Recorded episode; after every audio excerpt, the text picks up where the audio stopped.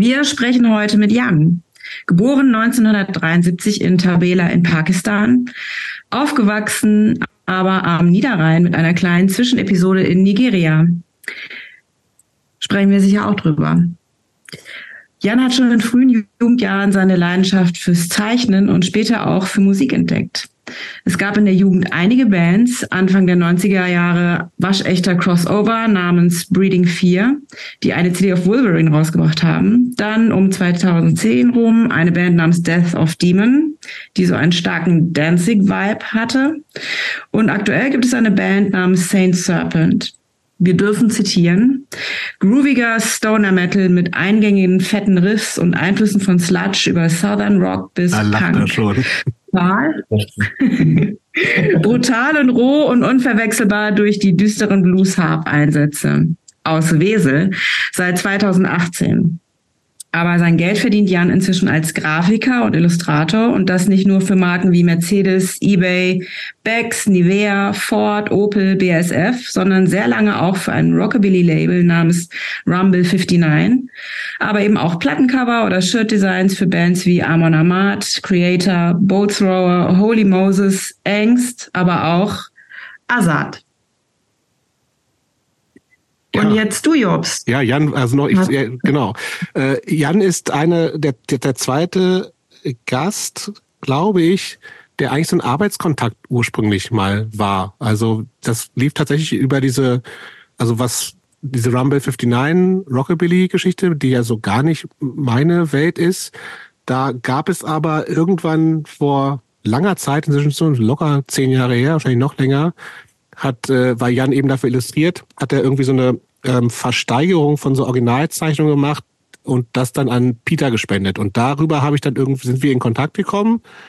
Äh, er hat dann auch nochmal Peter-T-Shirts designt, da haben wir uns mal getroffen und sind seitdem sehr regelmäßig in Kontakt, also über diese auch gemeinsames Interesse für Tierschutz, Tierschutzgeschichten, aber tatsächlich, äh, ich meine, wir sind ein Jahrgang, es gibt einfach, äh, was unsere Sozialisation angeht, total viel Gemeinsamkeiten, also auch die, die größeren Bands, die wir beide sehr, sehr gut finden, Gangrene, Tendencies, Bad Religion, Danzig, aber eben auch diese 80er Jahre Hip-Hop mit Run DMC, Public Enemy, EPMD, Paris.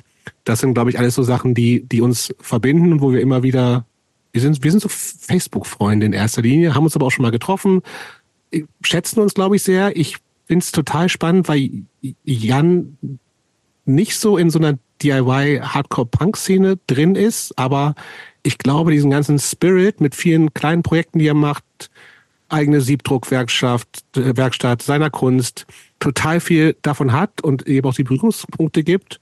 Und äh, ich freue mich heute noch, Jan noch mehr kennenzulernen, als wir uns eh schon so virtuell ein bisschen kennen. Ich habe Bock auf den Abend. Hi Jan. Cool. Dankeschön. Danke. Ja, hallo zusammen.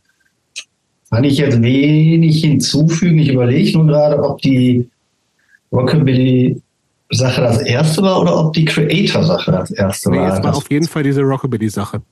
Genau, und über Creator gab es dann auch nochmal, es gab so eine Creator-Platte, wo Jan mitgestaltet hat, gezeichnet hat, äh, wo äh, wir dann die Sachen oder er auf seinen, seine Initiative hin, eben die Originale, die irgendwie auch so dreimal ein Meter Riesenteile waren, die dann signiert werden von Creator und dann zugunsten von Peter versteigert wurden, wo auch irgendwie ganz gut Kohle bei rumkam, aber insbesondere halt auch nochmal diese Message in die Metal-Szene äh, getragen wurde. Da gab es irgendwelche Berichte im Metal Hammer und Rockhard, also das war eine super Geschichte. Das war aber auf jeden Fall später, bin ich mir sicher.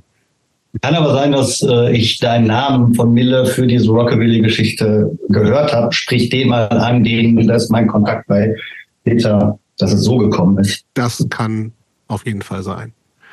Aber wie gesagt, es ist auf jeden Fall lange her, locker 10, 11, 12, 13 Jahre, sowas in der Art wird es, glaube ich, was sein, oder? Ja, stimmt, glaube ich auch.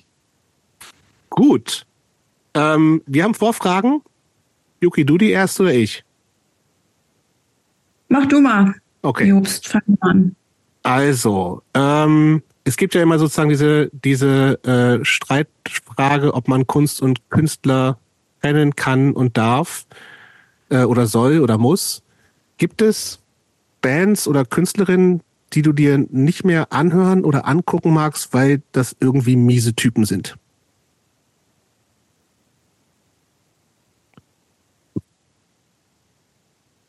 Also ich versuche das zu trennen. Ich bin ja auch großer Filmfan und ähm, zum Beispiel Clint Eastwood-Fan oder ein Fan seiner Filme. Und das ist ja so ein Paradebeispiel aus der Filmwelt, wo man all sagen kann, der Typ selbst ist jetzt nicht jemand, mit dem man gerne befreundet wäre. Oder der wäre eigentlich ganz cool, oder nicht?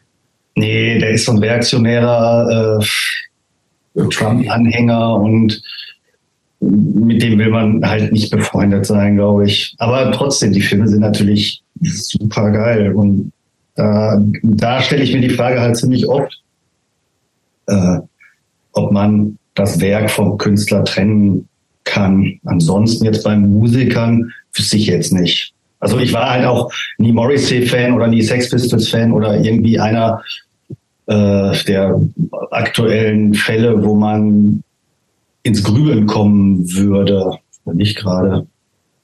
Kein Rammstein-Fan. Rammstein-Herz schlägt bei dir nicht. Rammstein, also wenn die drei Stunden jetzt reichen, denen wir hier sprechen, ach Gott, ey, die sind, finde ich aber auch, also die Menschen sind, die, na, ich habe es ja erwartet. Okay. Also echt, ich finde die so schrecklich. Ich weiß nicht, also und die Diskussion, die man, ich, ich bin ja viel im Metal-Bereich unterwegs auch und spreche viel mit, mit Freunden oder Fans dann auch in Backen und so. Und da Rammstein ja so einen guten Ruf und so. Und ich finde die, ich kann das nicht ertragen, nee, mit ihrer komischen Herrenmenschen-Attitüde und so. Ich fand das damals schon seltsam und das ist jetzt irgendwie mit diesen riesigen Shows und so. Äh, also, und dann jetzt die, die äh, Till Lindemann-Geschichte, die da noch hinterher kam. Also, weiß nicht, hat mich auch nicht überrascht. Okay. Ich finde es ganz schlimm. Aber jetzt eine Band, wo man wirklich sagt, da finde ich die Musik super. Äh, und das ist total schade, dass man die nicht hören könnte, weil die Arschlöcher sind, weiß ich nicht. Oder habt ihr noch Beispiele außer Pistols oder Morrissey oder? Ja, oh. Nee, das sind so in dem, in dem Rockbereich, glaube ich, schon so. Also ich, bei, bei mir funktioniert es bei manchen Sachen schon ganz gut ehrlich gesagt. Aber also, die ich dann vielleicht auch nicht so hö also ständig höre, aber ich meine, so ein, ich finde auch ein paar Kid Rock Songs ganz witzig und der Typ ist halt auch ein totaler Trottel, so, ne? Ja, aber das irgendwie, das, das ist auch nicht so richtig ernst, glaube ich. Insofern habe ich da, glaube ich, nicht so ein Ding mit, äh, in so, und aber klar, so ein paar Hip-Hop-Sachen, also ich, ist halt auch so, was da teilweise für äh, Weltbilder vielleicht drin sind, kann ich irgendwie vielleicht so nachvollziehen und dann auch, wie das teilweise historisch einzuordnen ist oder so, aber äh, also ich mit Sicherheit sind viele äh, Platten, die hier bei mir rumstehen, allein aus der 2023 Brille cancelwürdig, würde ich sagen. Und ich habe trotzdem. Wobei, wo du jetzt gerade Hip-Hop sagst, ich war letzte Woche auf dem Ice Cube-Konzert. Ah ja, stimmt. Den ich auch äh, super fand, irgendwie nicht nur NWA, sondern auch die Solo-Sachen. Ja, mega. Äh, und da gibt's aber, glaube ich, auch so Antisemitismus. Äh, und so, wo man auch sagen könnte, oh, oh je, wie nee, äh, ja, darf man gar nicht so genau hingucken, wenn man die Musik gut findet. Mhm. Ähm, weiß ich, ist ja beim Konzert, also das ist ja nicht jemand, der Parolen schmettert oder so, das dann irgendwann mal vielleicht in einem Interview erwähnt worden oder so, das weiß ich jetzt nicht. Das fällt mir jetzt gerade ein, wo du Hip-Hop sagst. Wie ist es bei dir, Yuki? Also mir geht's ähnlich wie Jan, dass äh, ich glaube ich Glück habe, dass so Dinge, die ich sehr, sehr gerne mag, ähm, dass ich da bis jetzt so irgendwie safe war. Es gibt aber schon noch Sachen, die ich irgendwie gehört habe, wo ich dann gemerkt habe, irgendwie habe ich dann doch keinen Bock mehr, die zu hören. Irgendwie, es gab mal eine Zeit lang so einen Typen, der hieß John Maus und der hat dann dieses, ähm, dieses BDS-Ding unterschrieben mhm. und dann habe ich auch gedacht, okay, schade aber es war jetzt nicht so, dass das so seit meiner Jugend äh, mein Lieblingskünstler war. So lange gab es ja noch gar nicht, dass ich da jetzt irgendwie krasses Gefühl hatte, boah, ich muss jetzt echt verzichten und mir da irgendwie, ich war auch nie so, ich habe auch nie so diese Smith-Phase irgendwie gehabt. Ich bin ja immer, ich habe ja immer alles irgendwie so umschifft, was so ähm, krass abgefeiert wurde. So ist es wieder so meine persönliche Geschichte, dass ich da nie so auf angesprungen bin, auf die Sachen, die einen wirklich so angesprungen haben. Umgekehrt, deswegen habe ich jetzt bei Morrissey auch nicht so äh, Probleme gehabt. Insofern, ja, geht mir tatsächlich so an, also dass ich da irgendwie zum Glück nie ja. auf die Nase gefallen bin in der Hinsicht. Kommt vielleicht noch. Wir wissen es nicht. Wir ja. wissen es nicht. Es Ja, seltsame Zeiten heute, wo sich jeder so schwierige Zeiten äußert. Ja. ja. Was da noch kommt. Gut, Yuki, zweite Vorfrage. Zweite Vorfrage. Ein bisschen weihnachtlich gestimmt, Jobst, oder? Ein bisschen, ja, obwohl das wird erst äh, 2024 ausgestrahlt. Das ist gibt auch nicht nur zu Weihnachten Geschenke. Kann man ja dann aber dazu sagen, dass du äh, ein bisschen dich hast ja, von der äh, Weihnachtszeit Ich trinke auch Die hier so, eine, so, ein, so einen Tee schon und habe hier Ap Apfel, Bratapfelkonfekt habe ich hier. Ah, mit Zimtgeschmack. Ja, wahrscheinlich. Hab's noch nicht probiert. Also die zweite Frage für dich, Jan, ist, äh, was ist das schlechteste Geschenk, das du jemals bekommen hast? Das Schlechteste. Ich glaube, die, da denke ich dann nicht groß drüber nach. Die vergesse ich dann oder die werden dann weiter verschenkt oder landen sofort irgendwo im hintersten Regal. Ich habe mich allerdings jetzt kürzlich gefragt, ob man Geschenke, die man geschenkt bekommt und schon hat, ob man dann höflich ist, um den Schenkenden nicht zu beleidigen und sagt, oh, wie schön, danke, und dann legt man es zu dem anderen. Oder ob man ehrlich ist und sagt, äh, habe ich schon, kannst du das zurückschicken? Ich bin für Ehrlichkeit. Ich finde, man kann eine gute Mischung machen. Man kann nämlich sagen, krass, voll gut ausgesucht, habe ich nämlich schon. Das stimmt. Ja, aber trotzdem, ich habe das beides ausprobiert und bei der ehrlichen ist halt die, die Stimmung an dem Abend dann scheiße. Ja, das stimmt natürlich. Irgendwie sind dann alle so, ja, habe ich mir mal so Gedanken gemacht und dann, dann wird da irgendwie so ein bisschen drüber hinweggesehen, aber in Wirklichkeit ist für alle die Stimmung irgendwie dann im Arsch. Und dann habe ich auch gedacht, weißt du, dann machst du es einfach in Zukunft nicht mit Ehrlichkeit. Ich weiß es nicht. Konflikt. Entscheidung in meinem Leben jetzt. Das klingt aber jetzt, als wäre das so ein krasses Gruppengeschenk gewesen. Irgendwie, wenn du sagst, die Stimmung war hinüber oder war es eine kleine Runde oder was? Ja, das ist äh, immer eine kleine Runde, weil unsere Familie eigentlich nur aus ein paar Leuten besteht nur noch. Äh, deswegen gibt's gar keine großen Gruppengeschenke. Ähm, nee, aber das ist zweimal in Folge jetzt gewesen und äh, das ist auch total schwierig. Aber einfach schon alles. Ja, und alle haben alles. Also heutzutage. Die meisten haben alles, das stimmt.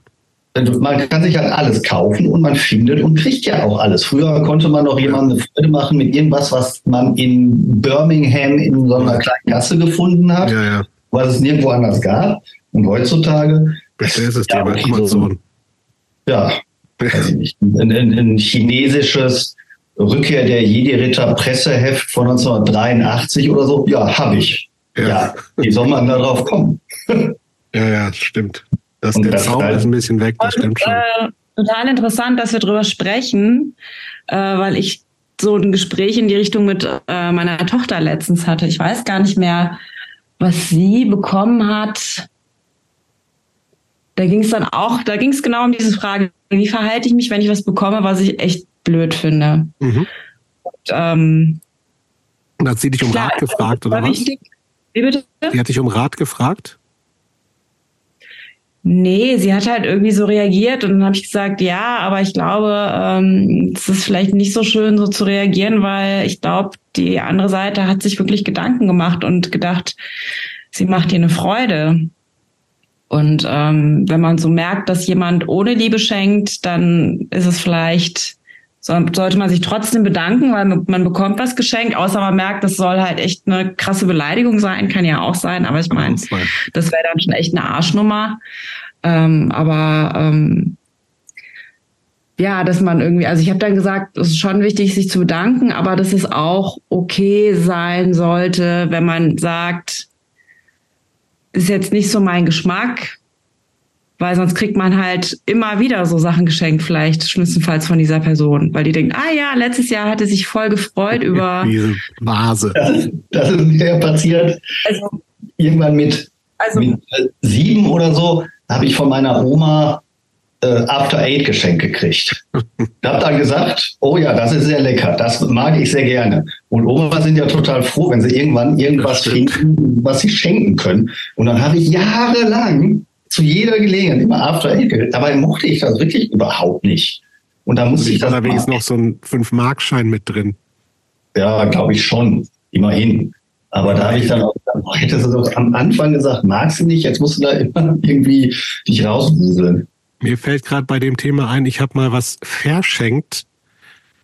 Das war ein Spitzengeschenk natürlich, weil ich das versuche immer, als war meine, meine Lebensabschnittsgefährtin. Und die hat aber den Wert des Geschenks erst Monate später erkannt. Was war das denn? Also es war nämlich ein, äh, ein SG-Zauberstab. Ich weiß nicht, ob ihr diesen kennt. Also es ist quasi ein Pürierstab, aber eben nicht nur ein Pürierstab, sondern es ist ein SG-Zauberstab. Ein Qualitätsprodukt aus der Schweiz mit ordentlich Power, mit einem normalen Pürierstab nicht zu vergleichen. So. Und dann habe ich ihr den geschenkt und sage, war total stolz, weil ich gesagt habe, hier, ein SG-Zauberstab für dich. Und sie hat es ausgepackt und sie habe ich nicht gesagt, sie hat es ausgepackt, meinte, "Hä, ein Pürierstab und war total enttäuscht, bis sie dann irgendwann, aber sie meinte, wir haben doch schon einen Pürierstab. Ich so, ja, es ist kein Pürierstab, es ist ein SG-Zauberstab. Und dann hat sie das aber nicht verstanden, bis sie den irgendwann mal benutzt hat und gemerkt hat, okay, das ist kein normaler Pürierstab, es ist ein SG-Zauberstab. Es hat aber ein paar Wochen gedauert und das, die Stimmung war da auch ein bisschen im Arsch, ehrlich gesagt. Ich war enttäuscht, dass sie das nicht gewertschätzt hat, dass es eben kein normaler Pürierstab ist. Sie dachte, es ist ein normaler Pürierstab und das ist, so ist das dann später erst rausgekommen. Aber ist nicht der Freundin irgendwas für die, mal für uns erklären, was dieser SG-Zauberstab kann, damit Der jetzt nicht halt alle irgendwie. Power. Wenn du, was, wenn du ein ordentliches Hummus pürieren willst oder so, dann kann das der SG Zauberstab viel besser. Ist nicht so ein billig Zauberstab für äh, Pürierstab für 20 Euro, sondern der ist spitz ein super. Wir haben den schon reparieren lassen. Also auch so ein Produkt, was du einfach noch reparieren lässt, weil es einfach sich lohnt. Das gibt's ja. bin mäßig beeindruckt davon jetzt. Bist nicht beeindruckt? Äh, Ja, aber das ist aber mit, mit Küchengeräten kann man mich, glaube ich, sowieso nicht beeindrucken.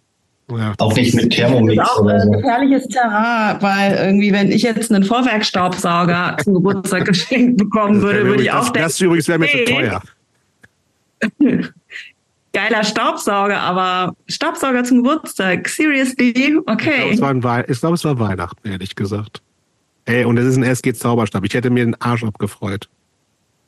Ich habe jetzt erstmal an so SG, ich musste dann so an Gibson denken. Nein, der, der ESGE ist, die, ist der Firmenname. Aber gut, ich kann mit euch darüber nicht reden.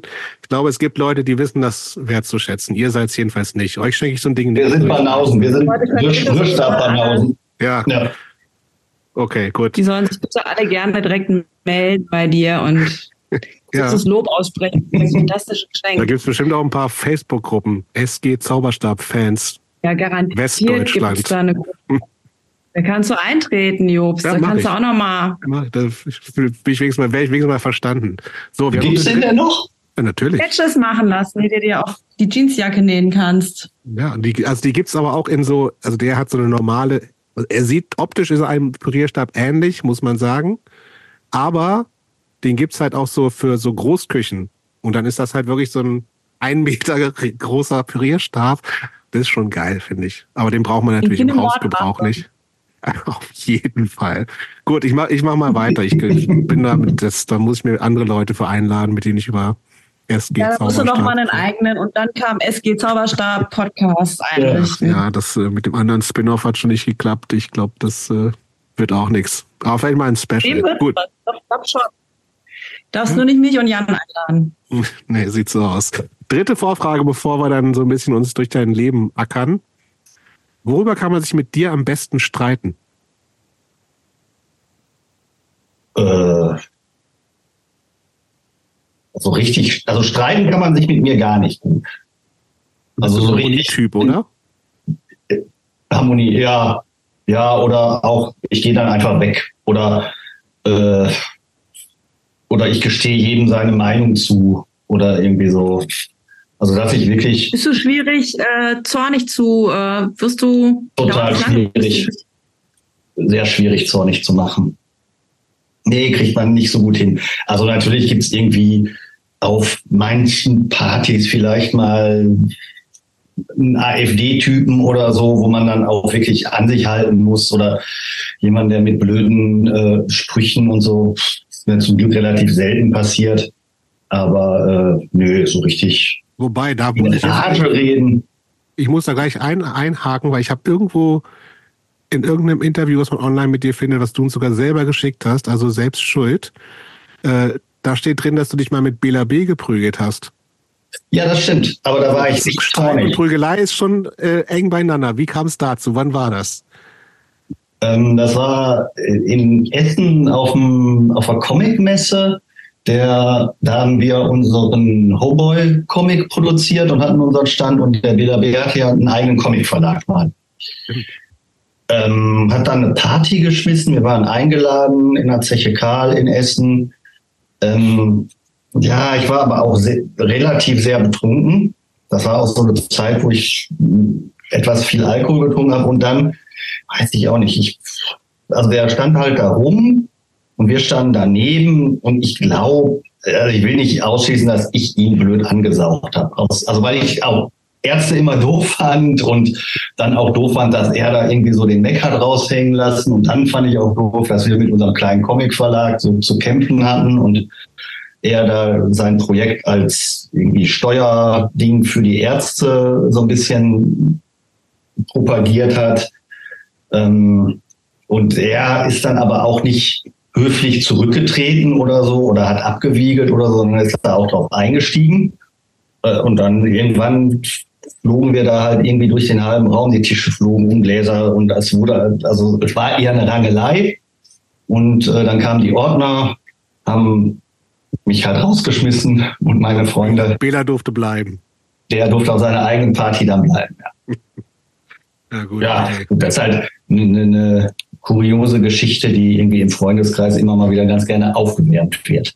Aber das war jetzt nicht so, dass ich, dass das ein Thema gewesen wäre, was mich in Rage versetzt hätte oder so. Das war einfach nur jugendliches äh, Rumgepöbel. Sagen wir mal so. Wenn du Bela B. treffen würdest irgendwo, würdest du ihn darauf ansprechen? Nö. Okay. Ich finde ihn ja immer noch nicht gut.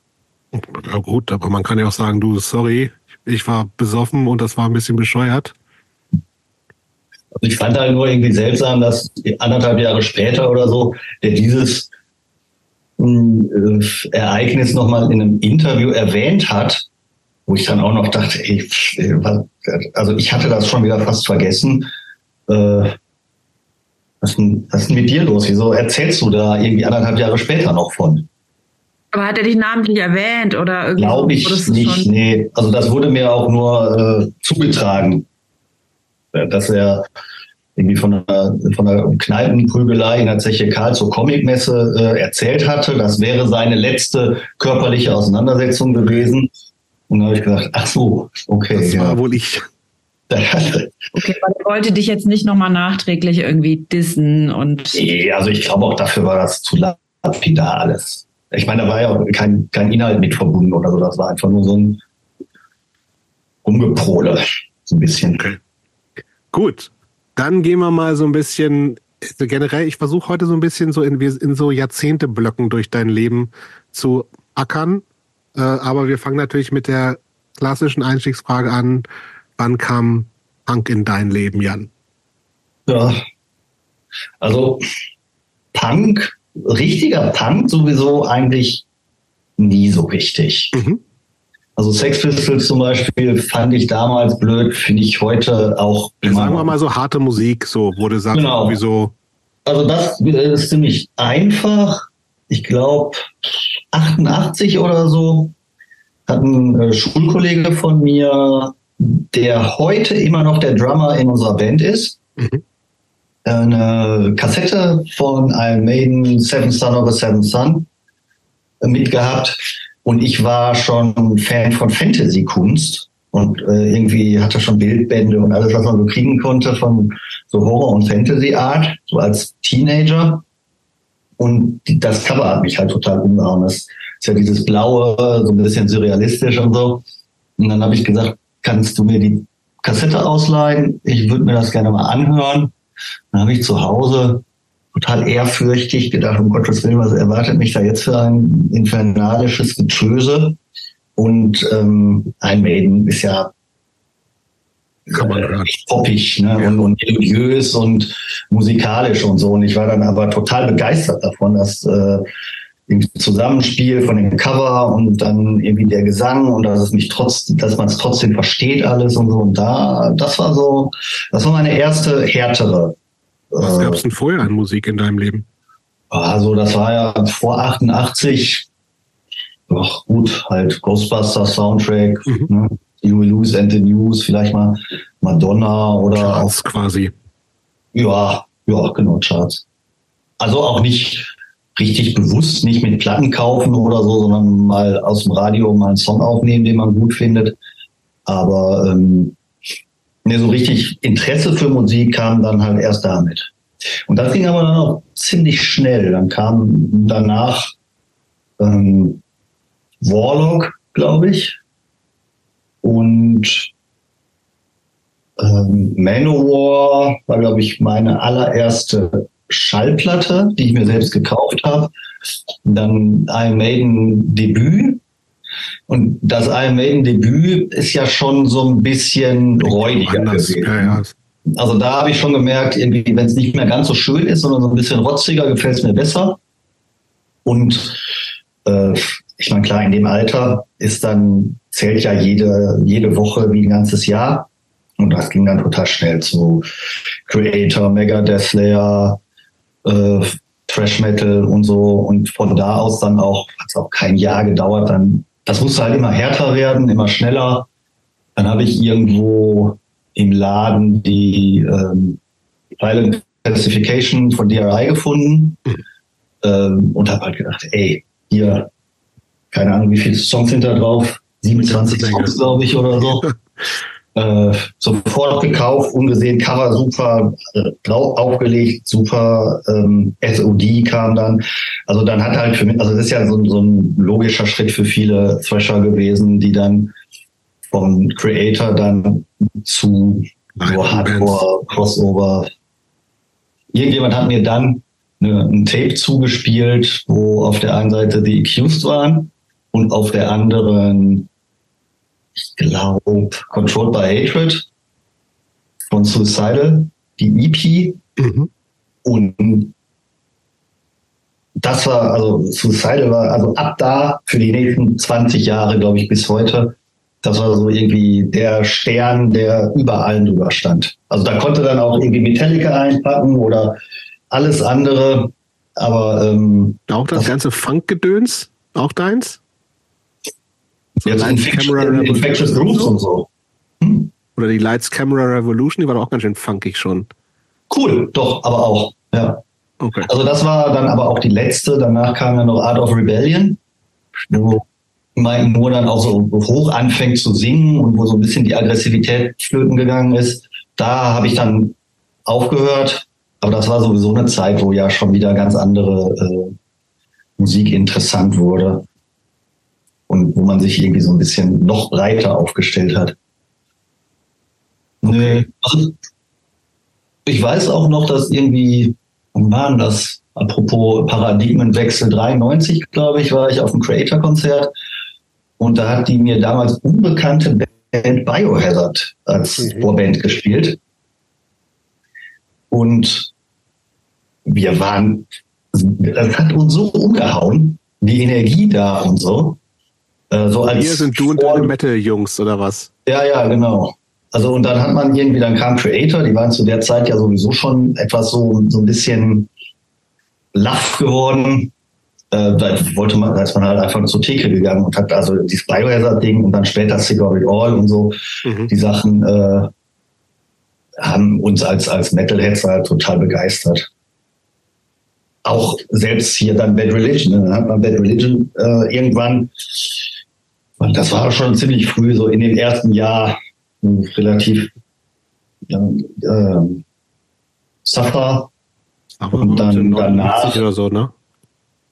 Ja, ja. Das war also noch, noch, noch tief in den 80ern irgendwann, dass ich äh, Bad Religion entdecken durfte.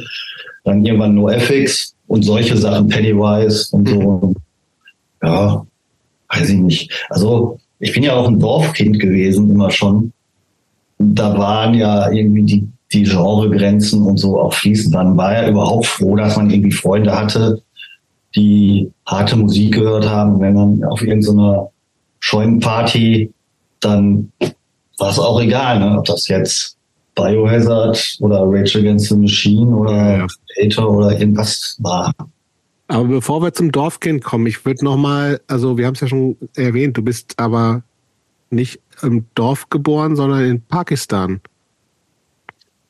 Ja, ja, ja, schon. Aber das ist jetzt nicht so, dass ich, weiß nicht, pakistanische Eltern gehabt hätte und wir sind dann ausgewandert oder so, sondern ähm, zu der Zeit gab es im Ausland viele Auslandsbaustellen, wo dann so Baukonzerne wie GHH oder Billfiger Berger oder so dann riesige Camps äh, an den Baustellen, Stauseen, Staudämme und äh, Stahlwerke und so.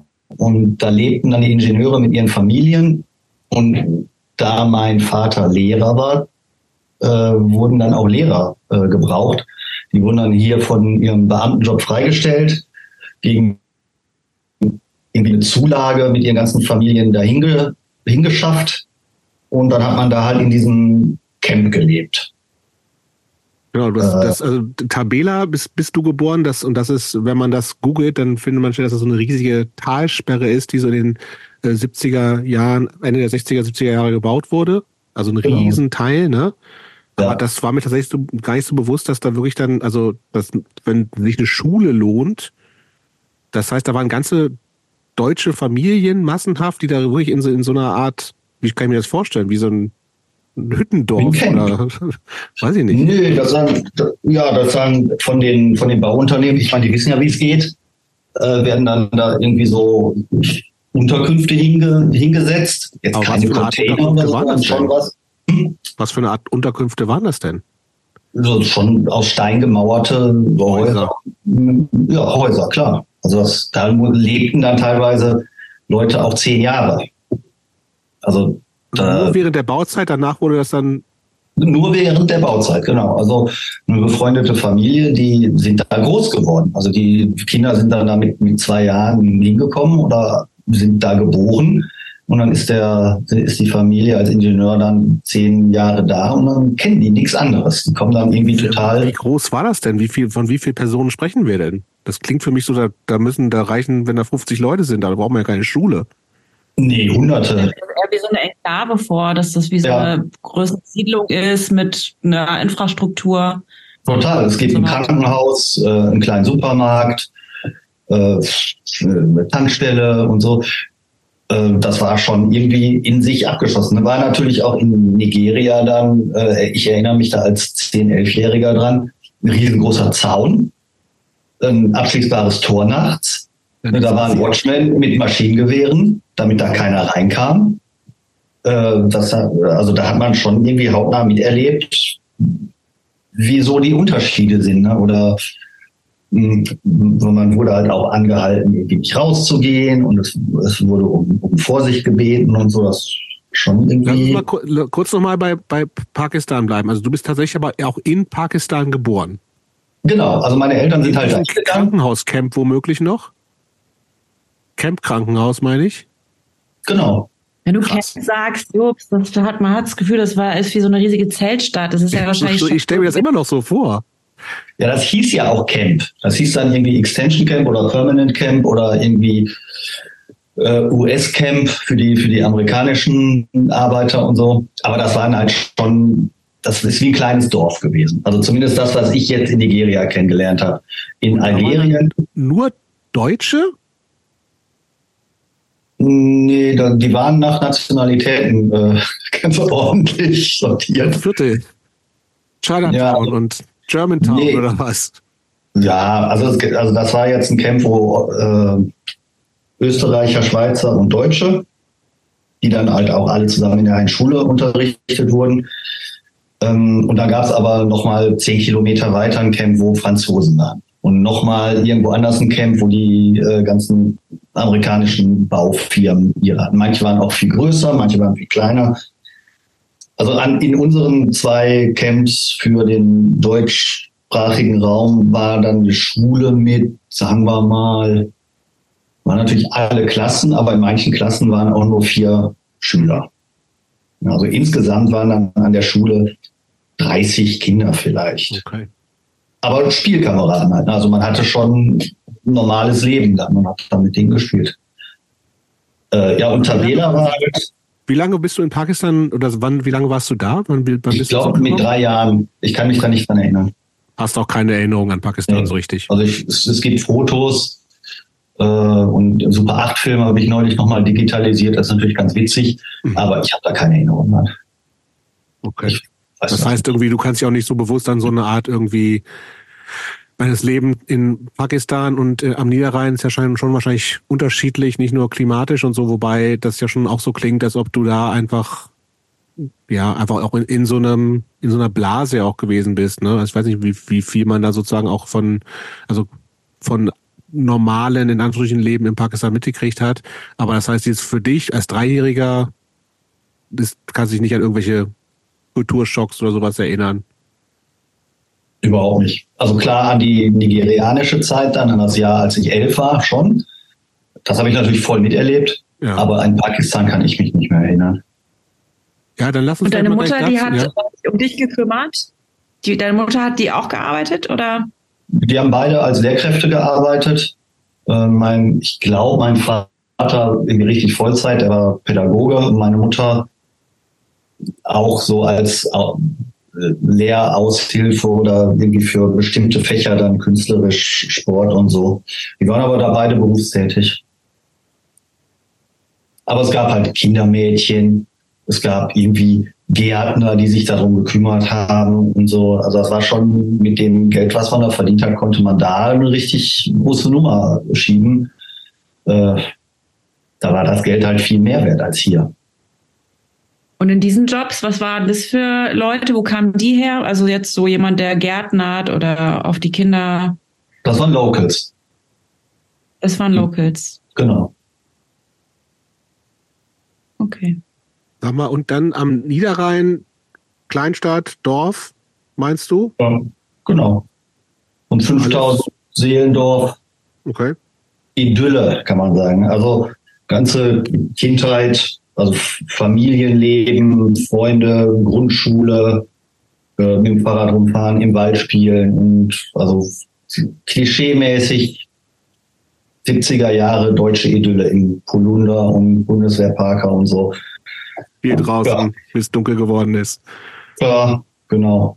Okay, aber Wohnst dann. du jetzt noch da, wo du, äh, wo deine Eltern auch äh, mit dir gelebt haben, oder bist du nochmal umgezogen? Nee, witzigerweise wohne ich jetzt wieder da.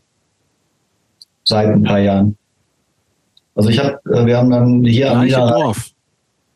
Also über die Straße, quer über die Straße, zufälligerweise. Und deine das Eltern Elternhaus, noch da, gibt es noch? Meine Eltern, äh, also mein, mein Vater ist leider verstorben. Meine Mutter ist in den Nachbar Ort dann irgendwann gezogen, weil ihr das Haus zu groß wurde. Und das Elternhaus hat aber mein Bruder jetzt mit seiner Frau. Äh, und das ist quer über die Straße. Wir haben hier äh, direkt in dem Ort dann ein anderes Haus für uns gefunden.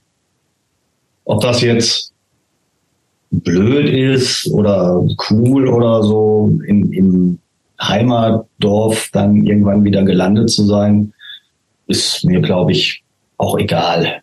Nee, das, da geht es ja darum, ob du dich da wohlfühlst. Ja, eben genau. Okay. Ja. Das kann genauso gut irgendwo anders sein.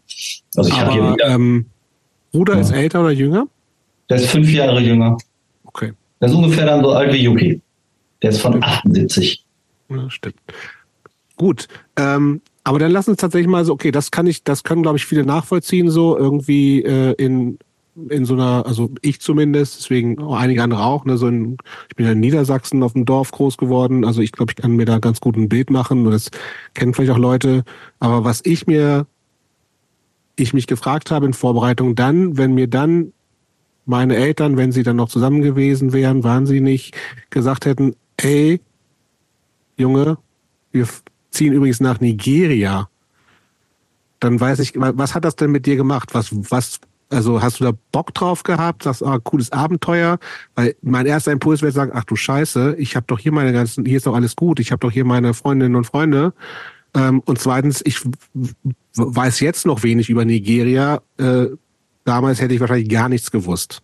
Wie, kannst du das noch so ein bisschen, also wie kam es dazu und was hat das mit dir gemacht? Also es kam dazu, weil vor Pakistan waren meine Eltern auch schon in Algerien mal in den 70ern. Also dieses Leben auf Auslandsbaustellen war sowieso irgendwie Teil ihres Lebens immer gewesen. Äh, und dann kamen irgendwann die Kinder und dann war dieses Leben halt vorbei, weil man nicht mehr so einfach ins Ausland gehen konnte, was sie ziemlich schade fanden. Aber dann kam das Angebot und wir waren alt genug und äh, dann wurde kurz überlegt, ob man das machen kann. Ähm, Wurde ihr mit einbezogen als Kinder? Haben die euch gefragt oder weißt du das noch? Weiß ich nicht mehr. Okay. Wäre aber auch egal gewesen, weil woran ich mich auf jeden Fall erinnern kann, ist, dass ich zu 100 Prozent als Kind das Abenteuer und spannend und cool sofort. Wann geht's los? Ich pack schon mal meine Sachen. Urwald, Dschungel, also das wusste ich halt, das ist halt Urwald und Dschungel und so. Äh, und irgendwie, du kanntest halt Tarzan und so Sachen aus dem Fernsehen. Äh, und so, so ist das ja auch dann letzten Endes wirklich, ne, mit, mit Affen und so, die dann da rumlaufen und, und Schlangen und so. Äh, und ich, also das, ein größeres Abenteuer kann es für einen Zehnjährigen ja gar nicht geben. Ich hatte mich sogar gefragt, ob man dann auch wirklich immer im Ländenschutz rumlaufen muss, wurde aber dann äh, eines Besseren belehrt. Nee, das war super. Äh, Im Niger-Delta, das ist bei Worry, ähm, ziemlich im Süden. Ich kenne mich da wirklich auch null aus. Das ich ist dann schon Küste auch. Ich habe auch keine Ahnung. Ja, küstennah, genau. Also man, ähm, es gab so eine Wochenendbeschäftigung von den Leuten, die sich da ein so ein kleines Boot leisten konnten. Da ist man dann am Wochenende mit den Familien in diesen äh, Außenbordermotoren dann die Niger Creeks entlang in Süden bis an die Küste dann teilweise runtergefahren und hat dann da so einen Sonntag am, am Strand äh, verbracht und dann abends irgendwie wieder hoch. Und wie, wie äh, lief das ab? Ihr wusstet, du hast vorhin, glaube ich, kurz erwähnt, ihr wart ein Jahr da oder war es länger? Nee, wir waren ein Jahr da.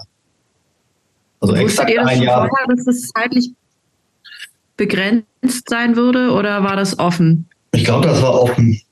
Das hat sich dann aber auch so ergeben. Und das war ja auch mein drittes, nee, mein viertes Schuljahr. Dann war also auch die weiterführende Schule. Die gab es da halt nicht. Dann mussten meine Eltern halt auch überlegen, wie man das irgendwie gehandelt kriegt. Dann gab es wohl in, in Vori oder in Lagos oder so selbst eine internationale Schule. Das wäre wieder mit Aufwand verbunden gewesen. Ich glaube, da war ich dann derjenige, der wegen der weiterführenden Schule ähm, die, der Hinderungsgrund war. Ich glaube, auch meinen Großeltern ging es dann mal teilweise nicht so gut. Die waren ja auch noch hier in Deutschland, also die Eltern meiner Eltern. Ähm, und dann ist es halt bei dem ein Jahr geblieben. Und das war es dann auch. Also ich habe ich hab von ich habe keinen Bezug vorher gehabt zu Nigeria. Ich habe dann natürlich jetzt im Vorfeld gemacht, was man sofort macht. Ich google das mal schnell und dann landest du auf Wikipedia und dann da ist dann so eine Auflistung ein Militärputsch nach dem anderen. Es gibt irgendwie diverse Republiken, Spaltungen etc. pp. 83 gab es ja auch nochmal, das hast du mir im Vorfeld auch gesagt, nochmal so ein, äh, so ein äh, Putsch ähm, mit einer anschließenden Militärdiktatur, glaube ich, für ein, zwei Jahre. Ähm, wie, wie hast du das denn, also hast du vor Ort als Zehnjähriger überhaupt irgendwas von politischen Sachen mitbekommen oder wart ihr da einfach irgendwo und habt das gar nicht Nee, ich habe voll Schiss gehabt. Ich habe voll Angst gekriegt. Ich das kannst du ja nicht einordnen.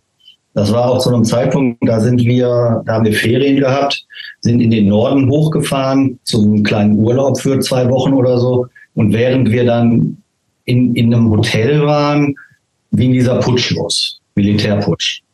Äh, Ausgangssperre, äh, überall Panzer, das patrouillierten irgendwie Milizen mit Maschinengewehren und äh, da kriegt man als Zehnjähriger schon echt Angst. Voll. Und Straßensperren und dann irgendwie, Papa muss dann da hingehen und die, die, äh, die Soldaten schmieren und dann hofft man, irgendwie man hat genug Kohle, weil ja auch alles mit Schmiergeldern nur funktioniert hat. Ähm, und das ist halt für einen Zehnjährigen sehr undurchsichtig. Äh, und das kennt man dann irgendwie nur aus dem Fernsehen. Das war schon ein bisschen unbehaglich, hat man sich da gefühlt.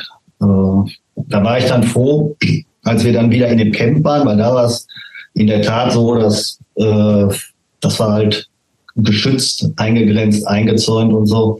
Da konnte nicht so viel passieren. Hast du ja vorhin gesagt, ne? Also schon tatsächlich auch so mit so eine gated Community mit Wachen draußen, damit da genau. niemand reinkommt und Stress macht.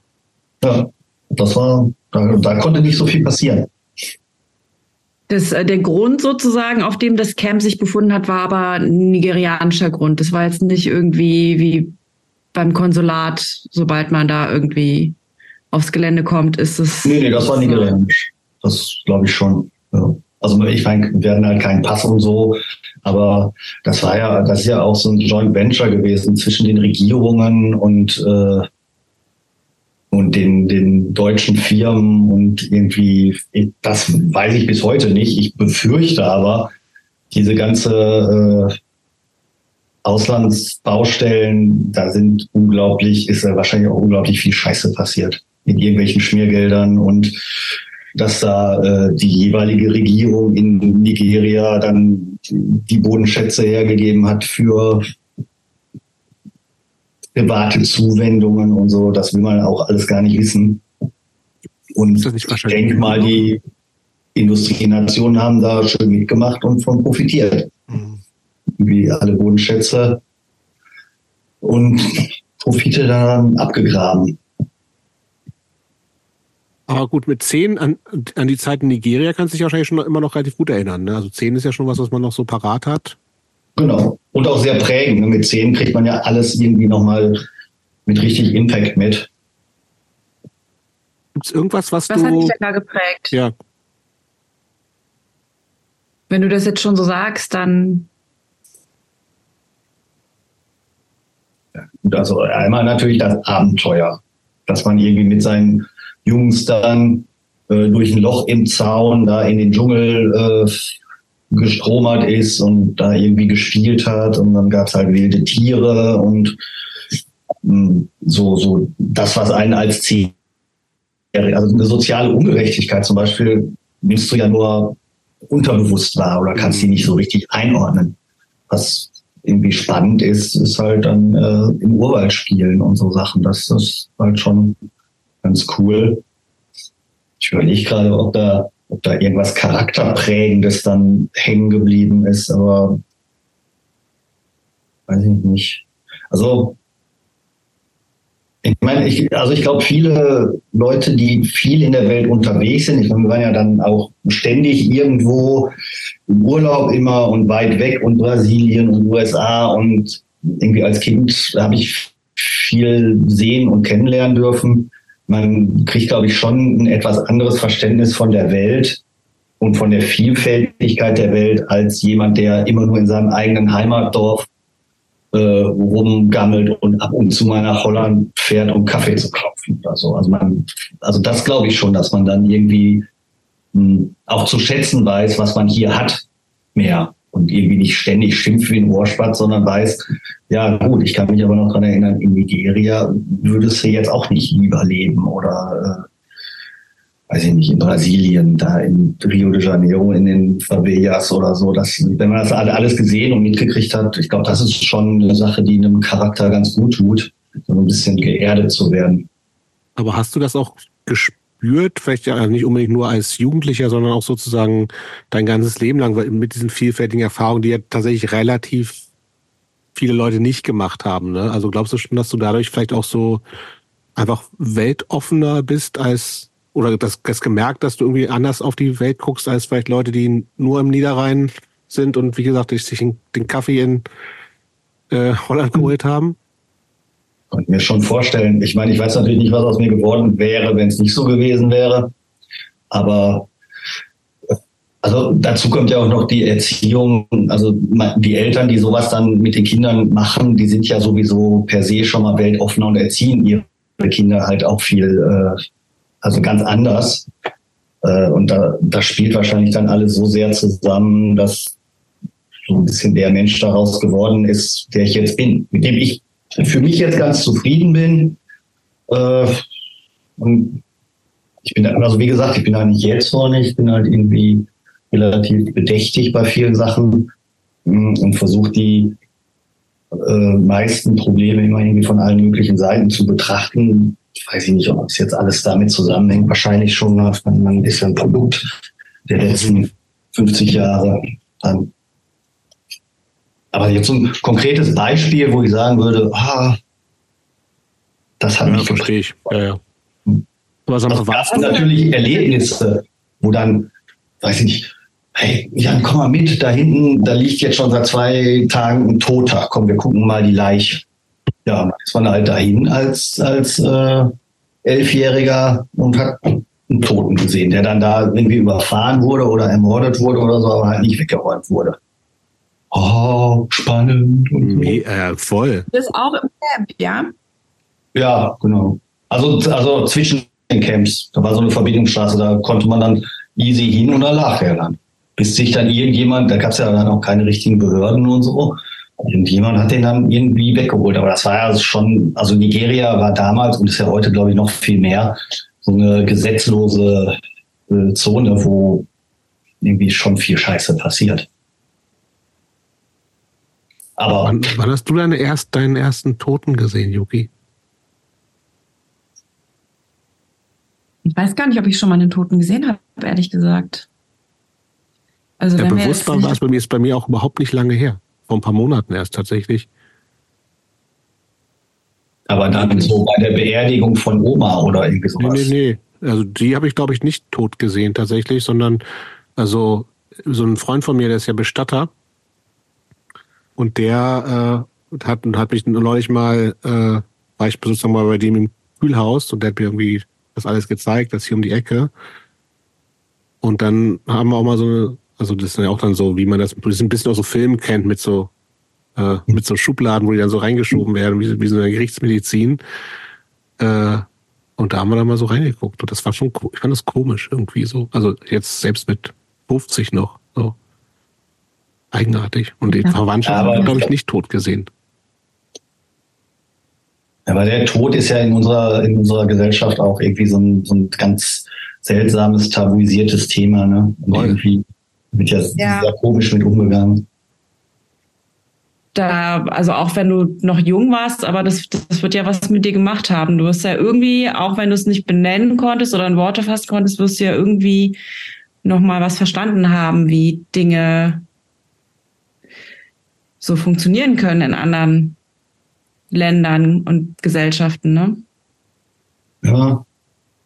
Ja, also das ist natürlich hängen geblieben, habe ich ja gerade schon gesagt, dass man ähm, dann dankbar ist, hier äh, leben zu dürfen. Mhm. Oder dass man das halt zu schätzen weiß, bei dem ganzen Scheiß, der hier passiert auch und den man dann irgendwie gerade als 16-jähriger äh, Rebell und so immer gegen wettert.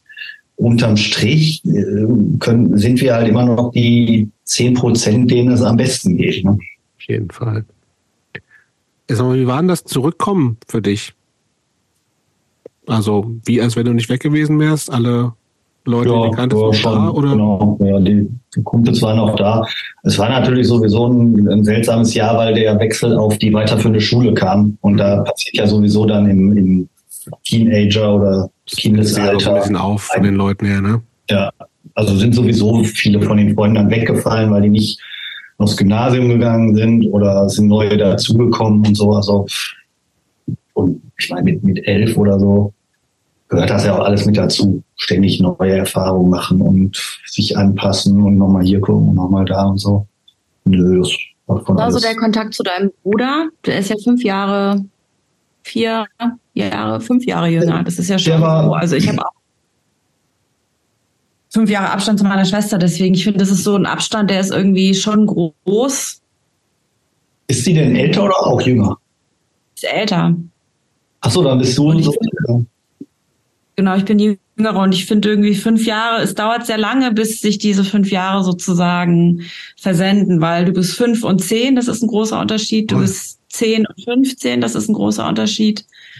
Und wenn dann sozusagen das jüngere Geschwisterkind so 18, 19, 20 wird, ich finde dann so langsam finden, spielt es nicht mehr so eine große Rolle, aber so, Genau so war das auch. Ja. Also wir haben uns immer gut verstanden, also nie, nie groß gestritten oder so. Und dann in Familienurlauben und so, dann sitzt man halt da auch irgendwie hinten auf der Rückbank von dem kleinen Renault und ärgert sich oder leiht sich Comichefte aus und so, wie, wie man das halt so kennt. Mm, Aber so eine richtige, ernsthafte, tiefergehende Beziehung ist dann erst möglich, wenn auch gemeinsame Interessen auftauchen und wenn man irgendwie wirklich was mit dem anderen anfangen kann. Und das natürlich dann, da sind wir auch beide nach Essen irgendwann gegangen mit ein bisschen Verzögerung äh, zum Studieren, sind in der gleichen Stadt gelandet und äh, dann so, als beide über 20 waren, äh, da haben wir auch viel zusammen gemacht. Dann. Und irgendwie gemeinsames Interesse für Hip-Hop und Rap und dann Deutschrap und so auf Konzerte gefahren und auch Platten getauscht und so. Ähm, also so ein gemeinsames Interesse ist dann natürlich auch echt wichtig oder hilft dann dabei. Ist Und dann- so ein, so ein Metal-Typ? Überhaupt nicht. Nee, nee, nee, gar nicht. Also Nur Hip-Hop. dann so Hip-Hop und dann jetzt später dann Blues und so. Mhm. Aber wir teilen halt auch die Leidenschaft für Oldtimer und so Autobastelei und so. Da hat man dann auch immer irgendwie einen einen Konsens. Also da ist schon nach wie vor auch immer noch genug da. Ich habe noch mal eine Frage zu diesen, äh, du hast schon gerade gesagt, auch öfter, also danach noch öfter unterwegs gewesen, längere Reisen in andere Länder gemacht. Ähm, warst du ohne Familie nochmal, also gerade in Ländern, wo du gelebt hast, warst du nochmal in Pakistan, warst du nochmal in Nigeria, zieht dich da irgendwas hin? Gar nichts. Nee, überhaupt nicht. Zieht mich nichts hin. Also klar, ich bin dann irgendwie, als ich alleine unterwegs sein durfte, äh, eigentlich lieber in die USA gereist, Mhm. weil es mich kulturell äh, mehr interessiert hat. Hm, Aber also nach Nigeria hat man auch nicht reisen wollen und dürfen. Mhm. Also das ist ja auch gefährlich gewesen, immer. Und jetzt, kannst glaube ich, ja jetzt noch. mal sagen. Sommerurlaub 2024, Nigeria. Nee, Kein Bock. nee, echt nicht. Nee. Ich Bist du da dann anders drauf als deine Eltern? Weil ähm, die haben ja schon solche, auch eher solche Reisen mit euch gemacht. In Länder, die jetzt nicht so westlich sind. Ich überlege gerade, ich glaube, im Urlaub dahin sind wir oder die aber auch nicht. Das waren halt dann die Arbeitsstellen. Also das war jetzt nicht Ja, aber so Brasilien ist ja schon nochmal, finde ich, was anderes, als jetzt in die USA zu gehen oder nach Australien. Das sind natürlich irgendwie Länder, die sind weit weg und, und irgendwie auch mh, kulturell anders, aber irgendwie doch sehr westlich. Und Brasilien Ja. ist ja zum Beispiel schon dann auch nochmal tatsächlich kulturell anders. Und auch ein bisschen abenteuerlicher, finde ich, oft Ja, schon. Also, also meine, meine Mutter zieht es immer noch so ein bisschen nach äh, Nordafrika, weil die halt sehr stark geprägt wurde, auch durch die Zeit in Algerien, die, die da vor meiner Geburt, da, da waren die auch noch länger, fünf Jahre, glaube ich, oder Okay. so. Ähm, das ist irgendwie so ein bisschen ihr Ding gewesen. Und da waren, wir waren auch in Tunesien dann nochmal als, als Familie. Das fand sie auch ganz toll. Ähm, aber ich jetzt, ich persönlich, boah, ist ganz spannend, aber Muss nicht. ist, ist es nicht. Nee. Was ist denn eigentlich mit deiner, gab's, hat Musik in, in deiner Familie eine Rolle gespielt? Hm, Nee. Ja, also, so im normalen Rahmen. Ja, es gab eine Stereoanlage oder einen Plattenspieler, es gab auch Platten und dann wurde, weiß nicht, auch mal eine Zeit lang Country-Musik gehört, die hat man dann mitgekriegt oder dann mal Frank Zappa oder so Sachen. Aber also ich habe meine, meine Mutter mal gefragt, die hat halt viel von den popkulturellen und Musiksachen äh, in Europa gar nicht mitgekriegt, weil die halt nicht hier waren. Mhm. Ah, macht Sinn. Dann habe ich halt gesagt, ja, hier die super spannende Zeit, irgendwie, die hätte ich total gerne erlebt, 69, 70, 71, Hippie und so. Und dann die 70er, Led Zeppelin, was war denn damit? Und so, ja, keine Ahnung, waren wir in Algerien. Da hat man halt keine Musik gehört, da hat man irgendwie von Popkultur nichts mitgekriegt. Äh, und dann kamen die irgendwann aufs Dorf hier dann zurück und dann war halt ganz normal so, ja, so normal Alltagshören. Nee, also als ich dann angefangen habe, das zu verfolgen und auch unbedingt Gitarre spielen wollte und so, da haben die mich schon unterstützt oder die, die haben mir nicht die Nase gerümpft oder so, sondern sind dann mit mir in irgendwelche Läden gefahren und haben mir auch dann Geld geliehen oder mich verdienen lassen und so. Ähm, also da war schon auch Support da, aber so, dass, dass, dass die jetzt irgendwie musikmäßig war nicht der Fall. Ne? Du hast vorhin schon erwähnt, und ich meine, das liest man, glaube ich, auch, wenn man irgendwie, es gibt so ein paar Interviews mit dir oder auch so zwei, drei Videos, dass du ist bei dir eigentlich erst zuerst das Zeichnen da war und darüber hast du ja auch schon gesagt, über diese Maiden-Geschichte, du sagst, cooles Cover und so, äh, zu dieser Musik gekommen bist. Wann hat denn das mit dem Zeichnen angefangen? Und wo, was gab es da so eine Initialzündung irgendwie, dass du sagst, okay, das finde ich geil oder so? Nee, ja, das war halt immer, weil meine Mutter, bevor die ins Ausland gegangen sind, hatte die äh, in Essen eine Galerie für surrealistische Kunst, Ende der 60er. Das war halt sehr avantgardistisch fürs Ruhrgebiet dann damals. Ähm, ja, und auch Grubenleute nicht so viel mit anfangen wahrscheinlich. Nee, nee, nee. Aber die hat dann, die haben dann auch auf den Essener Songtagen zum Beispiel politische Plakate verkauft und so. Das war ja alles so der, der Beginn der deutschen äh, Gegenkulturbewegung. Ja. Da spielte da so diese ganze 68er Feeling mit rein und da waren die halt irgendwie ziemlich involviert.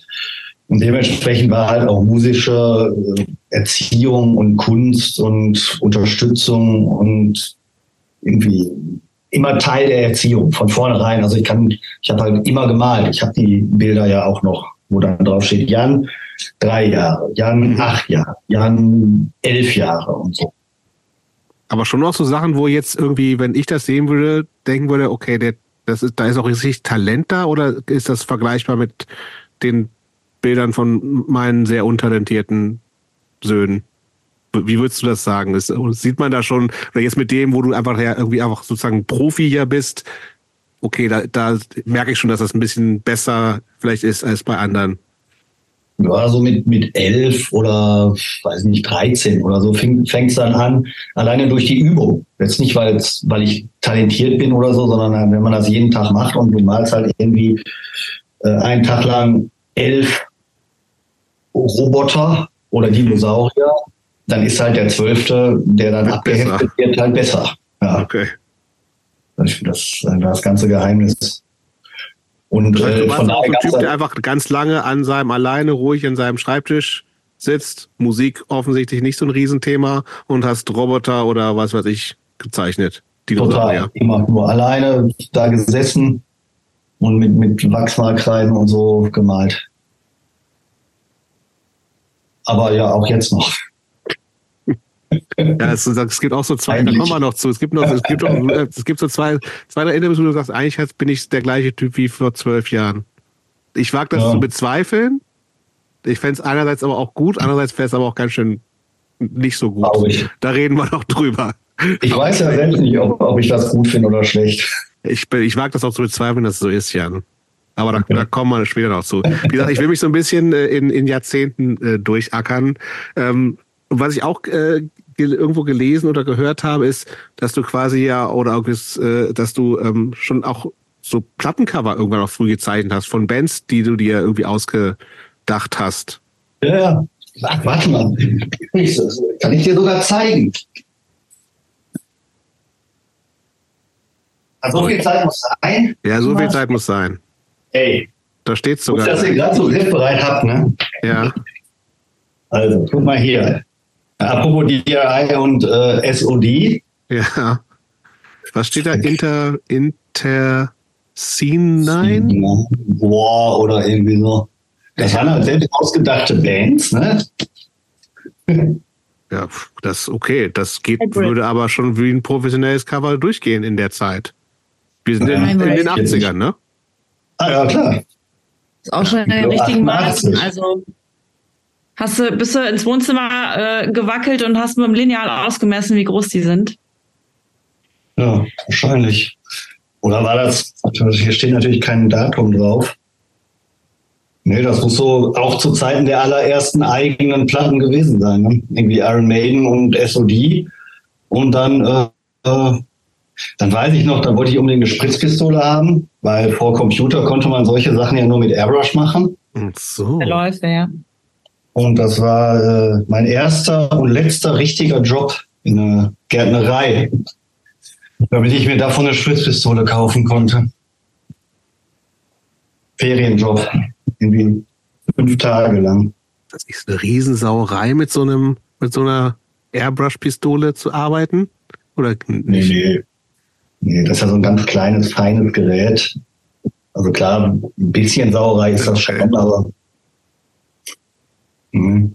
Ja, aber ohne Scheiß, das geht ja schon. Also da gab es in den 80er Jahren auch produzierte Plattencover, die schlechter aussahen, muss man sagen, oder?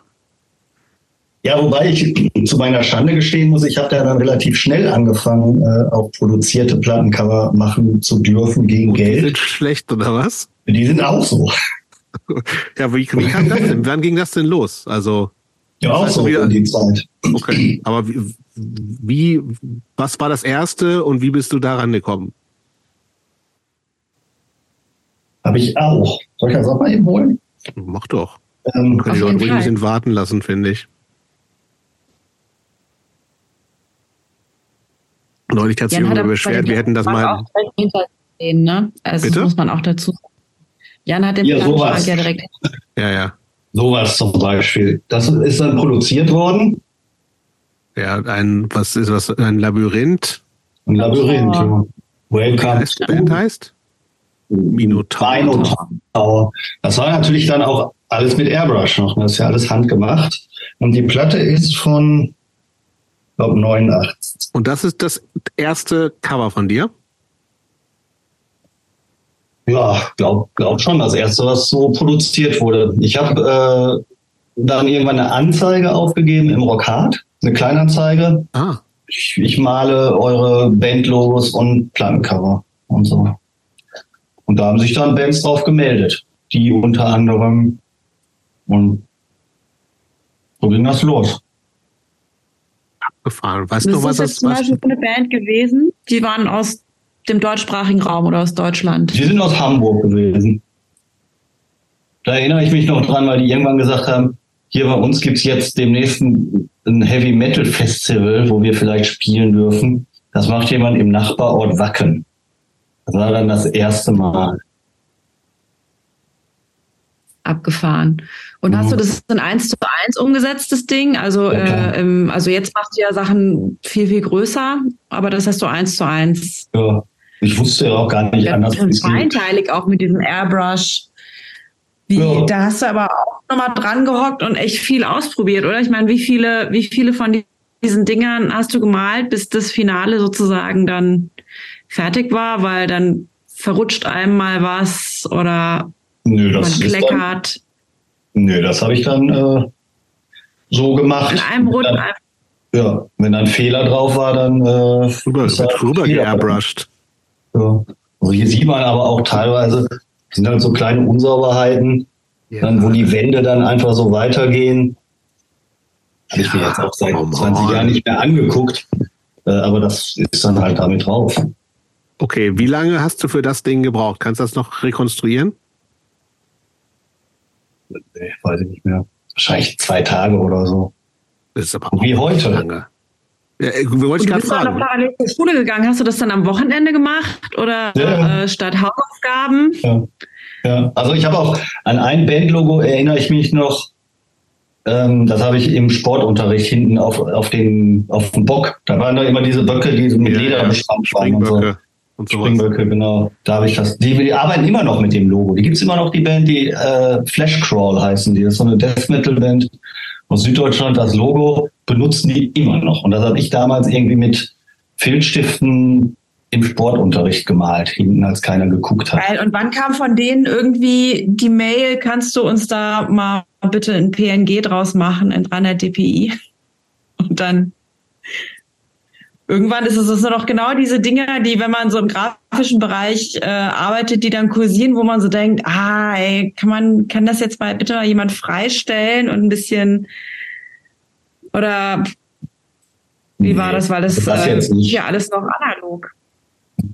Also es gibt durchaus Anfragen jetzt äh, aus späteren Zeiten von 2000, von Covern, die 2001, 2003 erschienen sind auf CD, wo die Labels jetzt Vinyl von machen wollen und dann sagen, aber Jan, hast du noch die Originaldaten davon, weil wir können es halt jetzt nicht hochziehen.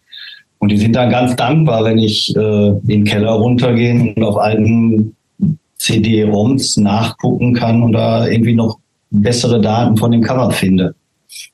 Und das kommt auch vor. Aber die Zeiten da jetzt Ende 80er und so, die sind vorbei. Also da. Und Aber sag mal, in, in der Zeit, ne?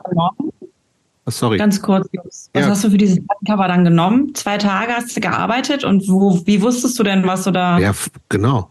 Was? Das wusste ich nicht. Das habe ich mir halt so selbst überlegt. Ich habe hier. Und zwar? Ich glaube, natürlich viel zu wenig, ne? 50 Mark oder so. Was ist denn hier noch drin?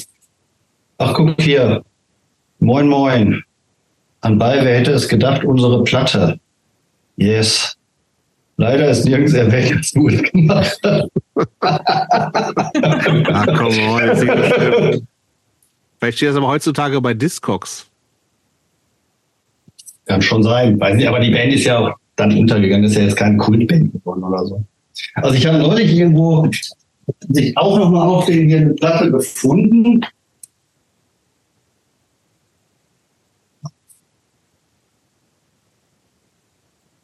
Genau. So eine Single und da war noch hier so ein Brief drin und mein Honorar. Ah, 50 Was mir damals. Ganz aller 50 Mark Schein. Ja, und hier, hier dein Geld. Äh, und ich habe anscheinend damals nicht reingeguckt. Und habe sie jetzt erst gefunden. Dein 50er. Tja. Das, ne? Diese, diese, äh, ich guck gerade, ich bin gerade mal auf Discogs, ne? Also die Platte ist von 93. Könnte sein, ja. Aber ah, du bist ja schon 20 vor allen Dingen. Oder? Ja, stimmt. Ja. Rot transparent, stimmt, habe ich eben gerade gesehen. Mhm. Ja, steht tatsächlich überhaupt nichts, auch nicht von dir. Aber interessanterweise ist da ein Mozart-Cover drauf anscheinend.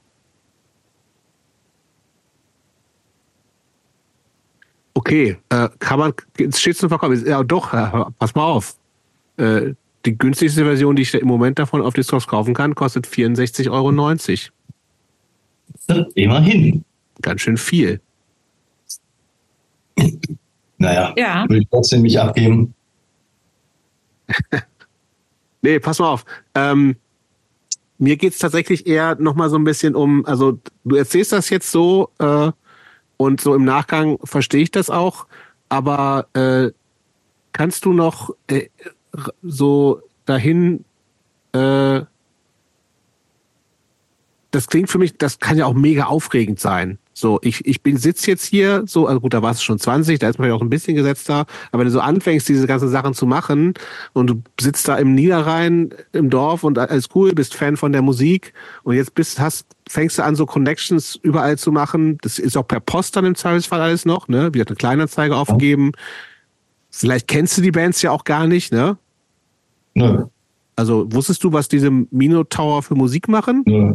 Auch egal irgendwie. Ja. Gab es ein Briefing, was da drauf soll, aufs Cover? Ja, man hat dann halt telefoniert, ne? Und dann haben die so ein bisschen erzählt, glaube ich. Weiß ich aber auch nicht. Kann ich mich jetzt auch nicht mehr so dran erinnern.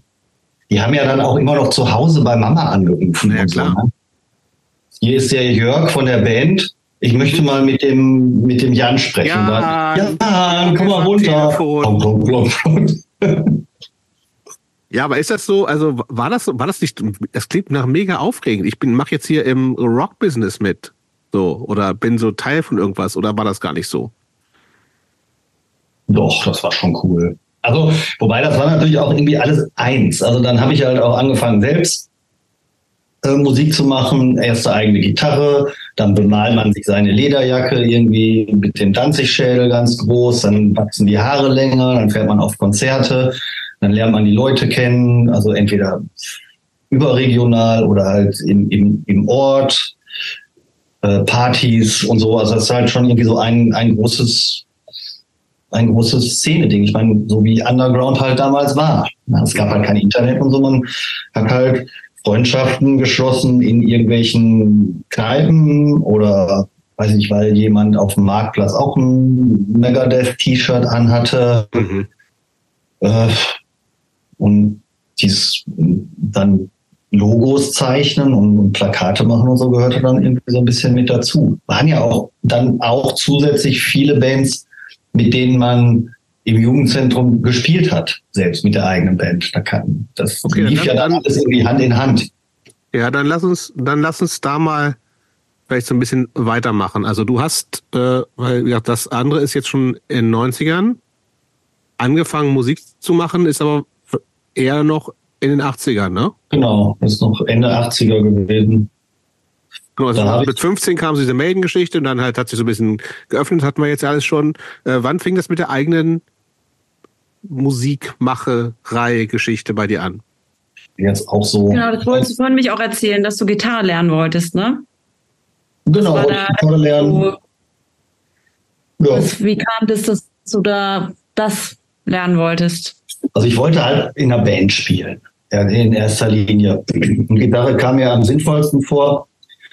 Ähm, dann habe ich Gitarrenstunden beim äh, bei bei meinem Klassenkameraden bezahlt bekommen von meinem Vater. Irgendwie 10 Mark die Stunde oder so, mach ruhig mal drei. Dann bin ich da mit der Akustikgitarre immer, die hatte er mir ausgeliehen, immer hinten auf dem Fahrrad. Und der hat dann mit mir schön Smoke on the Water und Wish You Were Here. Und der war ganz großer Police-Fan und so. Und da habe ich irgendwie drei, vier Mal ein Klassenkamerad, der schon Gitarre gespielt hat, in so einer Indie-Band. Äh, und der hat mir den, den Unterricht gegeben und ich fand, ich war total gelangweilt, fand ich scheiße und dann irgendwann habe ich ihm eine Kassette gemacht, wo auf der einen Seite DRI war, For a Kind und auf der anderen Seite, ich glaube, How Will I Love Tomorrow und habe gesagt, ey, hier ist eine Musik will ich machen, hier nicht plong, plong, plong, sondern hier, gib mal eine E-Gitarre und wie macht man hier so äh, Palmutes und so, Riffs will ich spielen und so. Und dann hat er gesagt, ja, das kann ich dir auch nicht sagen. Und das war's dann. Den Rest musste ich mir dann irgendwie selbst beibringen. Peter Burschs Gitarrenbuch. Klassiker. Ähm, ja, und so ging das dann los. Dann habe ich irgendwann einen Verstärker, so einen kleinen Yamaha-Verstärker mit 10 Watt oder so. Was war deine erste E-Gitarre für eine? In so einem holländischen Laden, so ein No-Name Stadtkopie oder so. Okay. War jetzt nichts Tolles. Hast du noch? Nee. Ist mir gestohlen worden. Oh. Und der Michael, der mir damals die Iron Maiden Kassette geliehen hat, der hat gesagt, er würde gerne Schlagzeug spielen. Und mein Vater hat aus seiner Jatzer-Zeit noch äh, so ein altes Schlagzeug im, auf dem Dachboden rumstehen. Mhm. Äh, war auch nur eine Snare, eine Bassdrum und ein Becken, glaube ich, und eine Hi-Hat. Aber das hat halt gereicht, um irgendwie so ein bisschen Misfits-Krach zu machen und so. Ey, aber das heißt, dein Vater, der hat selber äh, Musik gemacht und hat Jazz gehört. Das hast du ja vorhin irgendwie äh, komplett unterschlagen. Ja, der war also so diese 68er-Zeit, bevor die ins Ausland gegangen sind mit der Galerie und so. Das war halt so der deutsche intellektuelle linke Underground im, im Ruhrgebiet. So, ne? Also das war das schon. Weil Jobst, da hast du so ein bisschen, äh, da bist du so dran vorbeigeschlittert, ähm, was nämlich deine Eltern so gemacht haben, wenn sie nicht äh, gelehrt haben sozusagen oder irgendwie mit Schülerinnen gearbeitet haben. Die müssen ja dann, also ich meine, du sagst, deine Mutter hatte die Galerie, Aber das ist ja jetzt dann auch nochmal eine neue, ziemlich wichtige Info, dass dein Vater Musik gemacht hat und äh, die schon auch sich in so Kreisen bewegt haben, wo das durchaus äh, mit dazugehörte, natürlich auch äh, sich für Musik zu interessieren, auch wenn deine Mutter jetzt eher im künstlerischen Bereich unterwegs war. Aber ich finde so gerade vom äh, Niederrhein ist es ja auch nicht weit nach Düsseldorf und da ist ja auch einiges passiert in der Zeit. Insofern ähm, ja, aber also so wie ich das. Werdet ihr jetzt äh, marginal was mitgenommen haben, oder? Kann schon sein. Also so wie ich das also in, bei Nachfragen jetzt mitgekriegt habe, ist da musikalisch jetzt nichts so richtig Gravierendes gewesen. Also wie gesagt, die Essener Songtage, da wo halt viel Krautrock war, da hatten die ihren Stand. Mhm. Da haben die dann auch Frank Zappa und so dann live gesehen und haben da auch mitgemacht. Aber dass die jetzt selbst Musik gemacht hätte. Also ich glaube, mein Vater hat das Schlagzeug auch nicht oft benutzt. Also er hat auch nicht in der Band gespielt oder so. Das war mehr so ein Jugend äh, Spleen. Also das war, das, das war aktiv gar nicht richtig miterlebt. So, es war alles vor deiner Zeit. Ja, ja. Mhm. Also ich habe das dann irgendwann mal gefunden und ich glaube, der hat das noch nicht wegwerfen wollen oder irgendwann selbst noch mal drauf spielen wollen. Weil sie war war halt auch ein total altes Ding. Ne? Also wenn er es im Ende der 60er gekauft hat, dann war das halt auch irgendwie eine, so eine Stahlsnare, nicht aus Holz. Ja. Aber wie gesagt, die, also die haben da schon immer supported und da war Unterstützung war schon da. Kommen wir fahren mal nach Holland, gucken mal nach einer Gitarre, äh, so Sachen. Erste Band. Oberraum? zu Hause irgendwie? Oder so genau, dann haben wir zu zweit, ja, da haben wir zu zweit äh, in, auf dem Dachboden so ein bisschen gelernt, bis das dann alles zu laut wurde. Äh, und waren das dann, dann sind wir ja umgezogen in, in so ein Sportvereinsheim, auch noch zu zweit. Dann haben wir gedacht, hier die, da war das noch, äh, abstürzende Brieftauben oder so. Dann mhm. mhm. ja, wenn die das können, dann können wir das doch auch. Äh, aber singen konnte halt auch keiner so richtig. Ähm, nee, und dann kam eins zum anderen, dann haben wir ähm, einen Sänger gefunden, einen zweiten Gitarristen und dann irgendwann waren wir so eine richtige Band. Und dann haben wir im, im Proberaum der Schule durften wir nach Schulschlussproben erste Songs geschrieben und dann ging das halt so in die 90er rein mit so einer Metal-Musik, die man dann damals hat hören und machen wollen. Ja, wie ging das halt denn so? Hm? Was waren denn so Vorbilder von euch? Das war so die Zeit von Prong, Helmet, okay. äh, Flowpain, also irgendwie so, so schon alles so, so ein Hardcore-Metal, äh, offener Metal. Also mhm mit offenen Einfluss. Also auch nicht schwer zu spielen. Also so, so ein Megadeth Metallica-Zeug hätten wir auch gar nicht spielen können und mhm. wollen. Weil es halt viel zu kompliziert gewesen wäre. Und irgendwie Kreischgesang war auch blöd. Und dann haben wir halt mit, mit Thomas einen Sänger gefunden, der halt auch so eine Propane-mäßige Stimme eher hatte. Also so, so, so ein Bölk, äh, Schreigesang und dann erste Konzerte. Genau. Ja, was war, also wie hieß die Band? Das war Breeding 4 schon. Ach, das war schon Breeding 4. Ja, das war schon Breeding 4. Aha. Ähm, dann haben wir in, in dem Jugendzentrum gespielt, wo wir Zivildienst gemacht haben. Da konnte man irgendwie relativ problemlos äh, in so einem Keller spielen. Halt auch mit anderen Bands aus Wesel und Umgebung. Das halt viel, irgendwie viel so äh, nördlich westliches Ruhrgebiet, Wesel, die Ecke Dienstlagen, Förde. Äh, und da hat man halt so sich seine ersten Sporen verdient.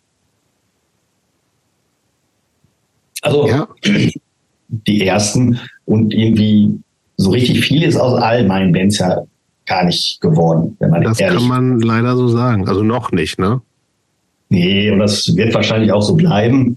Und das weiß ich nicht. Das ist vielleicht aber auch da nicht schlimm. Dann muss man halt dann seinen Frieden mitmachen oder mehr üben wollen. Okay.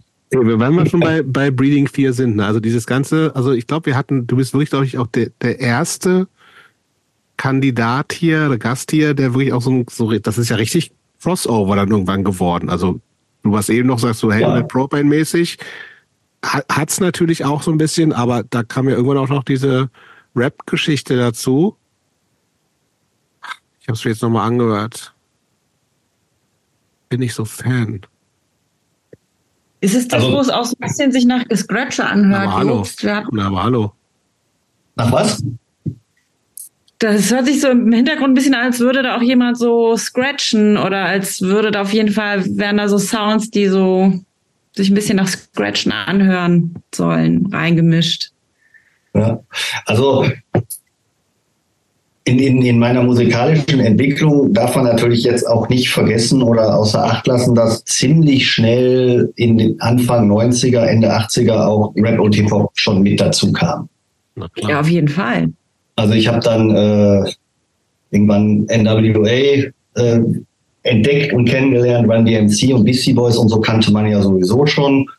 Ähm, also das ist jetzt nicht so, dass das Jahre gedauert hat, bis ich das äh, für mich entdeckt hatte, sondern das dann schon ziemlich schnell, ziemlich parallel gelaufen alles. Und dann kam ja sowieso Anfang der 90er mit Cypress Hill, House of Pain, äh, dann irgendwann auch Rage Against the Machine und so floss ja alles sehr ineinander. Äh, und das habe ich sehr begrüßt. Also ich bin da sehr drauf äh, eingestiegen und fand das damals sehr geil.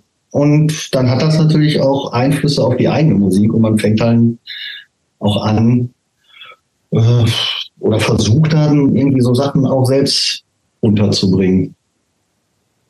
Ja, ich erinnere mich an so eine Band, die ich damals gehört habe, die ähm, war auch so von dem Style. Ich glaube, die waren aus der Schweiz, die hießen Sensor. Kennst du die? Kenne ich, ja. Also jetzt nicht persönlich, aber die waren damals sehr vielversprechend. Die hatten irgendwie mit. Wie ja. äh, die? Sensor. Sensor. S-E-N-Z-A? So vom Style, es hat mich so vom Style daran erinnert. Nee, S-E-N-S-E-R. Sensor. Ach so. Genau. Age of Panic oder so war die Single. Age of Panic, glaube ja. ich. Check It Out war so ein Lied, glaube ich. Hieß das so?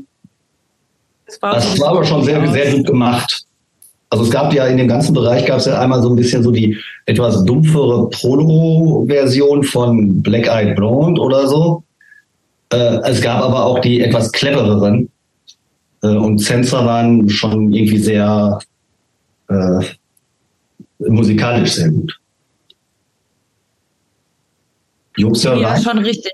Style, auf jeden Fall muss ich direkt dran denken. Ja, ja. also zu der Zeit war, war es halt auch super angesagt. Oh, das passt mega in die Zeit so. Ja. Ja, und man hätte irgendwie, vielleicht wäre man ein bisschen besser gewesen oder hätte irgendwie sich ein bisschen mehr dahinter gehängt. Vielleicht sogar irgendwas damit erreichen können dann zu der Zeit. Aber äh, jetzt rückblickend denkt man sich auch, ja, weißt du, das hat ja auch nur acht Jahre funktioniert oder so. Oder sechs Jahre. Und so wenig ist das ja gar nicht. Nee, aber selbst, selbst dann hätte man da irgendwie was mit erreicht, wäre man ja trotzdem nach zwei Platten abgeschrieben gewesen, weil selbst Limp Bizkit oder so wollte ja dann keiner mehr hören. Das oder? stimmt. So, wann, ich bin so ein bisschen zeitlich, äh, wann, wann hat die Band denn gestartet?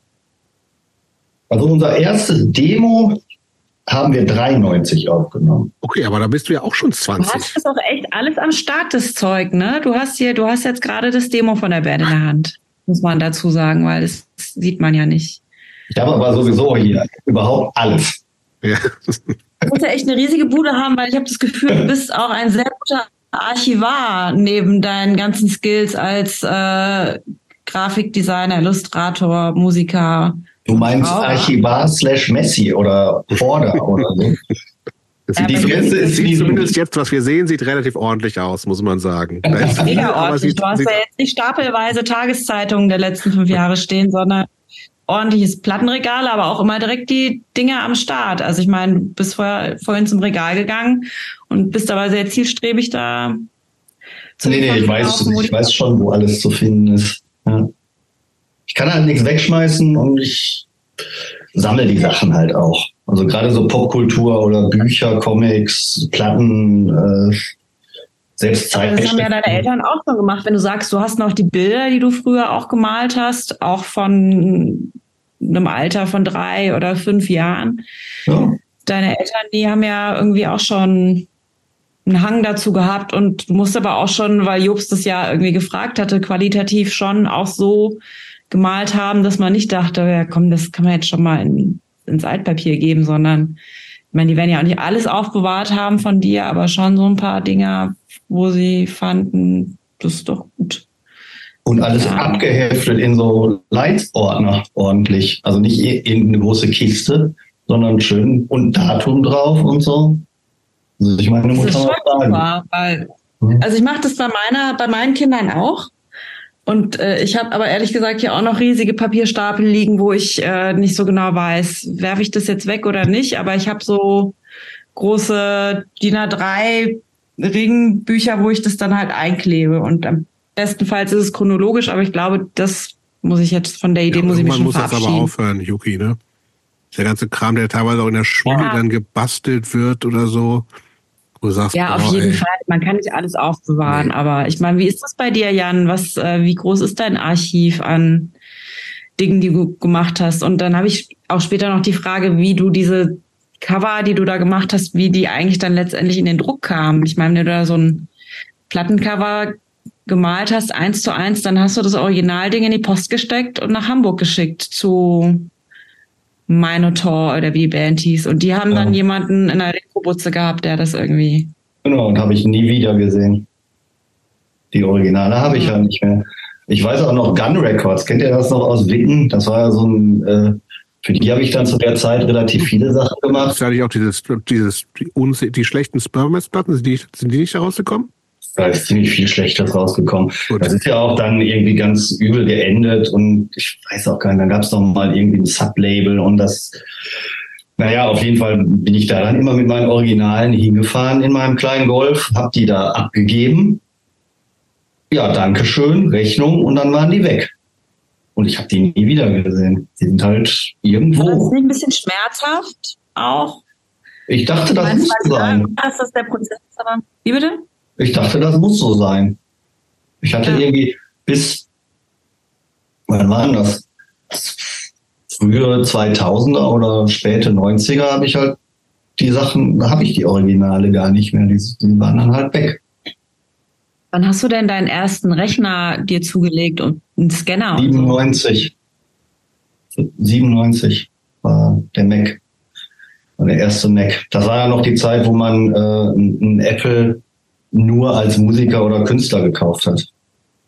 Da musste ja. man in Fachgeschäfte und äh, entweder ein Performer oder ein Power Mac unglaublich teuer und das war schon schwierig. Also das war vielleicht dann auch der der der richtige Startschuss, wo man sagen könnte, ab da war die freiberufliche Grafiker, Illustratoren Laufbahn oder so. Weil bis dahin war wir, wir durchkreuzen schon wieder Jungs. Äh, ich versuche ja, ja, die Karten. Noch weiter, aber da, ich knüpfe da gleich nochmal an. Ich Komm, muss auch noch zu. Ich würde aber, ich würde gern kurz noch diese Breeding 4 Sache kurz mal, ähm, da müssen wir auch nicht super, super tief einsteigen, aber es waren ja doch immerhin acht Jahre, die es das gab, hast du gesagt, ne? Die Band. Ja. So, und es gibt, es gibt Doch. diese, es gibt fast zehn Demo-Tape ja. und eine CD, ne? Es gibt eine regulär veröffentlichte CD und dann gibt es noch irgendwie ein oder zwei, die wir auf eigene Kappe noch aufgenommen, aber nie veröffentlicht haben. Okay, man, wir sind aber auch tatsächlich in dieser CD-Only-Zeit, ne? Ja, leider. Gibt's klar. nicht. Nee, gab's nicht. Und bei Wolverine sowieso nicht, weil da war ja kein Geld vorhanden. Ja, aber Wolverine gab's relativ lange. Die sind ja noch schon auch irgendwie, waren mir ein Begriff. Also wie gesagt, ich, Breeding 4 habe ich nur durch dich dann irgendwie gehört. Das war mir damals überhaupt kein Begriff. Deswegen die erste Frage, wie aktiv wart ihr denn überhaupt als Band? Also wir wollten es dann irgendwie schon wissen.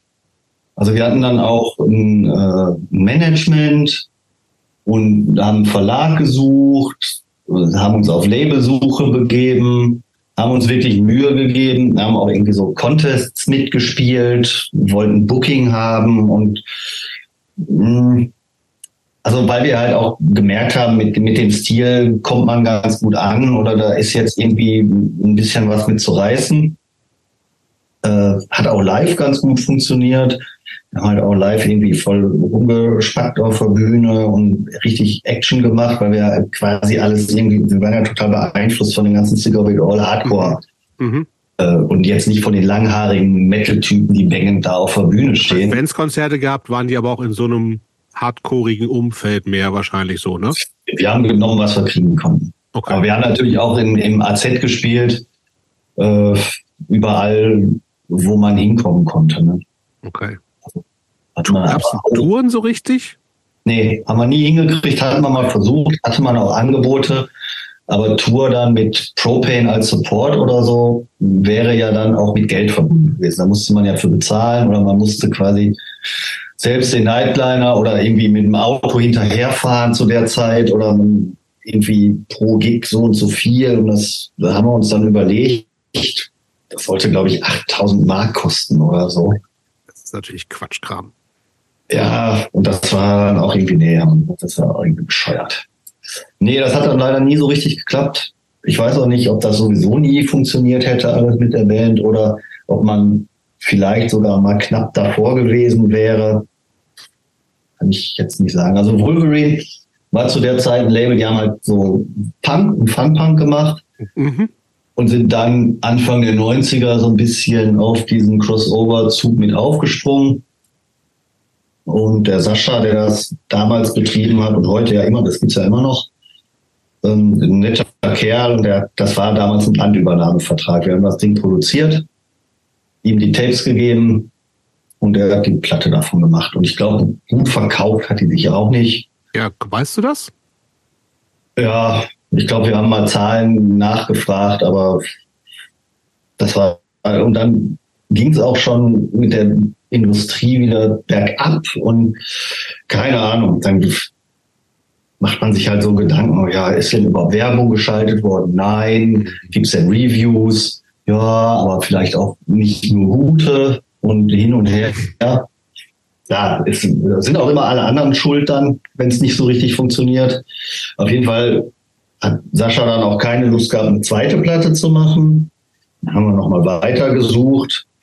Dann äh, wurde die Industrie und die ganze äh, Musikbusinesslage immer schwieriger.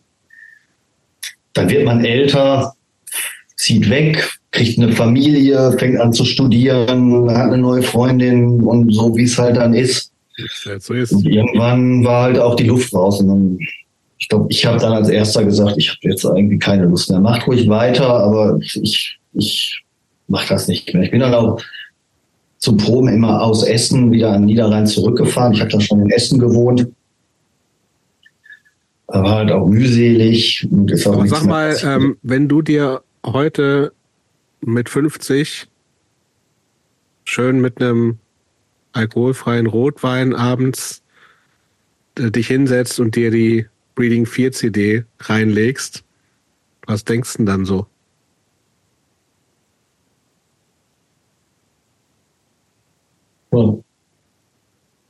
Ich kann die nicht trennen, die Musik von den Erlebnissen. Ich denke dann, ach, das war cool im Studio damals und ach, wir weißen noch da, als wir nach Magdeburg zum Konzert gefahren sind und wie wir den Song geschrieben haben, wie wir uns den Text überlegt haben, das war ja. Das klingt nach positiven Erinnerungen in erster Linie. Auf jeden Fall, ja. klar. Das war immer eine Band von Freunden.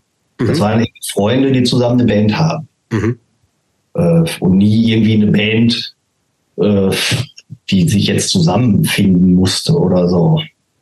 Ich, ich, okay. ich meine, wir sind ja immer noch die besten Freunde. Also die, ja, die fahren immer noch regelmäßig weg äh, auf Festivals, ja. Party, Konzerte. Ja, und sind ja auch in deiner aktuellen Band immer noch, ne?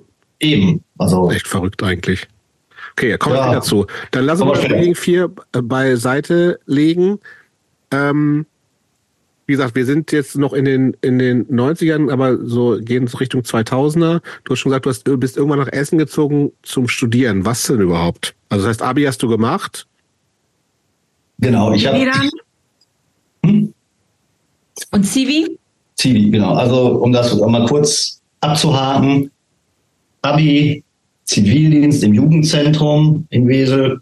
Danach hm, wollte ich keine Illustration machen, sondern Filme in Deutschland. Habe dann ein Praktikum ein Jahr lang gemacht in Frankfurt bei einer Filmeffektproduktionsfirma.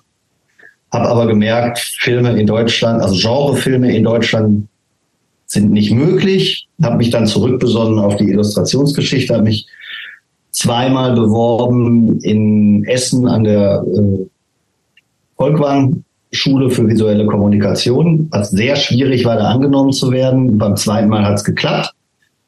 Das Studium selbst, das war 97, 98 oder so. Studium selbst fand ich total bescheuert, hat mir nichts gegeben, habe ich nach einem Semester dann abgebrochen und aufgehört und dann verstärkt weitergemacht, freiberuflich äh, in Illustration und Grafik und so weiter zu machen. Und dann sind wir auch schon irgendwie Anfang der 2000er immer noch in Essen.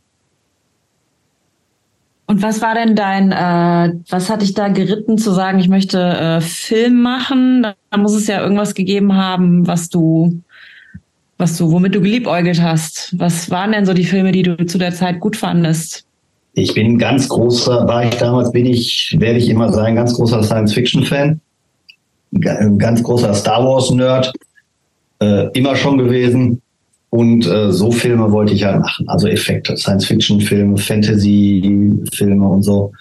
Für die Machart habe ich mich immer interessiert. Also das war so neben der Illustration eigentlich gleichberechtigt, mindestens genauso eine große Leidenschaft, die man aber leider aktiv ja hier in Deutschland nicht so richtig umsetzen kann. Äh, und deswegen wollte ich das eine Zeit lang machen, aber es ist nichts draus geworden. Aber was daran hätte dich interessiert, weil es gibt ja so wahnsinnig viele Gewerke beim Film und die verschiedenen Produktionsstufen. Wo hättest du dich denn da gesehen? Also Produktionsdesign hätte ich natürlich äh, interessant gefunden, Setdesign, äh, weil es auch mit Zeichnen gewesen wäre. In dem Studium, das war auch die Zeit vor Computern, da gab es halt noch eine Motion Control Kamera, wo man aus Plastik gebaute Raumschiffmodelle dann abgefilmt hat und so wie das bei Star Wars oder 2001 oder so auch der Fall war. Modellbau habe ich sowieso immer betrieben. Äh, also das war, das wäre schon cool gewesen. Das hätte man aber, glaube ich, eher 1979 bei ILM in Kalifornien machen müssen oder ja, nicht stimmt. 1995, kurz bevor die Computer kommen, irgendwo in Frankfurt, Offenbach, Dietzenbach. Mhm hast du da dann gemacht? Ne, wie lange ging das Praktikum? Ein Jahr, sagst du? Knappes Jahr, genau. Also das Praktikum waren drei Monate. Das brauchte man, um studieren zu können. Und nach den drei Monaten haben die mich äh, quasi abgeworben, umworben, weil ich da so leidenschaftlich bei der Sache war, dass ich da weitermache. Und da wurden halt Werbefilme gemacht. Äh, alles, was mit Film im kommerziellen zu tun hatte, wurde da angeboten. Und deine Aufgabe war? Mädchen für alles. Also ich habe halt Zeichnungen gemacht, äh, wenn habe auch irgendwie den Laden aufgeräumt, wenn nichts zu tun war, äh, hin und her gefahren, zum Kopierwerk gefahren, habe da die, waren ja noch Filmrollen zu der Zeit äh, zum Belichten hingebracht nach Wiesbaden, Post-Production überwacht und so Sachen. Also schon irgendwie ganz interessant, aber es war natürlich alles irgendwie letzten Endes Werbefilme und mhm. so Larifari. Also jetzt kein Spiel. Was, was, was, ja, ja, was waren das für Werbefilme denn? Ach, wir haben einen für Progress gemacht, die Staubsauger. Äh, einen für Uhu, glaube ich. Aber weiß ich auch nicht mehr. Einen für, aber das hat mich auch irgendwie gar nicht so richtig interessiert und das war auch doof und so. Das, ich meine, das war ganz interessant, dann bei den Besprechungen und Briefings dabei zu sein und zu sehen, wie die Werbeindustrie funktioniert. Vielleicht konnte ich das dann später dann für Agenturarbeiten sogar auch noch gebrauchen. Aber in dem Moment und irgendwie als 20-Jähriger fand ich das total blöd. Dann nachher. Also desillusioniert, was den deutschen Film angeht. Total, ja, ja. Also diese Firma, die hat, ich bin auf die aufmerksam geworden, weil die für einen Roland Emmerich-Film in den 80ern die ganzen Spezialeffekte ja, gemacht hat. Gut, macht Sinn, ja. über Moon 44. Das war so einer der ersten Roland Emmerich-Filme. War auch sehr gut gemacht, ist international auch ganz gut angekommen. Aber das war es dann halt auch. Ne? Dann ist halt Roland Emmerich in die USA gegangen und in Deutschland gab es keine Science-Fiction-Filme mehr. Und wenn dann irgendwie die unendliche Geschichte oder so in Bavaria Filmstudios oder so. Mit, mit Fuchur immerhin. Mit Fuchur, ja. Aber trotzdem. Mal, aber das heißt, danach, nach dieser, dieser gescheiterten, gescheiterten Ausflug in die Filmbranche, hast du dich tatsächlich schon selbstständig gemacht? Ja, selbstständig gemacht. Na, Im Sinne, wo, womit hast du denn, also, wie hast du deinen Lebensunterhalt denn bestritten danach? Also ich habe halt nebenher halt immer noch diese Logo-Geschichten gemacht, die ja schon in der Schule angefangen haben. Ja. Und kleinere Cover und Plakate und. Gut, aber das sind 50 Mark, die immer noch in den Singles drin liegen. Genau, ja. Genau da. ähm, und das ging aber immer weiter und immer mehr. Und dann irgendwann. Aber auch nur so über, über Word of Mouth und Leute sagen, ey, geile Logos kriegst du beim Mining House. Genau, das war. Dann ging das. Natürlich alles schwarz, ne? Auch alles schwarz. Ja, klar. Ja, oder ja, genau. als Kleinunternehmer dann irgendwie, okay. ne? Klein, schon mit Rechnung. Und einen richtigen Auftrieb hat das dann erlebt, als ich ähm, über so einen Weseler Klamottenladen, die wollten, die, da gab es Stüssi noch und so Sachen. Mhm. Ja, ja, also Graffiti und Bad und Mad und so. Und so eine Sachen habe ich ja auch gemacht. Hier, so wie auch hier dieses, dieses Graffiti-Cover und so. Genau, ja, ja. Äh, und ja, das kenne ich noch. Das mit, hast du mit, gemacht? Ja. Mit, mit Sprühdosen dann auch und auch mit Airbrush. Und der Typ von dem Klamottenladen hat gesagt, ich brauche T-Shirt-Motive von halt so äh, Graffiti-Charakteren. Und dann habe ich für, da habe ich zum ersten Mal richtig Geld verdient. Der hat gesagt, möchtest du für ein T-Shirt-Design haben? Habe ich gesagt, ich hätte gerne 100 Mark. Mhm. Dann hat der gesagt, nein, 250. Äh, ich möchte dich schon ordentlich bezahlen. Und da habe ich halt mit meiner damaligen Freundin zusammen in so einer kleinen Wohnung gelebt und habe dann irgendwie täglich so ein Ding gemalt. Und das hat auch gereicht. Und der hat die dann gedruckt. Äh, das war schon irgendwie ganz cool. Und dann habe ich halt gemerkt, ja gut, da kann man schon auch ein bisschen Geld mit verdienen. Und von da. Das heißt, ja? Nee, erzähl. Von da aus ging es dann zu Nastrovia Potsdam. Ach ja, stimmt, die gab es ja auch noch. Die gab es damals und die haben auch so eine Sachen gemacht und da habe ich, ich habe auch immer Kram verschickt in alle Welt und Boulder gemacht und irgendwie so. Und die sind darauf angesprungen und haben mich dann beauftragt. Und für die habe ich auch eine Zeit lang total viele T-Shirt-Motive gemacht. Auch so Graffiti oder Retro 70er Jahre mäßig. Die haben ja auch ständig gebraucht. Ähm, dann kam Lost and Found, Aha. die, die, die Hardcore-Label. Äh, Aha. Die haben dann irgendwann mit ihrem Mail-Order ja auch Klamotten gemacht. Ziemlich das viel. Stimmt. Äh, und der Uwe hieß der, glaube ich, damals. Ja, es gab zwei. Also Bernd und der andere ist, glaube ich, Uwe. Der hieß Uwe. Genau, der andere. Mit dem habe ich lange Zeit auch zusammengearbeitet. Der hat mich auch äh, für relativ viele Sachen immer beauftragt. Äh, der hat mich dann übrigens auch für CD-Cover beauftragt. Dann kam es irgendwelche Lost and Found Bands, die CD-Cover brauchten. Ja, welche? Das muss ich wissen. Kenne ich bestimmt. Violation of Trust. Welche? Violation of Trust. Das kann sein, klingt wie eine Lost and Found Band, habe ich aber doch noch nie gehört. Und es gab irgendwie, ah, wie hießen die denn noch? Buddy, Only Attitude Counts. So eine österreichische Band. Ja. Und die, da habe ich erschreckt festgestellt, dass sie irgendwann dann später, nachdem ich schon lange nichts mehr für Lied gemacht hatte, auch irgendwie so nationalistische Sachen gepostet haben und irgendwie in so einem komischen Eu rechten. Ja, ja. Oder? Die haben sich gerade vor kurzem aufgelöst. Also äh, sie waren eher so ein bisschen so so Proll-Geschichte. So, die haben, glaube ich, so, ich, die, wenn ich mich nicht recht, äh, wenn ich nicht, es kann sein, dass sie auch so versucht haben, die die so eine Wiener DMS-Crew, die es da so in New York gab, so zu machen. Ja. Irgendwie sowas eher so. Aber ich also glaube eigentlich ja. harmlose Also es sollten auch die Motive sein. Ich erinnere mich an ein T-Shirt-Motiv, wo dann irgendwie so ein Typ mit Basecap und, und Bulldogge stehen sollte und so. Das geht ja schon Was von, wie es in Wien halt so ist. Gebiete. Gebiete. Aber krass. Du bist aber dann nicht äh, sprühen gegangen oder so. Das hat dich nicht interessiert. Ich meine, du hast auch Hip-Hop gehört. Aber relativ wenig. Also hier auf dem Dorf, im Umfeld und so, und so ein paar Autobahnbrücken und so. Also Züge gab es ja nicht. Was war, was war denn dein Tag? Chipmunk. Chipmunk, ganz schön lang. Ja. Aber Text habe ich, also ich habe schon richtige Pieces und Charakter und so machen wollen.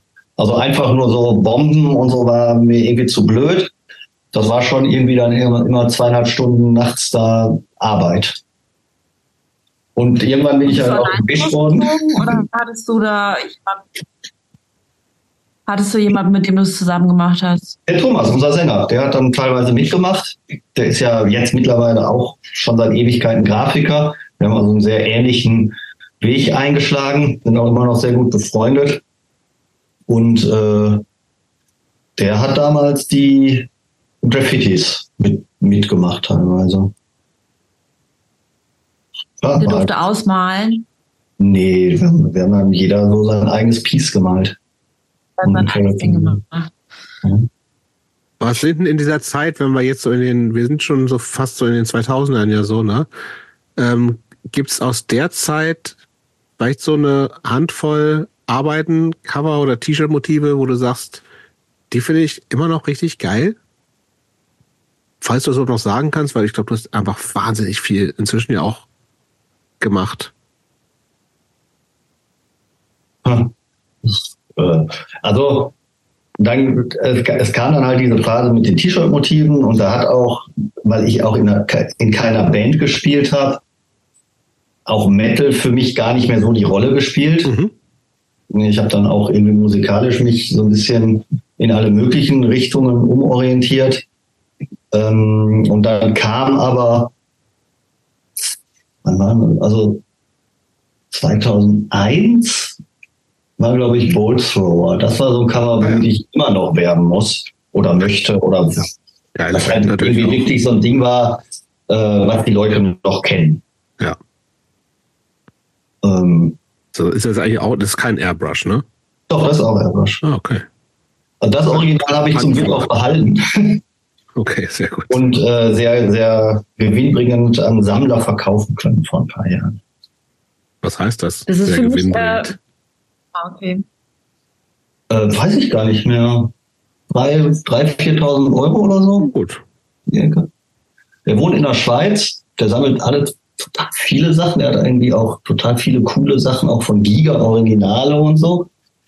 Und weil das eingerahmt war und zusätzlich mit noch ein paar anderen verkauft werden sollte, kam der Postweg nicht in Frage. Und ich wollte es auch nicht verzollen. Ja. Und dann habe ich mich äh, halt ja, genau. Und habe gedacht, äh, okay, dann fährst du halt über die grüne Grenze, ganz Outlaw-mäßig, äh, in die Schweiz und habe mir voll Gedanken gemacht und vorher äh, einen Weg ausgesucht und alles gut verpackt und irgendwie noch Klamotten drüber gelegt und bin wirklich auf Nummer sicher gegangen, weil ich mich da schon irgendwie so Pablo Escobar-mäßig habe äh, über die Grenze fahren sehen. Äh, und letzten Endes war es einfach nur eine Straße, es war gar nichts. Es war weder irgendein Häuschen, noch es war einfach nur ein Schild Schweiz. Hätte ich mir halt auch sparen können. Aber hast ja anscheinend super geplant. Hast du den besten Weg gefunden. Ja. Ja, aber abgefahren. Dann hängt dein Bild da in der wahrscheinlich nicht so kleinen Bude von diesem Typen neben irgendwelchen Gigabildern, ja? Das ist ja das war voll cool. Ja, der hat mich halt auch eingeladen, war, war sehr nett und äh, hat mir da Spaghetti gekocht und so. Ähm, und hat mir die ganzen Sachen gezeigt, auch total stolz. Und da sind halt die, weiß nicht, auch von Andreas Marschall und Sebastian Krüger und irgendwie von die, die ersten drei Creator-Alben, Sodom, äh, Blind Guardian, also wirklich so Sachen, die man als Teenager selbst total mhm in- und auswendig als Poster an der Wand hatte und so, die hatte der als Original und hat mir die alle gezeigt. Das war schon ein total cooles Erlebnis, das sehen zu dürfen für mich als Fan. Es hing alles tatsächlich oder hatte der so ein Lager? Es, es hing total viel. Ähm, und äh, weil die riesige Wohnung immer noch nicht groß genug war, waren aber auch viele Bilder in irgendwelchen Mappen und so, die man durchblättern konnte. Ja, das war ein, ein tolles Erlebnis. Und ich zuletzt natürlich auch, weil ich mit viel Bargeld wieder nach Hause gefahren bin. Das war dann eher spannender zurück über die Grenze mit dem ganzen Bargeld. Also Oder? Das konnte man natürlich gut verstecken. Und ähm, wusstest du dann schon, äh, wo das Ding hängen würde? Hat er schon, hat er dir gezeigt, äh, wo dein Bild hin sollte? Oder? Nee, Weil das, das war wahrscheinlich auch spannend. Ja. Aber der hat dann auch nochmal eine Ausstellung sogar gemacht. In, das war in, in, der Nähe von Zürich. Ähm, aber da habe ich es dann nicht hingeschafft. In irgendeinem Museum mit den ganzen Artworks. Das wäre vielleicht noch ganz kurz gewesen. Weißt du, was das für ein Typ ist? So ein Schweizer, der solche Sachen als Hobby sammelt. Der muss ja, ja irgendwie. Klar. Der war, äh, der war früher selbst Fan. Und so, so, so ein Typ wie man selbst. Hat das nötige äh, Kleingeld aber. Und ist dann ins Schweizer Bankwesen eingestiegen und hat da wohl dann irgendwie sein, sein Geld gemacht.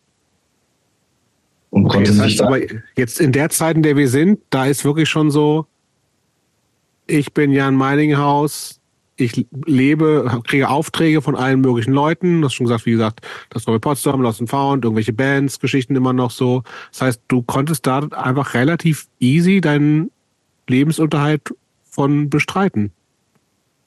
Ja, es hat also es hat gereicht.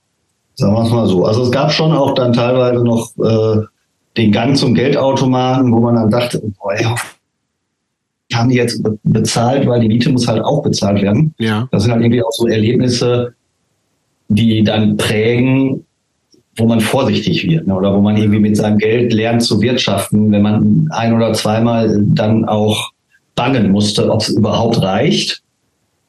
Ähm, das ist also eine gute Lehre, aber irgendwie ist es immer ganz, ganz gut ausgegangen. Aber das war auch die Perspektive für dich zu der Zeit, war auch, ich bin selbstständiger Typ. Hast du nie Ambitionen gehabt, irgendwo zu sagen, so, ey, stell mich mal an oder whatever? Nee, also das war die, das war die Ambition, also die, die Perspektive, seitdem ich mit dem Studium aufgehört habe. Okay. Das war die Entscheidung zu sagen, nee, das kriege ich jetzt auch alleine hin, dafür muss ich hier nicht fertig studieren. Das läuft eh schon ganz gut, dann konzentriere ich mich lieber darauf, dass äh, jetzt selbstständig zu machen und weiterzuführen. Werbe angemeldet und sowas alles.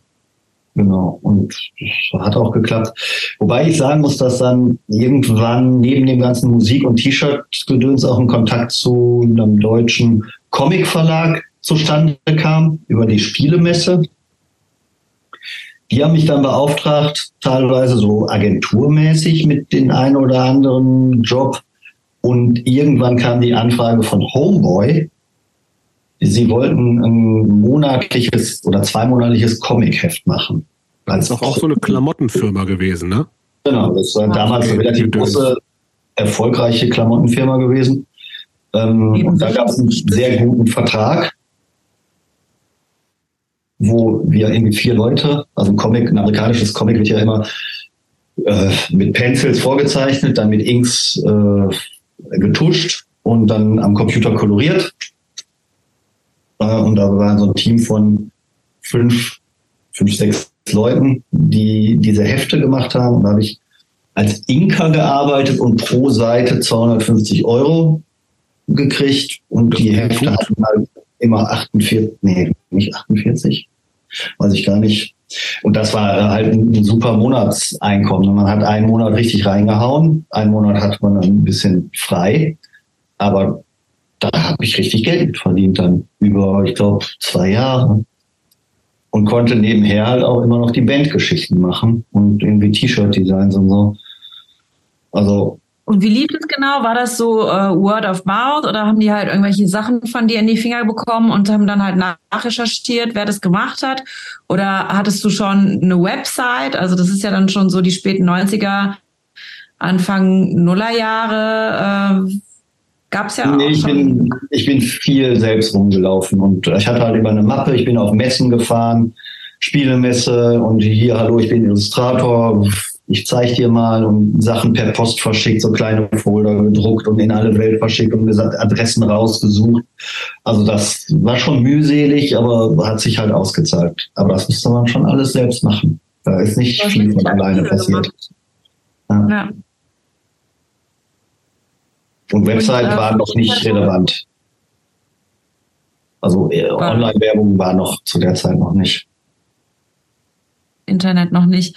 Für, Mhm. äh, für mich äh, finde ich ja interessant, so die Benchmark, äh, dass du dir einen Rechner gekauft hast. Wann hast du dir den zugelegt zwischen all den Jobs, die du jetzt so erwähnt hast? Wann kam das bei dir dazu? Ich glaube 97 war das mit dem Rechner. Das war ja doch stimmt. Das das war die, als ich für den Klamottentypen die T-Shirt-Designs gemacht habe und das Sorge Potsdam und so und Lost and Found. Die ersten kann ich mich noch erinnern, habe ich noch mit Marker ausgemalt und Farben angegeben und Pantone-Farben dran geschrieben und irgendwie per Fax verschickt. Und die die späteren waren dann schon am Rechner. Das muss also genau die Zeit gewesen sein. Da hatte mein Vater mir Geld vorgestreckt und ist mit mir nach Oberhausen gefahren. Auch sehr großer Support. Das war arschteuer auch, ne? Das war damals toll. Das war auch irgendwie total exklusives Geschäft. Ne? Das war ja nicht irgendwie so wie heute, sondern nicht, da war auch immer der Geschäft. Das war so sektenmäßig alles mit dem Mac. Und alles Ja. kostete. Also der, du brauchtest ja auch einen Drucker, der war arschteuer damals noch. Ein Scanner konnte man sich kaum leisten. Äh, ein externes CD-Laufwerk vielleicht noch. Was brauchte man denn da noch alles? Irgendwann eine Programme brauchst du ISDN-Karte. ja auch. Hm? Programme brauchtest du ja auch. Quark. Express oder was hast du da? Ja, die habe ich aber alle so gekriegt. Die waren da plötzlich. Die waren plötzlich da. Das ging da damals noch. Also man, man kriegte damals eine CD von irgendeinem Freund, von einem Freund, von einem Freund. Und da war Quark Express 3 drauf. Photoshop 3. Und dann konnte man die von da aus benutzen. Okay, aber parallel Musik gab es ja auch Doing immer noch. gemacht oder hast du dir, ich erinnere mich noch, dass es für Photoshop dieses äh, dicke Buch gab, Classroom in a Book. Ja, Hast du so Dinger dann auch am Start gehabt? Total. Oder- Illustrator und so. Freehand. Die habe ich auch teilweise alle noch im Keller gefunden neulich und äh, viel zu lange aufbewahrt und dann irgendwann weggeschmissen, weil ich meine, so ein Freehand-Tutorial-Buch von 98 kann man heute natürlich auch nicht mehr viel mit anfangen. Freehand. Gibt's gar nicht mehr. Ist ja schon, da geht's schon los. Gibt's ja gar nicht mehr. Quark Express ja auch nicht mehr. Nee. Ich überlege gerade, ob wir noch mal kurz mit diesen, äh, also es gab immer wieder so Bandversuche, ne? Aber so richtig, also es gab dann dieses, äh, so ein, das hast du uns im Vorfeld noch geschickt, so ein, so ein kleines Projekt namens J-Bay, Downloader gab es, aber alles Sachen, die nicht wirklich, ja, äh, die nicht wirklich, äh, wo nicht mehr daraus geworden ist, ne? Nö, das waren, das waren auch so Sample-Geschichten und viel alleine zu Hause sitzen und dann kam so ein bisschen die Big Beat-Zeit und Chemical Brothers, äh, Mhm. Fatboy Slim, Prodigy. Fand ich halt super und hab dann, J-Bay ist schon ganz lustig anzuhören, finde ich. Also, ja, das war so ein bisschen die, die, Alleine? die ja, mit, mit dem Sänger zusammen. Das war so die Idee, Big Beat mit, mit Gesang zu machen. So.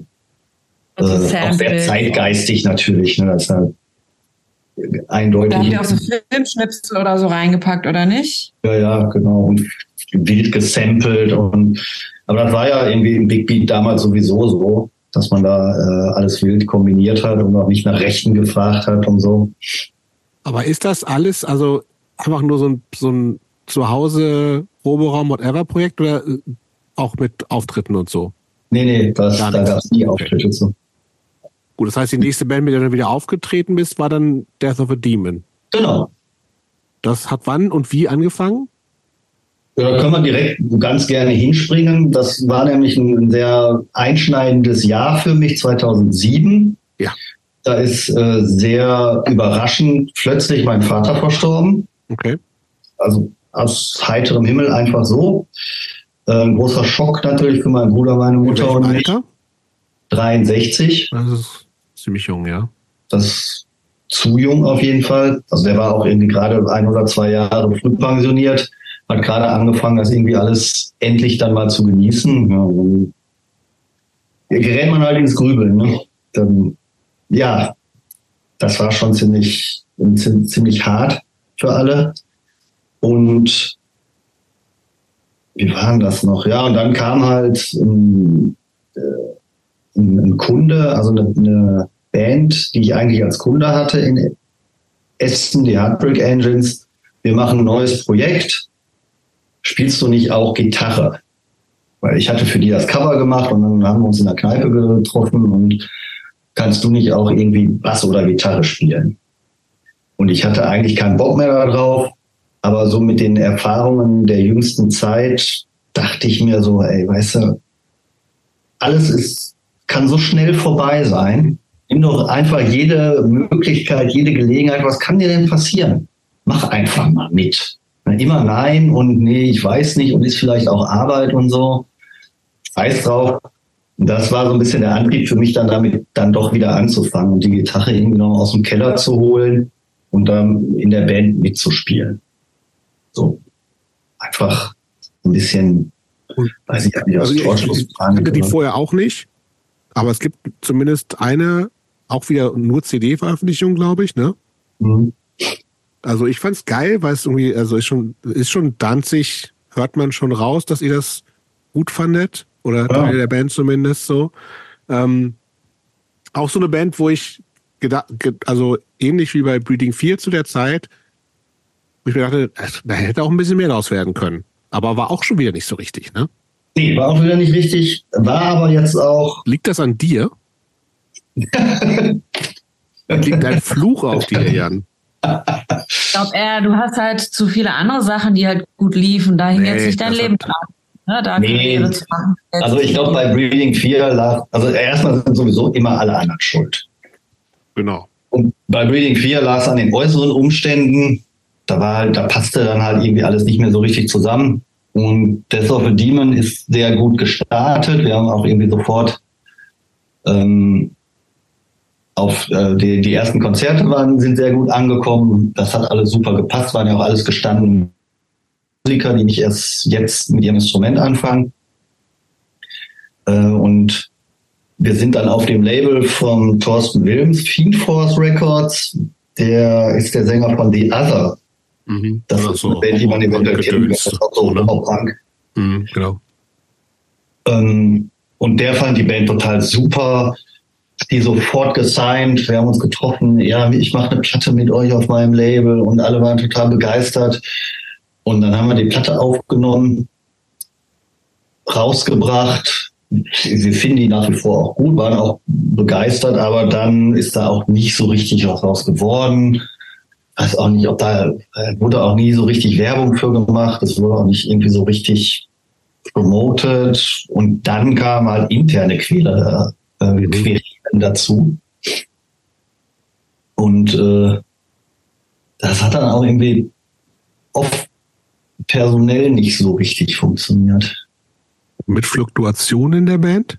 Nee, gar nicht. Mit, okay. mit immer den gleichen Leuten, die immer wieder sich in die Köpfe gekriegt haben. Okay. Ganz einfach. Ich habe irgendwann neulich nochmal Some Kind of Monster gesehen von Metallica, die Doku, und habe überlegt, kann denn das sein, dass sich so eine bekannte Band dann so zerfleischt? Das sind doch alles erwachsene Männer und normale Persönlichkeiten, die ja auch normal miteinander reden können und sich doch nicht so kleinkindhaft verhalten müssen. Und dann ist mir halt aufgefallen, so eine Hobbyband funktioniert ja oft ganz genauso. Irgendwelche Befindlichkeiten und Ego und der eine ist beleidigt, der andere redet nicht mit dem anderen und so. Also ist ja gar kein Wunder. Und wenn dann noch irgendwie Millionen Verträge dazukommen und irgendwelche Managemententscheidungen und so, dann geht es wahrscheinlich voll in die Hose.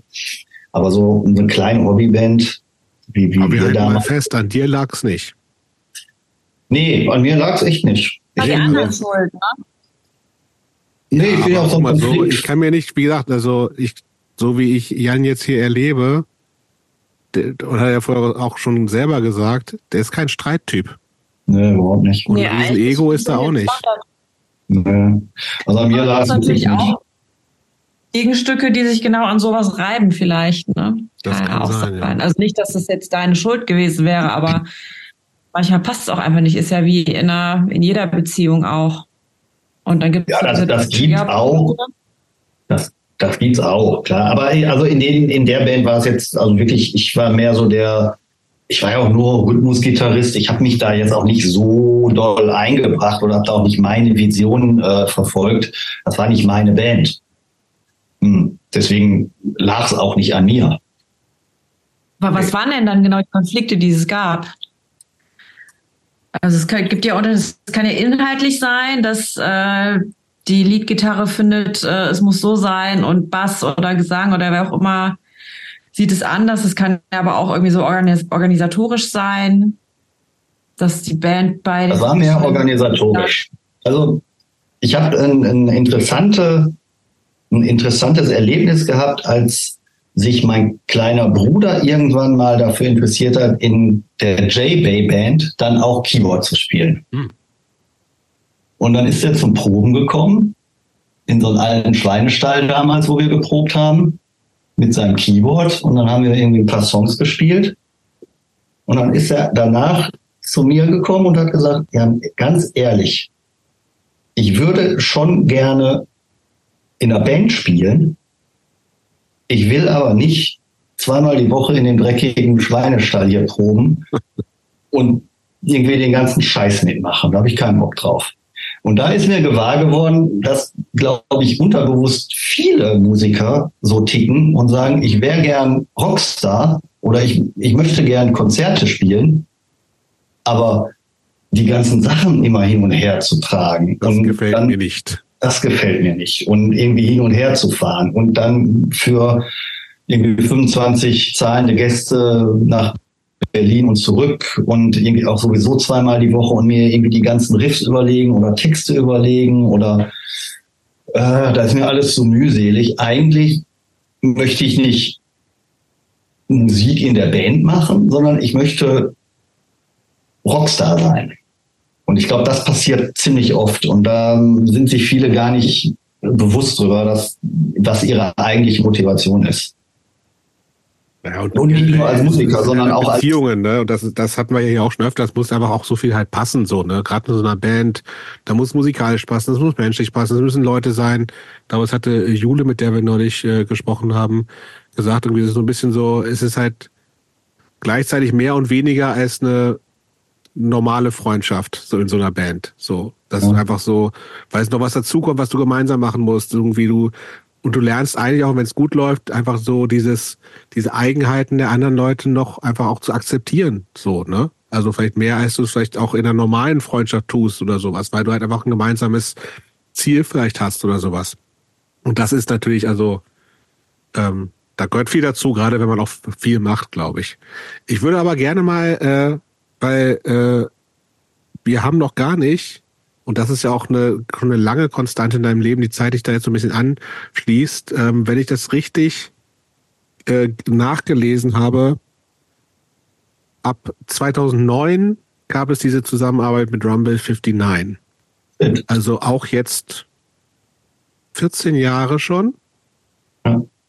Ähm, und wir haben bisher, weil das auch ja gar nicht so viel Überschneidungen zwischen, ist natürlich auch eine Subkultur sozusagen, äh, aber halt hat mit Punk Hardcore nicht so wahnsinnig viel zu tun. Ich glaube, wir haben noch kaum darüber gesprochen, wenn dann vielleicht mal in einem Scherz, dass das irgendwie so oft äh, so ist. Also ich bin da, bin, habe eine kritische Dis- Distanz dazu.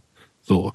Ähm, und ich, vielleicht fangen wir damit an, dass äh, also Rumble 59 eine- Selbstbeschreibung von, denen, von deren Homepage, da steht, Rumble 59 verkörpert einen Rock'n'Roll Lifestyle.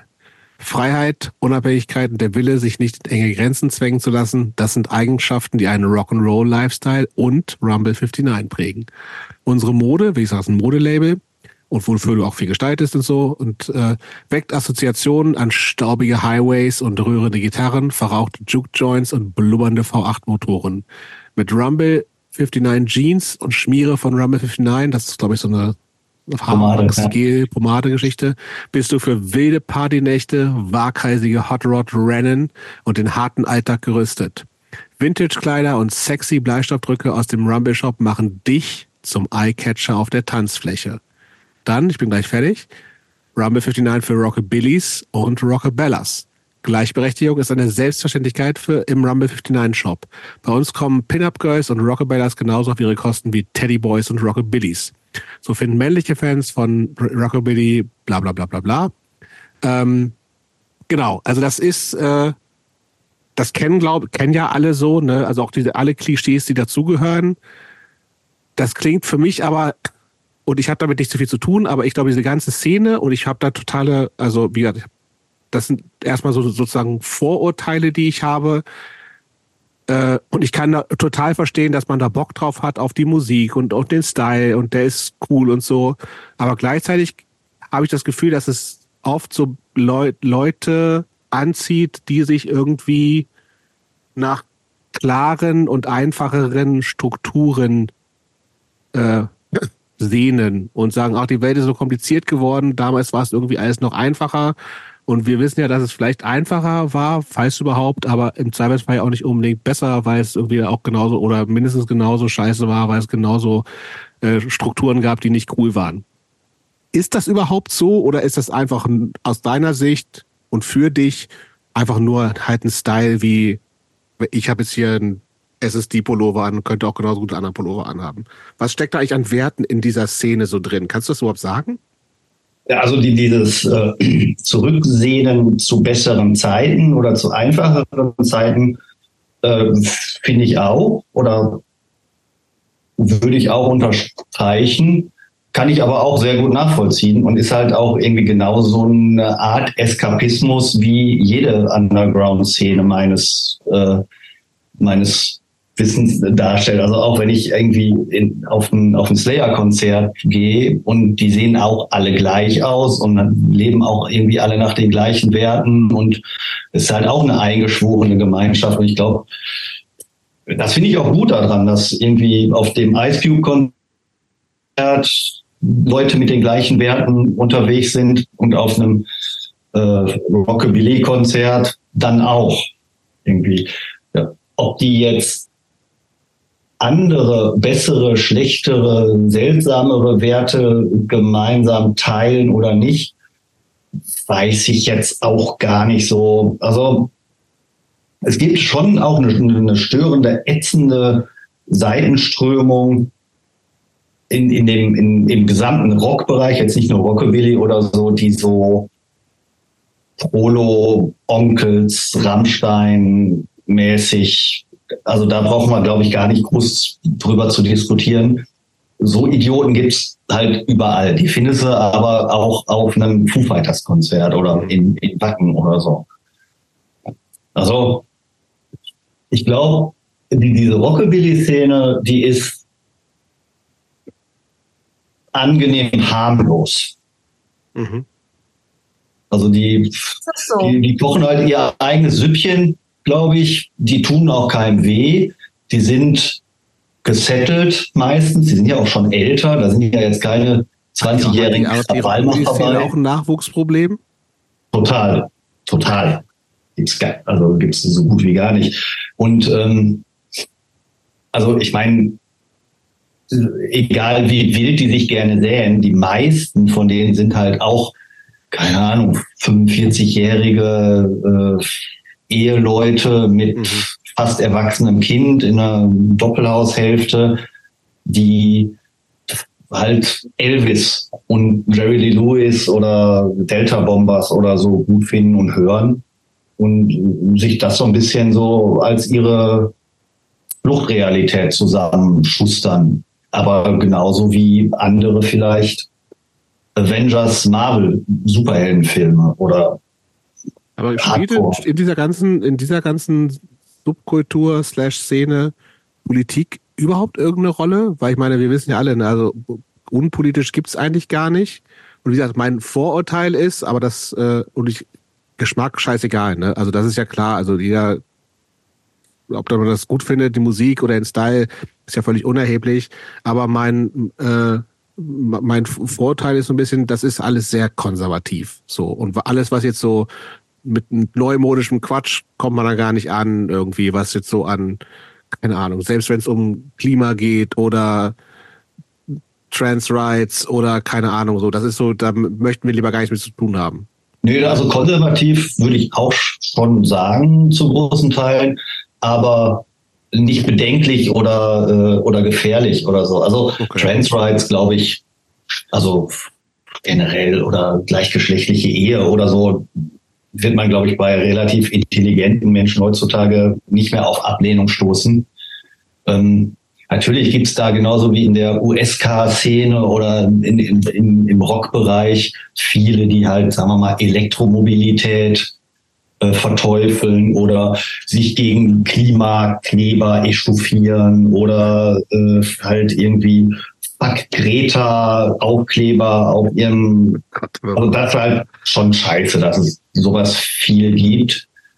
Äh, aber das würde ich jetzt nicht auf, auf eine bestimmte Szene beschränken, sondern das ist halt, glaube ich, eine gesamte glaube ich, ne? Also dieses irgendwie Leute 50 plus haben echt, also das ja. ist schwierig da irgendwie so, ne? Das ist schwierig, ja, glaube ich auch. Und das aber auf Metal-Konzerten oder Punk-Konzerten oder so auch, glaube ich, ist anders.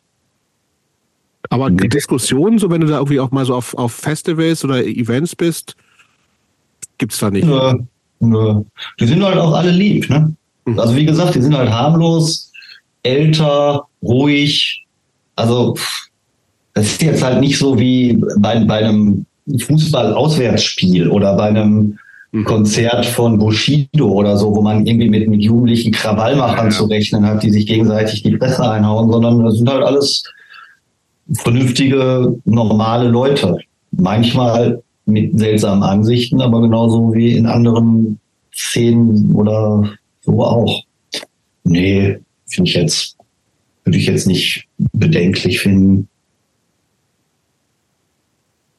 Weil ich auch nicht so richtig Teil der Szene bin. Ich, ich, ich gehe ab und zu auf so Konzerte, aber bin nicht ständig so unterwegs. Aber die sind halt auch wirklich alle noch älter als wir. also da ist auch nicht selten dann jemand schon mal dann über 60 oder irgendwie. Das also dann Aber das sagt doch schon irgendwie auch was, oder? Ich meine, ähm, unattraktiv offensichtlich, ne? Für jüngere Leute.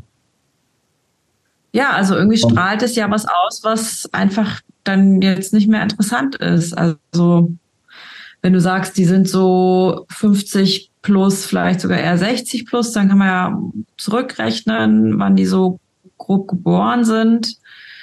Und ähm, das ist ja wahrscheinlich dann auch einfach eine Zeit, wo so der US-Style, was da so aus der Ecke kam, vielleicht auf eine andere Art auch noch irgendwie irgendwie kultig und schon Richtung glorifiziert wurde, was heute dann irgendwie nicht mehr so ist, weil heutzutage kommen halt ganz andere Sachen aus den USA und die sind auch nicht mehr so special, allein schon dadurch, durch die Globalisierung und das Internet und so weiter. Ja.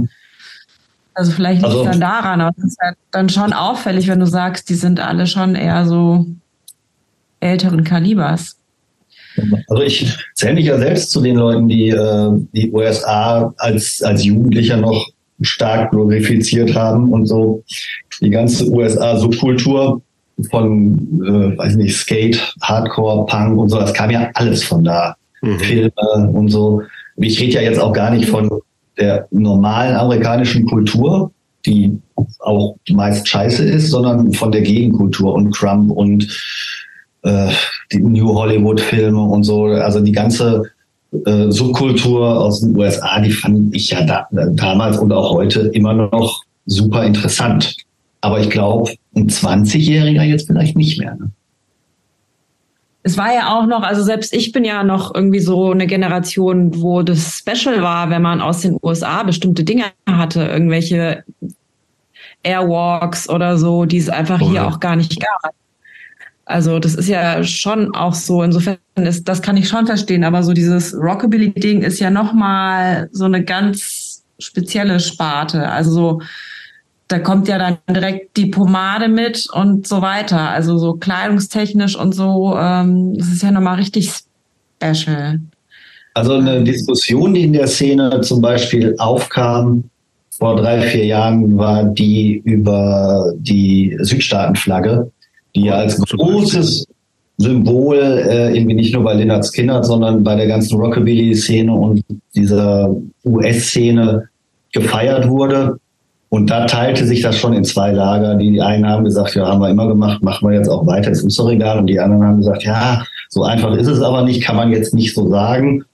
Und wir haben im Unternehmen dann zum Beispiel auch gesagt, wir benutzen das halt nicht mehr. Okay. Also wir, wir, wir äh, ich habe teilweise noch T-Shirt-Motive oder wir haben noch Buckles oder so damit gehabt, ganz am Anfang, als ich angefangen habe. Und ich habe die auch selbst noch gezeichnet. Und als das dann so ein bisschen eskaliert ist, und immer schlimmer wurde und so haben wir gesagt, nee, also kann, machen wir halt nicht mehr, können, wollen wir auch nicht mehr, äh, lassen wir jetzt halt einfach auslaufen. Ja, das, das geht alles auch nicht spurlos an zumindest Teilen dieser Szene vorbei.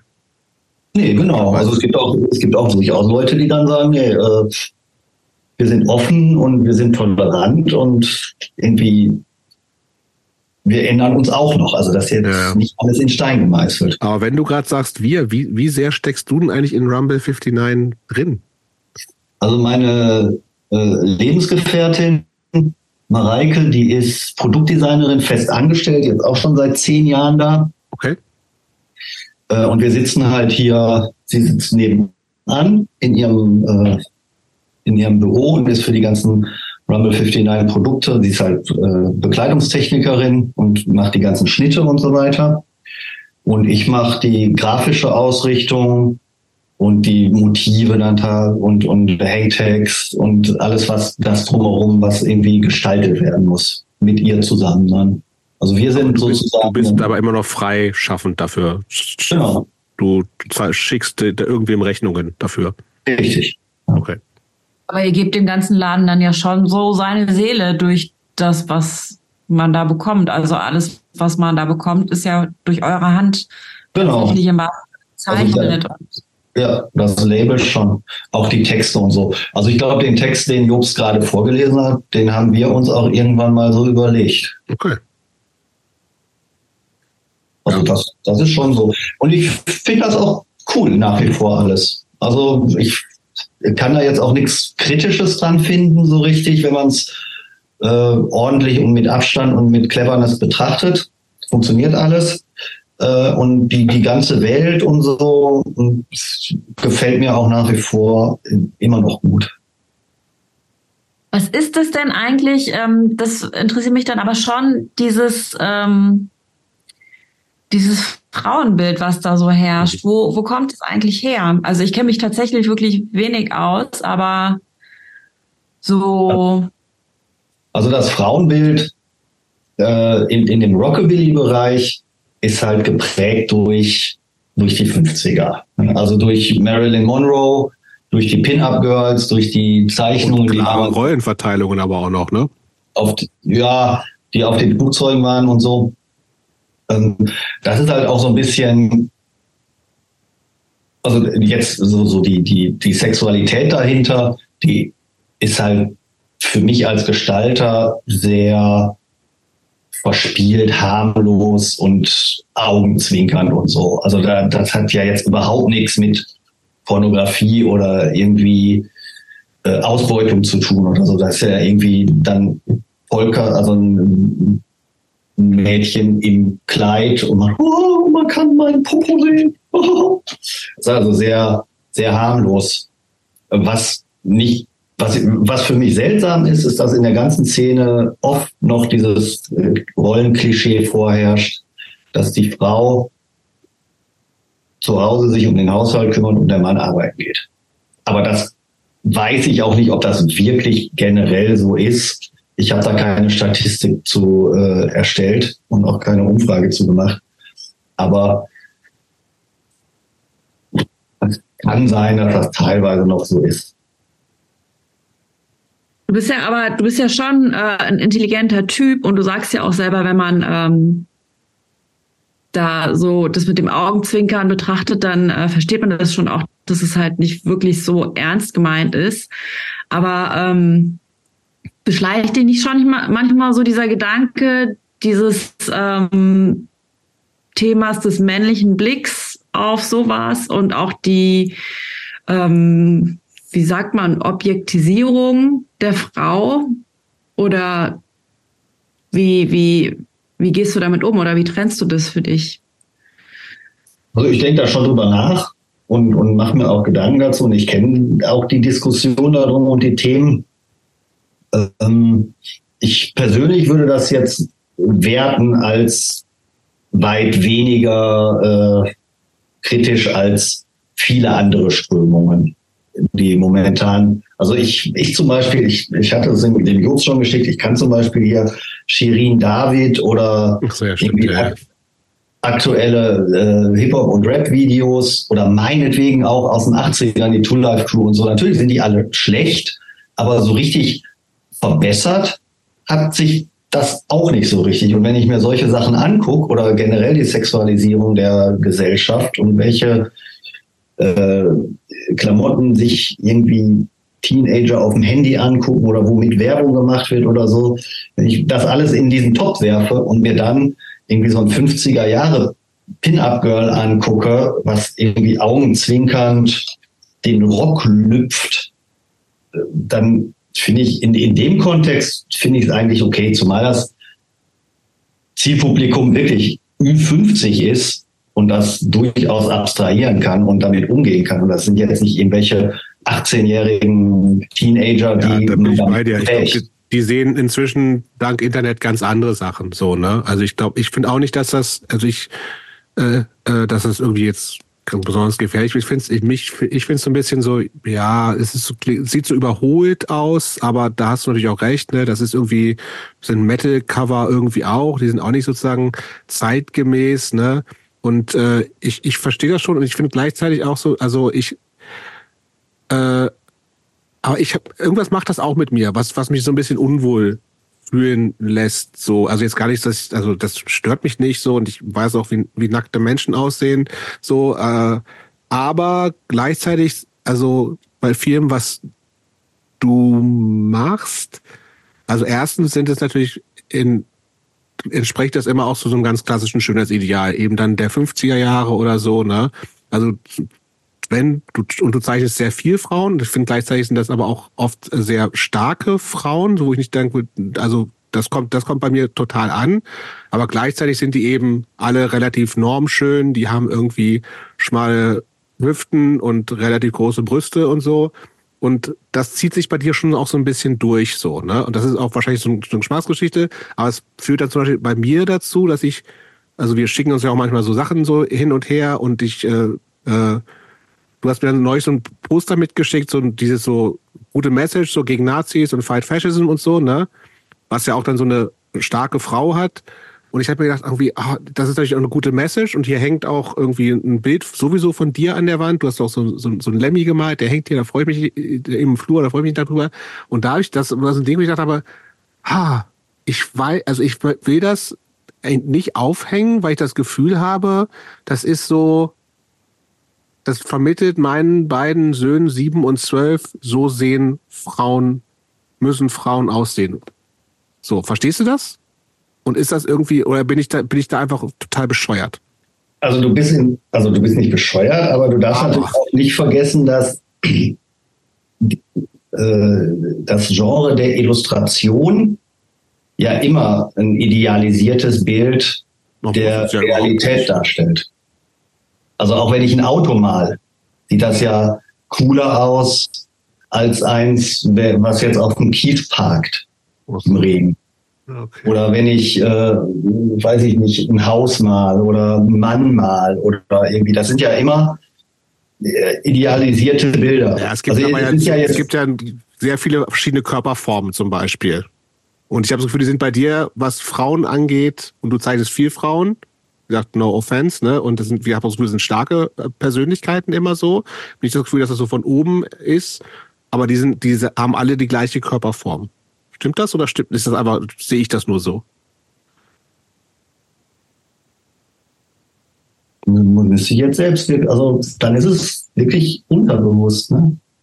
Stimmt. Also ich habe jetzt kürzlich, die gibt es auch auf Instagram, glaube ich, so eine Serie gemacht von Superhelden, Superheldinnen, die alle so ein bisschen augenzwinkernd eine Message vertreten. Aber auch die sind, ja, obwohl das ist, ja, das sind natürlich, sobald man Superhelden und Superheldinnen zeichnet, entsprechen die natürlich irgendwie einem muskulösen Bild. Ja. Aber du hast schon recht, es wäre natürlich auch witzig oder cool oder mal was anderes, wenn man das aufbricht.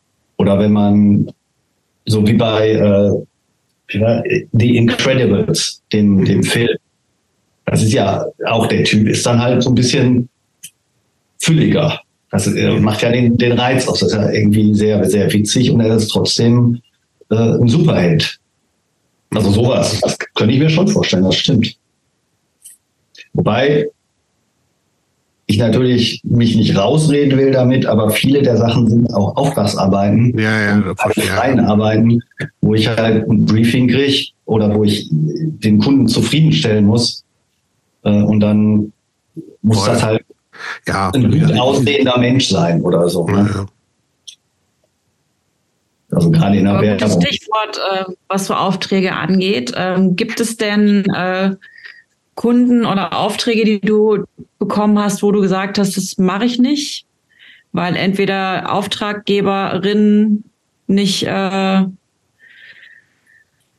jemand ist, wo du sagen würdest, das kann ich vertreten, für die zu arbeiten, oder weil äh, du auch die Arbeit selber irgendwie nicht vertretbar findest? Ist das schon mal untergekommen? Zu der Nastrolve Potsdam Zeit, als ich für Homeboy gearbeitet habe, da hat der mich weitergeleitet an La Vida Loca, hieß das Label, glaube ich. Oder mir gar nichts, was ist das? Kannte ich auch nicht, hatte so eine gotische Schrift. Habe ich gesagt, ja, okay, rufst du mal an. Und dann hat er halt erzählt, und das war so ein Hul-Typ. Durchaus okay. auch rechts einzuordnen. Okay, okay. Und im Telefonat habe ich schon gemerkt, hm, weiß ich nicht. Und dann habe ich irgendwie angefangen von Toleranz zu reden und so. Und der ist immer wütender geworden. Und dann hat er das Telefonat irgendwie beendet mit, nee, entweder man ist für uns oder man ist gegen uns. Und dann aufgelegt. Oder ich habe aufgelegt und habe gesagt, ja, dann eben nicht. Da habe ich drüber nachgedacht und dann ist mir aufgefallen, es gibt auch echt ein paar Sprüche auf der Welt, den zähle ich seitdem dazu, die totaler Schwachsinn sind. Mhm. Also, habe ich dann auch gedacht, ja, ist mir doch egal, was ihr macht. Ich bin weder für noch gegen euch. Ihr seid, das ist mir einfach scheißegal. Also, es interessiert mich halt einfach gar nicht. Ich bin auch nicht gegen euch. Und hab dann nie wieder von denen gehört. Hab dann, aber das ist halt so ein Ding, wo ich äh, wo halt nichts draus geworden ist, weil ich mich dann auch mit der Einstellung nicht äh, arrangieren hätte können. Also scheißegal stimmt dann in dem Sinne ja auch nicht, was ja irgendwie irgendwie Nee, nee, du ne? scheißegal, ob für oder gegen, also nee, also ich, da, da wäre ich dann schon gegen gewesen, das stimmt schon. Ist eigentlich so, wenn wir, also wir sind jetzt in, in Full On, du bist also selbstständig, professionell unterwegs. Also, aber es ist ja auch nicht nur in so einem subkulturellen Bereich, das haben wir eingangs schon erwähnt. Es gibt ja auch dann sozusagen, was ja irgendwelche Agenturkontakte auch, ne? Also, wo es immer mal auch so Sachen gibt wie für große Firmen und sowas alles.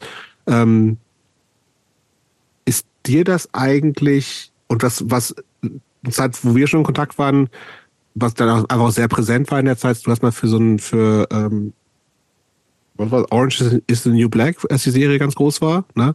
Gab ja. so eine richtig so eine Plakatkampagne, die wirklich auch zumindest dann in Berlin überall, also wo du Teile, glaube ich, von illustriert hast, ne, so, so Backgrounds und sowas. Ähm, macht das für dich einen Unterschied, ob die Sachen in so einem nur kleinen Plattencover T-Shirt sind oder du siehst auch mal Sachen von dir, die plakatiert sind und hundertfach zu sehen sind oder auf großen Billboards oder whatever. Ja, doch, das finde ich das ist schon wichtig. Also das ist schon cooler. Ja. Finde ich schon besser. Ja. Also, ich habe neulich irgendwann nochmal gedacht, wenn man irgendjemand sagt, ich bin Illustrator, dann fragt er halt auch, immer, ja, sag mal, was, was kenne ich denn von dir oder so, ne? Mhm. Was Da sagst kannst du? halt nicht, ja, gut, da kannst du halt nicht gucken mit Only Attitude Counts, T-Shirt, Motiv und Nee. 93. Äh, Und da wünscht man sich dann halt schon irgendwie so einer von den Illustratoren geworden zu sein, deren Sachen man halt auch sieht. Oder also Was war das letzte bei- aus, außerhalb von so einem Musik-Subkulturbereich, was, was so von dir zu sehen war? Ja gut, also ich arbeite ja täglich an allen möglichen Sachen, ständig. Ich zeige halt nicht alle, weil ein paar auch äh, nicht so repräsentativ sind Ja. oder nach Kundenbriefing. Äh, aber ständig, ständig irgendwelche. Hier, das zum Beispiel ist jetzt das letzte gewesen, das Rock-Hard-Cover, was Ach so, ja, glaube ich okay. jetzt aktuell noch im Handel ist. Äh, für, für einen amerikanischen, jetzt nochmal für eine amerikanische Serie ist jetzt was über ein halbes Jahr entstanden, was in, im kommenden Jahr veröffentlicht wird. So Streaming, Netflix-Gedöns oder was? Äh, nee, ja, nee, äh, das ist eine Serie, die über zehn Jahre im normalen Fernsehen lief. Ich glaube, Ah, ja. Oder so. Darf ich aber jetzt nicht sagen, wegen Ja, ja, Verschwiegenheitserklärung. gut. Okay. Aber kommt auch hier irgendwie zum, das kann man hier dann sehen. Oder ist das nur Gab, USA? gab's hier, genau. Gab's, Gab's hier. hier, okay. Ähm, ja, solche Sachen. Also ich habe neulich ist mir noch mal, wo du sagtest, nicht arbeiten für manche, ist mir eine Kampagne in die Hände gefallen, die ich illustriert habe vor zehn Jahren oder so für McDonald's, Ja. für den McDonald's Junior Club, wo man die, die Jüngsten dann direkt schon mit bunten Bildchen einfängt, äh, um, um den, weiß ich nicht, imperialistischen, ausbeuterischen Massentierhaltungsfleischkonsum äh, zu unterstützen. Und da habe ich auch gedacht, boah, also ich glaube, da, hätte also da habe ich, also das zeige ich nicht, da habe ich irgendwie Bauchschmerzen, das würde ich heute, glaube ich, ablehnen. Also das war schon ganz gut bezahlt, aber da sträubt sich momentan, also mittlerweile so viel in mir dagegen. Also nicht nur, dass es sowieso McDonalds ist, dann irgendwie unter dem veganen Vegetarismusgedanken und dann auch noch die Jugend so anzusprechen Mhm. da habe ich mich schon so ein bisschen als miesen Kollaborateur äh, gesehen. Und das, das glaube ich, so eine Sache, eine der wenigen, die ich bereue oder die ich heute echt nicht mehr machen würde. Ja, äh, Wo wo, ist denn wo, so deine Schmerzgrenze? Weil ich glaube, es ist ja immer so ein bisschen eine Kombi aus äh, große Kunden, die viel Geld haben, was nicht gleich bedeutet, dass man selber wahnsinnig viel Geld verdient, wo man aber halt einfach die Möglichkeiten sieht, Dinge mal umzusetzen. Ähm, da ist man ja dann manchmal vielleicht, das reizt einen dann einfach. Wo ist bei dir so eine Schmerzgrenze, wo du sagst, okay, toller Job und auch gut bezahlt, aber kann ich trotzdem irgendwie nicht vertreten. Gab es Ja, da gut, irgendwann also- mal was?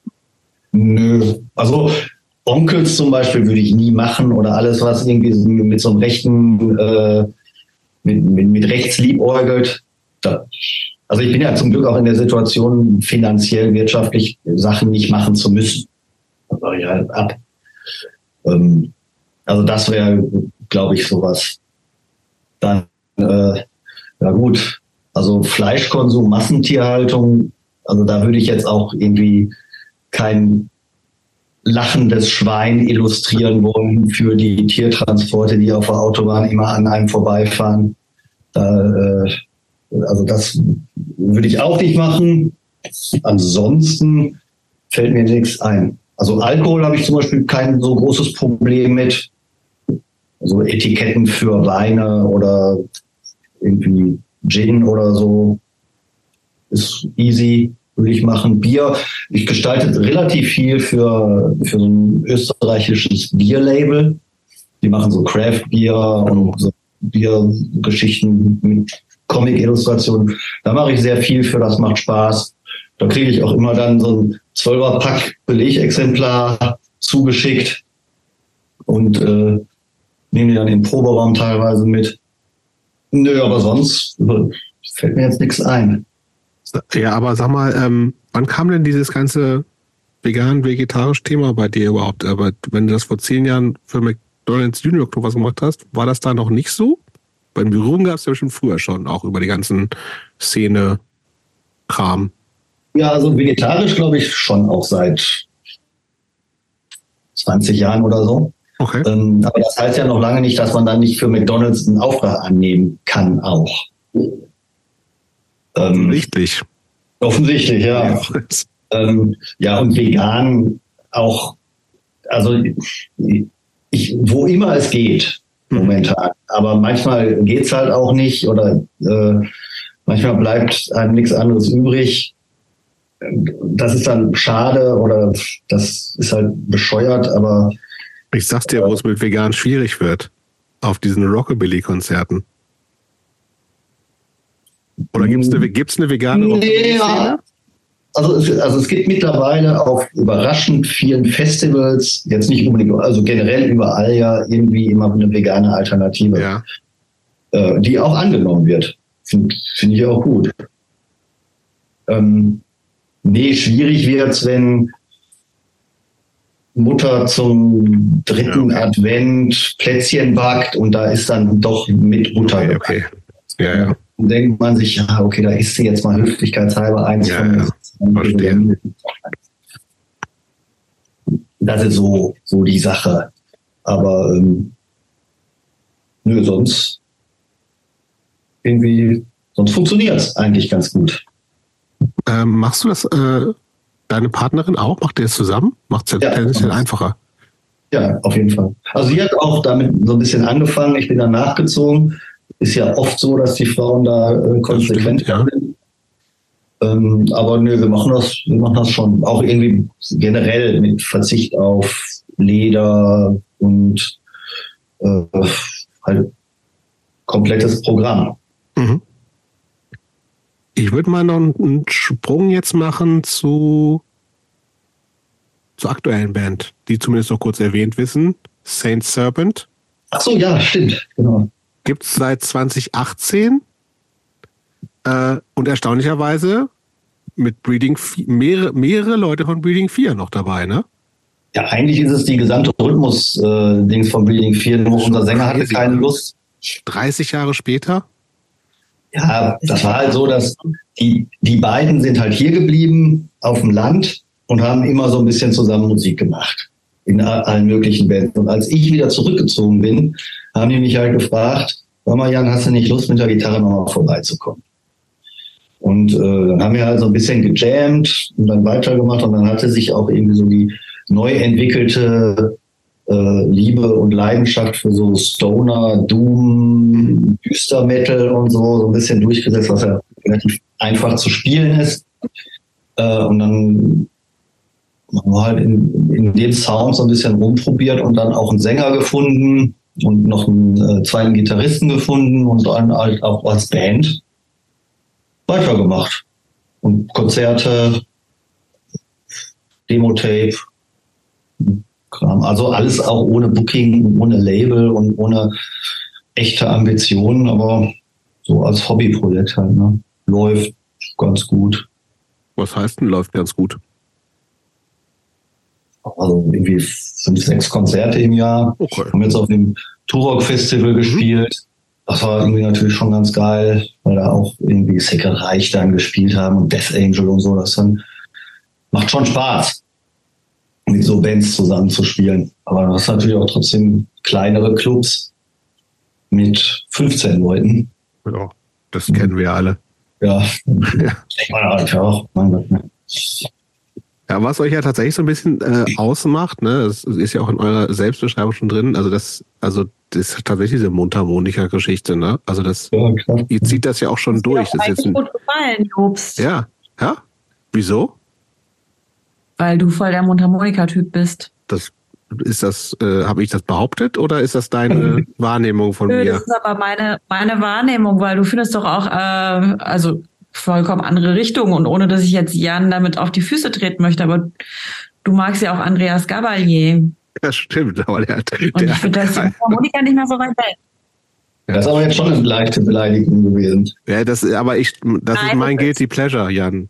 Ich habe das hier schon ein paar Mal erwähnt. Also, wenn wir fragen Leute auch manchmal so nach geht die Pleasure und äh, dann drücken sich immer alle so ein bisschen. Und dann kann ich immer sagen, meins ist Andreas Gabalier. Das geht natürlich aus vielerlei Gründen nicht, aber er rührt mich immer wieder zu Tränen mit seinen Songs. So, aber. Aber das ist ja äh, auch die Mundharmonika jetzt komplett rausgenommen. Es gibt ja auch Mundharmonika in anderen Kontexten, wo das durchaus. Äh, äh, wo denn, ehrlich gesagt? Ich kenne nur Michael Hirte, diesen Typen, der Supertalent gewonnen hat. Stevie Also. Blues. Ja, Blues, Blues, genau. Ja gut. Höre ich Ja, aber zum Beispiel gar nicht. Bitte? Höre ich gar nicht, Blues. Nein, aber so setzen wir das ja ein. Ja. Oder sagen wir mal wie Springsteen oder äh, Bob Dylan oder so. Ne? Das ist ja auch Mundharmonik. Oder das, Aber, äh, ich, aber Amerikaner. man sieht das ja, das, also wie gesagt, das, das ist für mich, also das ist halt schon auch euer Alleinstellungsmerkmal aus meiner Sicht. Ne? Also das, ich, weiß- ich weiß nicht mal das letzte Mal, also nicht nur so mal äh, irgendwie ein, ein kleines Intro oder sowas, sondern es ist ja so festes Instrument bei euch mit, ne? Genau, ja, genau. Das macht auch echt Spaß. Ich meine, das fällt den Leuten natürlich auch echt auf. Das ist auch ein cooles Instrument. Also ich würde das total gerne können. Insofern, äh, das sollte jetzt wirklich kein Diss sein. Und wie gesagt, aber ich dachte mir schon bei Jobst, dass er äh, andere äh, Assoziationen hat. Ich finde, aber ich Okay. finde es gut, ne? Also ich, ich mag das. Ich finde, das das- sollten sich alle Leute anhören, wenn man so auf Stone, Stoner Rock mit Mundharmonika steht, was ja für viele Leute ein Lieblingsgenre ist, soweit ich weiß. Hm? Ja, aber es ist wirklich, es ist, es ist cool, es ist gut gemacht, es ist echt was, dadurch was, was Besonderes und nicht einfach nur eine Band, die angestonerten Rock, Punk, Metal, whatever macht. So. Ja. Ja. Ja, die, die Mundharmonika ist ja durch, eigentlich als Vollmitglied durch eine sehr traurige Geschichte überhaupt äh, dazu gekommen, Okay. weil die als Leadinstrument unseren Leadgitarristen ersetzen musste, sollte, wollte. Ähm, der ist leider ja an Krebs 2021 verstorben. Ah, okay. Und da waren wir mit der, mit der Band gerade gut dabei. Das war dann irgendwie, dann kam Corona, da musste man sowieso aufhören. Dann kam die Diagnose, dann kam eine Chemo und dann ging es wieder ein bisschen besser. Und dann hat es aber alles nichts geholfen. Und äh, da war natürlich Ging relativ schnell dann auch zu Ende. ja, ja, also, nicht schnell genug. Okay. Also schon mit, mit einem. Einer von den Leuten, die äh, du auch von damals kanntest? Also Nee, das war jemand Neues. Das, da- den kannte ich damals von Death of a Demon, der hatte da kurz mitgespielt. Mhm. ein, ein Bekannter aus Essen, der in Krefeld wohnt. Ähm, ähm, den hatte ich dann gefragt, ob er bei Saint Certain mitspielen will. Dann hat er gesagt, ja, okay. Interessanterweise aus ähnlichen Gründen, wie ich damals mich auch entschieden hatte, weil sein Vater auch sehr früh verstorben ist und er das Gefühl hatte, nimm mal alles mit. Wer weiß, wie lange es noch geht. Mhm. Das Und, äh, das hat sich halt dann auch bewahrheitet. Ne? Das dann, äh, er hat mir dann auch irgendwann gesagt, äh, er wäre aber heilfroh gewesen, Mhm. so schlimm auch alles ist, dass er dann trotz allem, obwohl es nicht so seine Musik war, äh, die ein, zwei Jahre dann in der Band noch mitgenommen hat oder zumindest, auch wenn es Pillepalle war, aber so ein bisschen Musik machen konnte im Bandkontext und live spielen und ähm, irgendwie unsere Platte aufnehmen und eine 7-Inch produzieren und so. Also da war ich dann auch froh, dass, dass es, dass das noch alles geklappt hat und dass es dazu noch kommen konnte. Weil wir sehr viel darüber, also er ist halt ein sehr guter Freund von mir geworden über die Zeit und wir haben sehr viel darüber geredet, was man, wie schnell man alles verpasst und wie man äh, darauf achten muss, dass nicht plötzlich auf einmal alles vorbei ist und man sich vorwerfen muss, eh, irgendwie Sachen ausgelassen zu haben. Und das war dann halt so ein bisschen das Beispiel, dass das keine Sprüche sind. ne? Das ist wirklich so.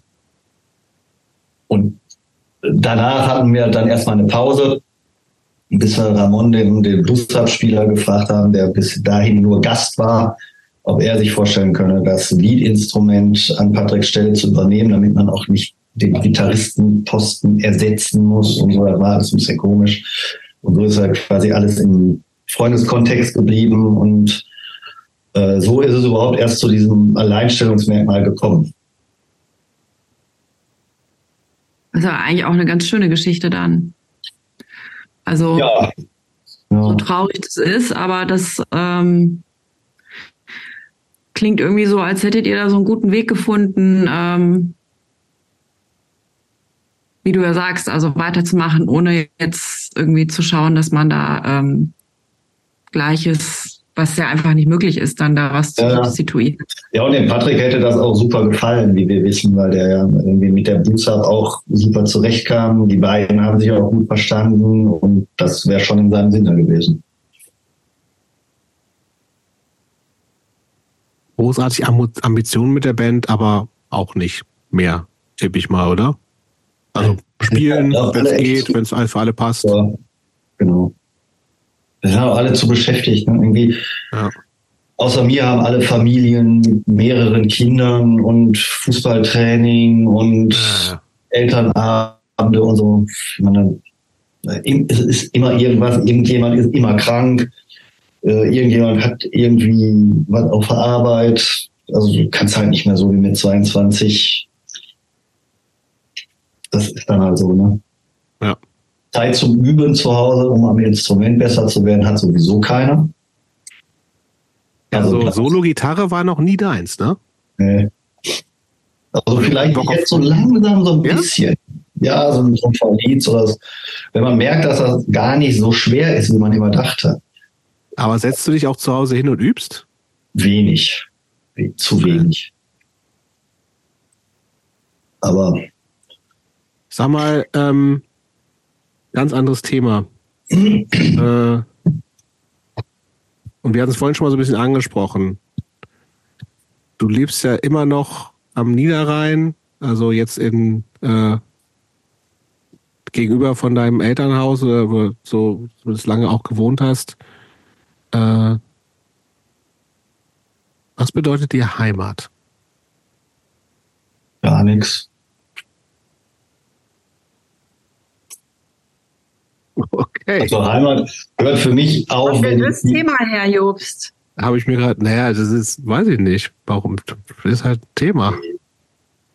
das hört für mich auf, wenn ich hier unser Haus verlasse. Okay.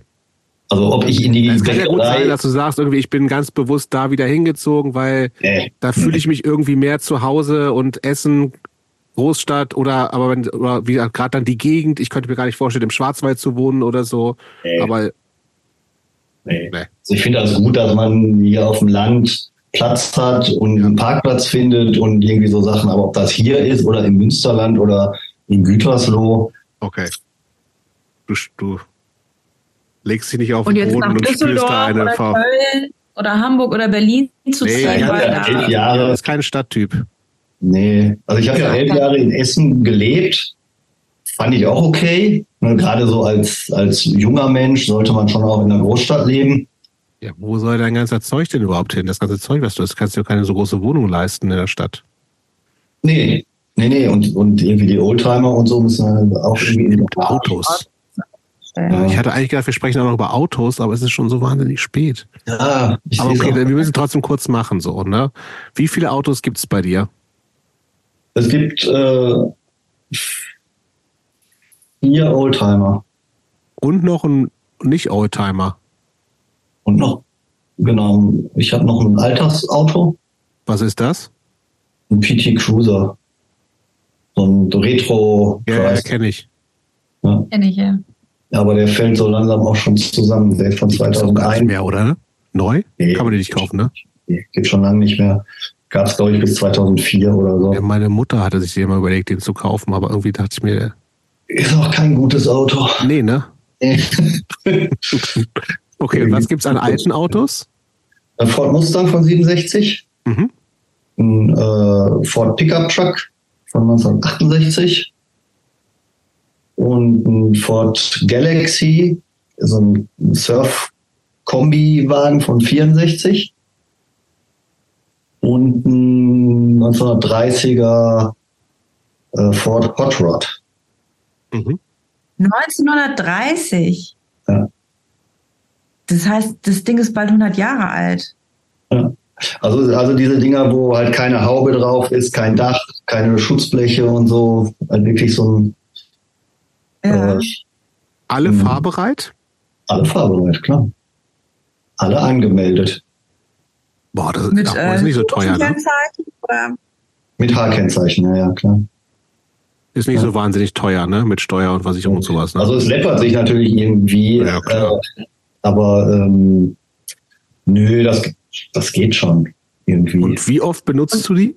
selten. Also den Mustang fahre ich als Alltagsfahrzeug im, äh, im Sommer oder weiß ich, wenn es trocken ist oder so. Der ist halt ein richtiges, normales, normales Auto. Wie schnell fährt denn so ein Ding eigentlich? Nee, sie sind nicht so schnell. Ist nicht so, ne? Nee. Und kann, kannst du auch nicht so schnell mitfahren. Die sind ja auch Klapperkisten eigentlich. Ja. Das sind ja so? Rennwagen, die sehen nur so aus. Kannst du damit an der Tankstelle überhaupt noch, kriegst du da was von der Zapfsäule, was da rein darf? Oder Ganz normales Benzin. Nö, nö, ganz normales Benzin. Aber Ja. ist das nicht irgendwie inzwischen irgendwas beigemischt? E10? Ist das nicht irgendwas, was da. Das können die aber auch, die alten Motoren. Nee, das sollten die nicht, aber du kriegst ja auch normalen äh, Normalbenzin super noch an jeder Tankstelle nach wie vor. Okay. Ähm, Klassische deutsche Frage ist, was, was schluckt denn der, ne? ja, der muss dann verbraucht 15 Liter oder so. Geht. Geht. Also der PT Cruiser verbraucht auch 15 Liter. Kannst du deiner Mutter mal sagen. Der sieht deutlich hässlicher aus. Ja gut, also der sieht zumindest nicht so aus, als würde er 15 Liter verbrauchen. Das stimmt auch noch, genau.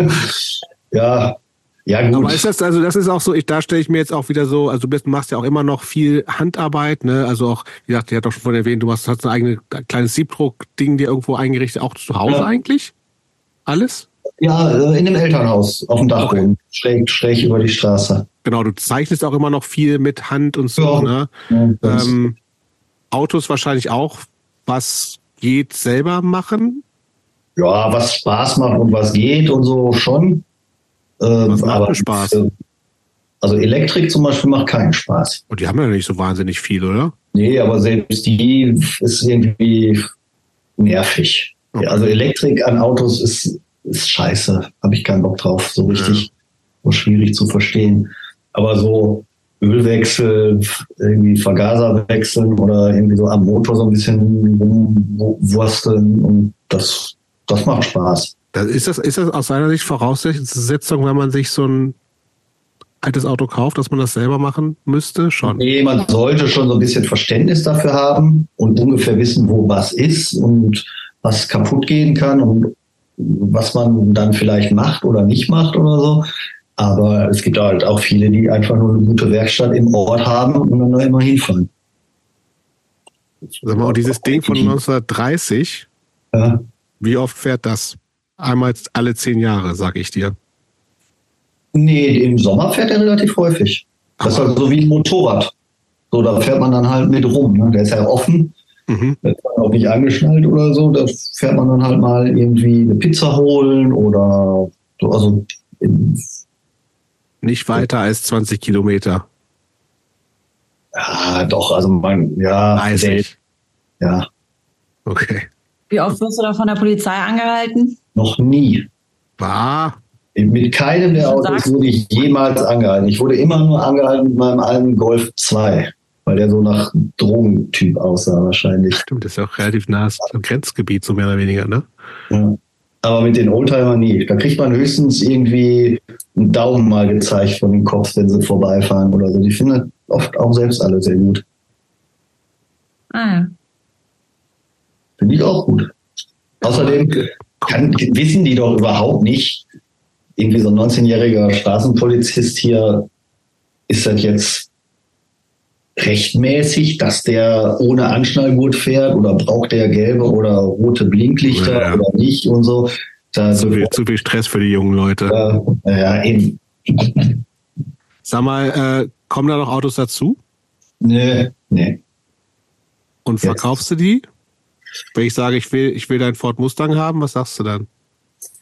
Äh, also jetzt momentan nicht. Wenn irgendwann das Geld mal sehr knapp werden sollte und man weiß nicht, was ist in fünf Jahren und so, was passiert alles. Und dann will je, äh, in der Not vielleicht mal. Okay. Aber ist das, ist das, sind, das so, sind das so wahnsinnig hohe, große Werte überhaupt? Zum Beispiel das Ding von 1930. Was kostet sowas überhaupt? Ich habe keine Ahnung. Ja, also der Muster. Wenn du verkaufen würdest, müsstest. Was also der, kriegen?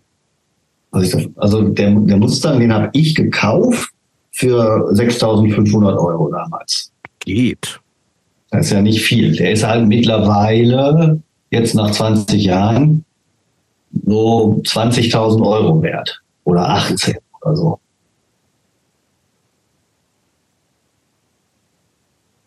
Juche, ich sehe dich ich auch in so, einem, in so, einem, Auto von 1930 übrigens. Wie bitte? Ich sehe dich in so einem Auto von 1930, in so einem Ford. Ich? Durch Mitte fahren. Ja, garantiert. Ja, ja warum nicht? Oder kommst du mal nach Neukölln gefahren, dann holen wir uns hier einen veganen Döner irgendwo und dann fährst du wieder zurück nach Mitte mit dem Ding. Ich fände das gut. Und wo parke ich hier? Ja, parken ist schwierig, das stimmt. Ja. Aber Straf Fußweg. Wo hast, du, wo hast du die Dinger denn stehen? Die stehen ja nicht äh, vorm Haus und hinterm Haus ist wahrscheinlich auch gar nicht Platz für alle, oder doch? Doch, wir haben ja bei unserer äh, Immobilienwahl schon Wert darauf gelegt. Also wir haben halt sowohl mussten die, die Autos, die ich habe, untergebracht werden können, als auch Mareike ist so eine Tierretterin und die hat irgendwie sehr viele Hofkatzen gerettet. Ah. Da mussten im Garten große Gehege für gebaut werden. Mhm. Und da waren dann teilweise irgendwie, ich glaube, 18 Katzen oder so, die dann da untergebracht werden mussten. Das ist also ein sehr großes Grundstück. Und der Vorteil hier auf dem Land ist halt auch, das war damals nicht so teuer.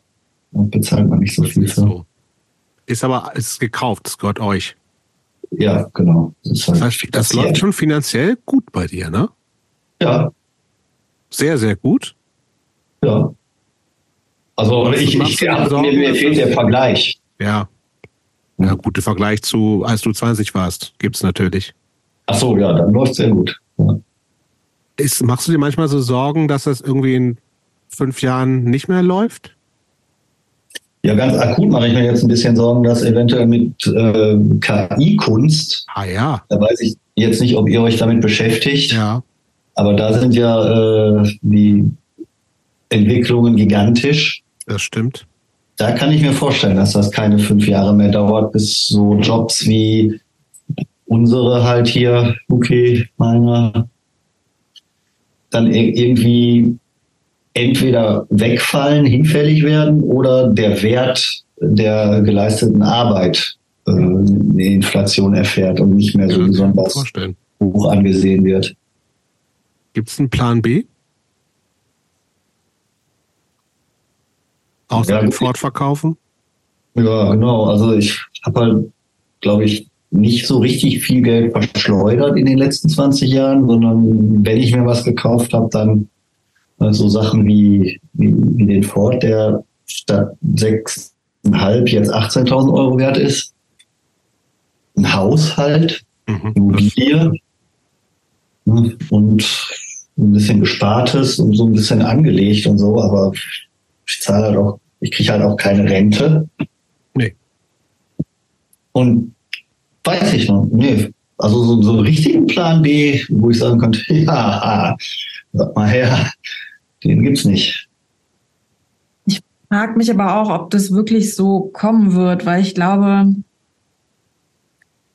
dass es, ähm, dass es immer Menschen geben wird, die das gut finden, zu wissen, dass auf der anderen Seite auch ein Mensch gesessen hat und das gemacht hat, was man da dann, was am Ende rauskommt, selbst wenn du die Dinge digital bearbeitest. Ich habe lustigerweise letztens so ein Meme gesehen, ähm, es gibt ja dann so auf Instagram oder so, so Kanäle für so Leute wie dich oder wie mich. Wir arbeiten ja so in einem ähnlichen Sektor vielleicht, wobei ich viel angewandter bin als du. Du bist ja schon echt ähm, eher Künstler, würde ich sagen, als reiner Gestalter oder Grafikdesigner.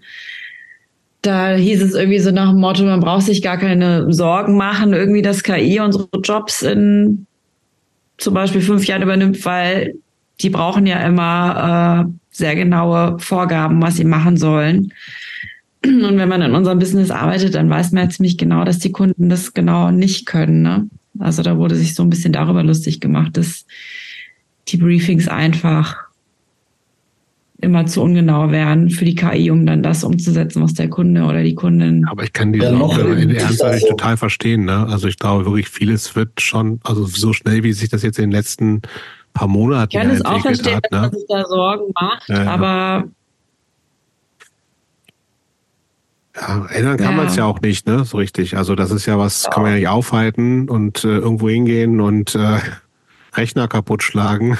Kampf gegen die Maschinen, das, das äh, gibt's natürlich nicht.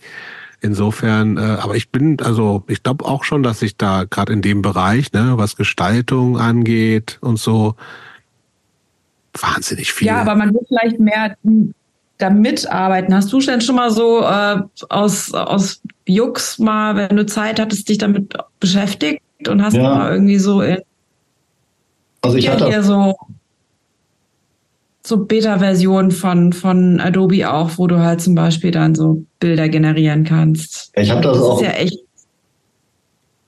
ja, das ist schon beeindruckend. Ich habe das irgendwie auch bei Midjourney mal einen Monat lang intensiver gemacht. Aber ich bin bei dem ganzen Thema so kritisch eingestellt und, und so äh, skeptisch, dass das für was Gutes verwendet wird alles, dass ich da nicht Teil von sein möchte. Ich möchte das also auch gar nicht füttern mhm. mit meinen Ideen oder mit meinem Input. Ähm, also ich, ich möchte da nicht nachgeben, glaube ich. ich. Das kann ich verstehen, dass man ja irgendwie mit jeder Eingabe, die man macht, natürlich der Maschine was beibringt.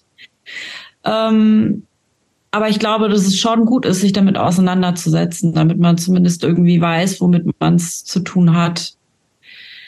Und ähm, also ich habe das einfach aus Spaß mal ausprobiert, weil ich äh, so ähm, Magazin gestalte und da ging es um KI im Gesundheitsbereich und dann habe ich halt vorgeschlagen, man könnte ja mal gucken und ausprobieren, äh, was denn die KI ähm, an Bebilderung ausspucken würde, wenn ich jetzt so ein paar Prompts irgendwie da reingebe. Und ich habe halt dieses Firefly genutzt. Ich hatte mich auch bei Midjourney angemeldet, aber das war mir dann irgendwie auch alles zu zeitintensiv in dem Moment, um zu gucken, irgendwie, wie das alles funktioniert. Und ähm, habe dann halt einfach das genommen, was mir eh angeboten wird, was ich halt auf jeden Fall for free habe.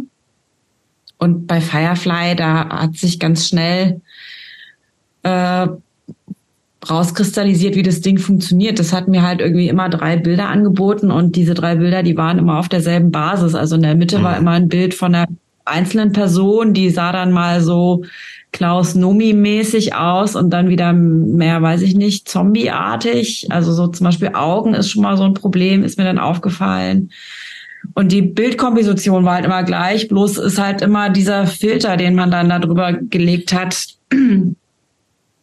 irgendwie, der hat sich halt geändert, aber so vom, vom, vom Bildaufbau ist es immer gleich gewesen. Und dann war es halt zumindest ganz lustig zu sehen, dass zumindest die KI, die dahinter steckt, irgendwie noch gar keine Ahnung hatte und wie so ein Kleinkind, dem man so sagt, mal doch mal einen Arzt oder eine Ärztin, dann halt dem so einen weißen Kittel gemacht hat und was um den Hals gehängt hat, weil man weiß ja, Menschen, die im Krankenhaus arbeiten, die haben ja immer sowas um den Hals hängen, aber das wie das jetzt so. genau aussieht, da war dann halt an beiden Seiten halt so das Ohrenstück des Stethoskops, weil ja, so weit war das Ding dann halt auch noch nicht. Ne? Ja, das war dann irgendwie schon wieder ganz noch eine Frage der Zeit. Ne? Ich glaube, das wird in ein paar, in ja, ja, ein, zwei Jahren kommen sein. Ne? Ja.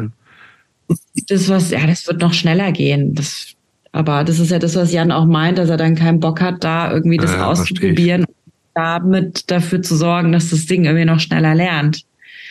Aber es wird natürlich irgendwie seinen Weg in unseren Alltag finden. Es ist halt die Frage, wie und ja, vielleicht bin ich da auch naiv oder zu, weiß ich nicht, zu positiv der Sache eingestellt, also zuversichtlich, zu zuversichtlich, als dass ich sagen würde, das wird irgendwann unsere oder deine, deine kreative Arbeit ersetzen. Also ich glaube, da, wo es das ersetzen wird, das wäre, glaube ich, ein Bereich, wo du eh nicht arbeiten würdest, weil das Geld einfach ganz anders verteilt würde und eben halt für die kreative Seite kein Geld ausgegeben würde. Und ja. Also ich, ich bin nach wie vor, also ich kenne ja die ganzen Diskussionen auch in, den, in der Illustratorenorganisation und in den Repräsentanzen und in der ganzen Community. Äh, sind ja viele eigentlich sehr offen eingestellt und man solle sich damit beschäftigen und den Anschluss nicht verpassen und es ist nur ein neues Werkzeug. Und ich habe eine persönlich ganz andere Meinung dazu. Und ich sehe das Potenzial sehr gut und was alles möglich sein wird. Und ich glaube schon, dass das keine zwei, drei Jahre mehr dauert, bis jeder so eine Illustration, wie er sie von mir kaufen würde, da umsonst mit Prompts und mit Anbindung von ChatGPT und mit einem äh, entsprechenden Generator dann auch generieren könnte. Okay, warten wir es mal ab. Auch, aber ja, also ich glaube das auch. Also klar, aber ich, das ist so, ich weiß nicht, ich arbeite nicht als Fotografin, äh, aber da, das ist ja dieselbe Problematik. Also Voll. jede Person kann ja heutzutage mit dem Handy ziemlich gut Fotos machen. Das hat aber das hat den Markt irgendwie erschwert, aber ich glaube, das hat jetzt noch nicht dafür gesorgt, dass äh, Fotografinnen jetzt komplett out of work sind. Deswegen, das ist so, also das ist zumindest meine, ja. Okay, aber ich habe noch mal eine Frage, ähm, um die Diskussion auch ein bisschen abzuwürgen im Hinblick auf die Zeit. Und ich merke, ich halb zwölf ist immer so mein, da baue ich ab. Da ist. Und wir haben halb eins. Meine ich ja, halb eins. Siehst du, so, so, so weit ist es schon. also, ähm, solange das noch nicht so ist, ne? Ähm, wenn jetzt irgendwie irgendjemand äh, hört das hier und hat eine kleine Punk-Hardcore-Band und sagt, ich brauche ein Logo oder ein Cover, melden die sich dann bei dir und machst du denen andere Preise als eBay? Ja. Als Kunde. Mache ich. Also es gibt irgendwie drei Sachen, die ich mal gelernt habe. Wenn eine Anfrage kommt, entweder die macht tierisch viel Spaß mhm. oder die hat ein unglaublich hohes Prestige oder ein Arsch voll Kohle. Bestenfalls treffen zwei Sachen zu, dann sagt man den Job also drei gibt es aber so gut wie nie, ne? Drei gibt es so gut wie nie. Mhm. Und wenn nur eine da ist, dann sollte man schon sehr vorsichtig sein und lieber nochmal drüber nachdenken und sagen, nee, ich habe jetzt leider keine Zeit. Okay. Aber wie gesagt, wenn, wenn irgendwie eine Band ist oder sowas oder keine Ahnung, Konzertplakate, wo du sagst, finde ich gut, dann nimmst du die Zeit. Ja, klar. Also kommt aufs Motiv halt auch an, ne? Ja. ja. Ach so, genau. Das vielleicht nochmal so ein Ding. Irgendwie, gibt's das überhaupt noch oder wäre das ein Anreiz für dich, wenn jemand sagt, ey, ist mir scheißegal, Hauptsache du machst irgendwas? Ja, ja, klar wenn ich sagen kann, ich wollte sowieso irgendwie immer mal dieses und jenes zeichnen, äh, da habe ich jetzt voll Bock drauf, dann reichen mir auch irgendwie 150 Euro. Hauptsache, ich kann das Ding irgendwie unterbringen und habe noch irgendwie eine Veröffentlichung dahinter. Okay, bevor wir gleich zu, zum, zum Ende kommen, noch eine kulinarische Frage. Bist du überhaupt so ein Kocher bei euch in der im Haushalt? also wenn hier überhaupt jemand kocht, dann bin ich das meistens, ja. aber es ist eher ein Erwärmen von Speisen. Okay, aber wenn ich jetzt morgen mich, okay, morgen ist zu kurzfristig, mich nächste Woche bei dir ankündige und sage, ich, erwarte, dass was richtig Geiles auf dem Tisch steht, was gibt's dann? Also ich, ich glaube, ich kann ganz gut vegane Burger. Okay. Äh, in kreativer Umsetzung. Was heißt das? Ja, dann sind da halt auch mal Erdbeeren Pilze. drauf. Ja, nee, aber Pilze oder irgendwie, also was ich gerade so übrig habe. Die Reste kriege ich dann oder was? Genau. Ähm, nee, sonst, also so richtig glücklich wirst du bei mir wahrscheinlich nicht in der Küche. Nudelgerichte, irgendwie auch alle möglichen ne, vegane Bolognese, Nudeln und so Sachen halt dann. Aber Tja. Ich glaube, Was wir. ist denn dein Signature-Dish sozusagen?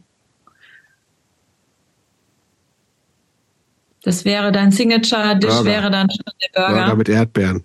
Ja, Burger, ja, Signature Dish, glaube ich schon. Mit irgendwie so Kartoffel-Veggies oder so, Okay. aber tiefgefrorene. Außer, äh, außer Heißluftfritteuse wenigstens. Ganz neu, seit zwei Wochen außer Heißluftfritteuse. Ja, gibt's hier auch in diesem Haushalt inzwischen. Ich find's ganz geil eigentlich. Ja, wir haben es bisher selten benutzt, aber die wenigen Male waren ganz cool. Ich find's erstaunlich. Ehrlich gesagt, dass das funktioniert. Und das fasziniert mich irgendwie. Ja. Und ihr habt ja Platz. Das ist natürlich in so einer Mietswohnung ein weiteres Küchengerät ist immer, immer schwierig. Aber es ist auch, steht meistens schließt sich der Kreis, ne? Wieder zum, zum äh, Pürierstab. Es geht Zauberstab. Ich sag's dir. Es geht Zauberstab. Ja, ein super Ding. So, und dann äh, Dann. würde ich gerne, wir haben, äh, es gibt seit ein paar Episoden eine neue Playlist, wenn wir es nicht vergessen, äh, wo immer die, die jeweilige Person, die wir zu Gast haben, drei Songs draufpacken kann, die jetzt spontan von dir entschieden werden müssen. Und zwar ist das ein so ein All-Time-Favorite von dir. Shut him down von Public Enemy. Shut Him Down von Public Enemy? Hm? Oh. Dann ein gerade relativ neu entdeckter Song, der in den letzten ein, zwei Jahren rausgekommen ist. Hm.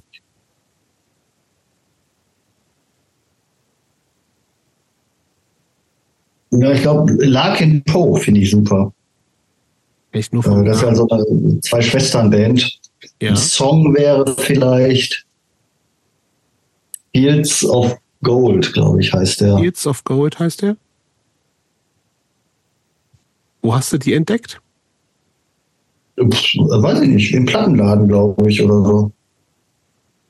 Okay.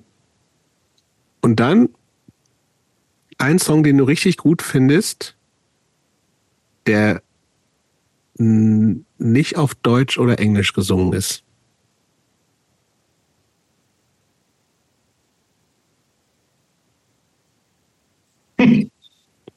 Das ist aber schwierig. Mhm.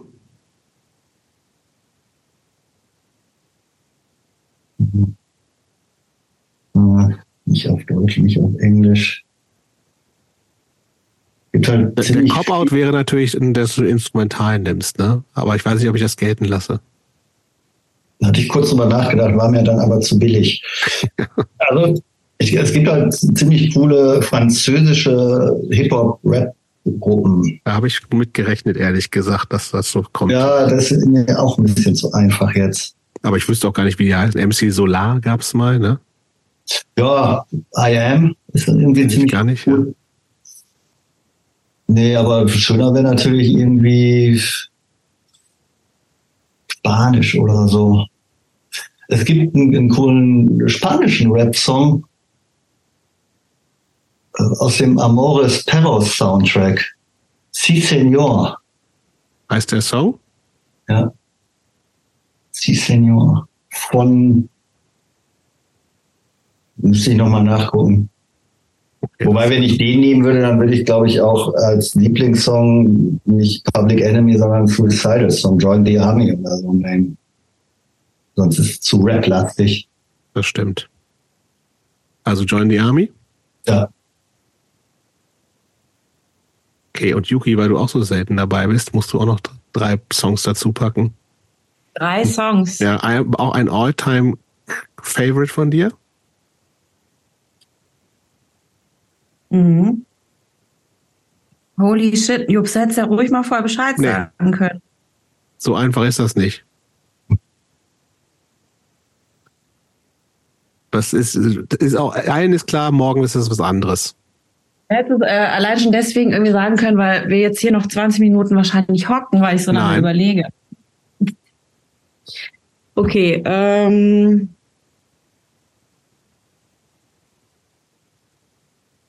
All-time favorite.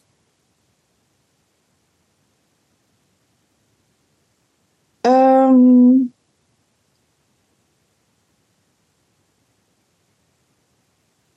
Dann vielleicht doch 20 Minuten. Soll ja auch vielleicht ein bisschen, wie bitte? Es werden vielleicht doch 20 mhm. Minuten, habe ich gesagt. Nee, ich entscheide mich jetzt, ja. ähm, äh, um auch mal was anderes beizutragen, außer dem äh, Mainstream und äh, Trash und äh, Out-of-Genre-Zeug, äh, sage ich jetzt einfach mal, ähm, was ich eigentlich immer gerne höre, aber höre ich auch gar nicht oft natürlich, ist äh, ähm, Casket Garden von Dismember. Ah, Dann haben wir krass. auch mal auf der Liste. Ist ist das diese Metal-Band oder was? Ja, kann man schon so sagen. Ich habe ja schon immer so einen leichten Fable, muss ich ja zugeben. Da hat Jan nicht mit gerechnet, offensichtlich. Schweden Death Metal, ne? Wie bitte? Schweden Death. Metal. Ja. Ja. Ähm, Okay, dann noch einen äh, aktuellen Song, den du gerade jetzt diese Woche gehört hast. einen aktuellen, den ich diese Woche gehört habe. Aber ich höre ja echt so selten Musik. Ähm, totales Kontrastprogramm, Jobst. Äh, vielleicht ein Lied, über das du dich freuen wirst. Ich war ja Sonntag auf dem Konzert, Ja. habe ich dir erzählt, im Esso mit den Kindern bei Zucchini. Ja. Ähm, ich weiß gar nicht, wie das heißt, das Lied. Ähm, ich glaube, das heißt auch, da haben wir den Salat. Ja, das heißt wie so. das- Immer doch Wirklich das-. Kennst du Zucchini? Jan? Nee. Also das gibt, also die hat, äh, hat sozusagen Erwachsenen-Rap gemacht als Suki. Also feministischer, queer, nee, gar nicht queer, feministischer Rap so. Äh, und macht aber jetzt so Kindermusik auch, Kinderrap unter dem Namen Zucchini. Hm. Ich, irgendwie klingelt da was. So habe ich relativ aktuell ein. Album, was heißt, das, da haben wir in Salat gibt es so ganz viele Themen, so irgendwie auch so Veganismus und Inklusion und also so als Kind gerecht gemacht ist, äh, ist cool Oh, auf cool. jeden Fall. So. Ähm, Ja, super. Und dann noch, auch noch bei dir ein Song, der weder Deutsch noch Englisch ist. Ähm, da muss ich mal kurz recherchieren.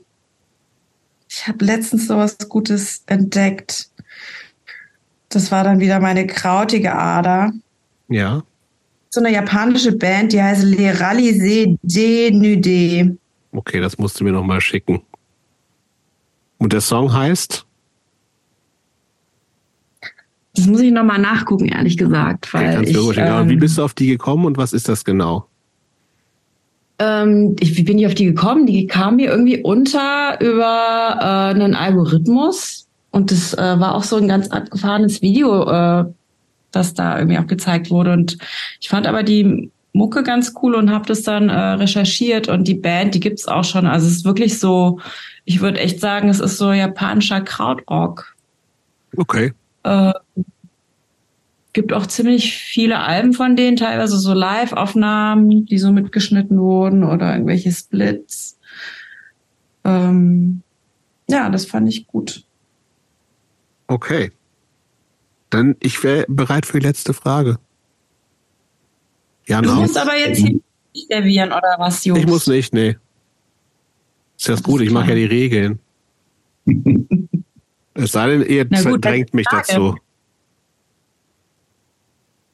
Äh, es sei denn, wir drängen dich dazu. Ja. Ich, äh, ich glaube, wir wollen alle ins Bett. Hast du denn am drei jetzt am Start direkt? Überhaupt nicht. Ich wäre auch überfordert mit der Frage. Gut, Dann, dann, äh, kriegt Frage. Jan eine Frage. ja, mach mal, Yuki.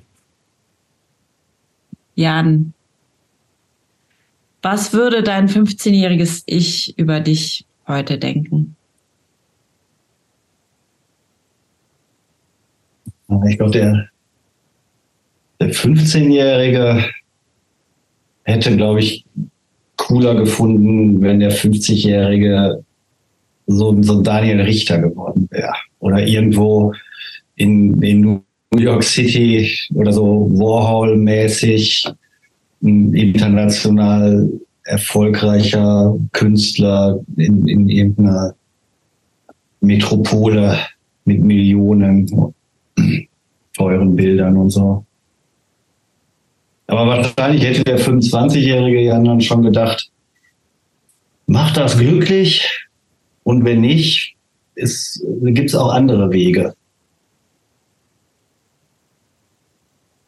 Du machst da jetzt nochmal so ein Fass auf, wo ich so das Gefühl nee, habe, man könnte jetzt noch mal eine Stunde quatschen. Kann man immer. Ja. Weil ich es total interessant finde. Also ich hätte jetzt gedacht, dass dein 15-jähriges Ich total happy ist, weil du genau da bist, ähm, wo, wo du hin wolltest. Weil ich finde das irgendwie total cool, dass du so angefangen hast und irgendwie ähm, einfach damit jetzt erfolgreich geworden bist. Gut, aber ich bin ja nicht dein 15-jähriges Ich. Das stimmt, Juki, das bist du nicht.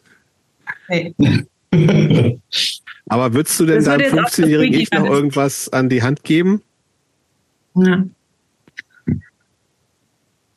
Nee, der, der hat das schon richtig gemacht. Also das ist auch schon ganz gut, wie alles so gelaufen ist. Nur hätte der sich wahrscheinlich, wäre der überambitioniert an die Sache rangegangen und ungeduldiger und so. Ein gutes Recht mit 15, finde ich, oder? Hm. Ja, aber das, das dürfen 15-Jährige auch, finde ich. Ja, ja, eben, genau. Ich, ich, ich sage ja auch gar nicht, dass, dass ich das dann auch wirklich so hätte machen sollen, sondern so wäre ich wahrscheinlich damals gewesen. Vermutlich. Hey, danke fürs Gespräch, Jan. Danke für die Einladung.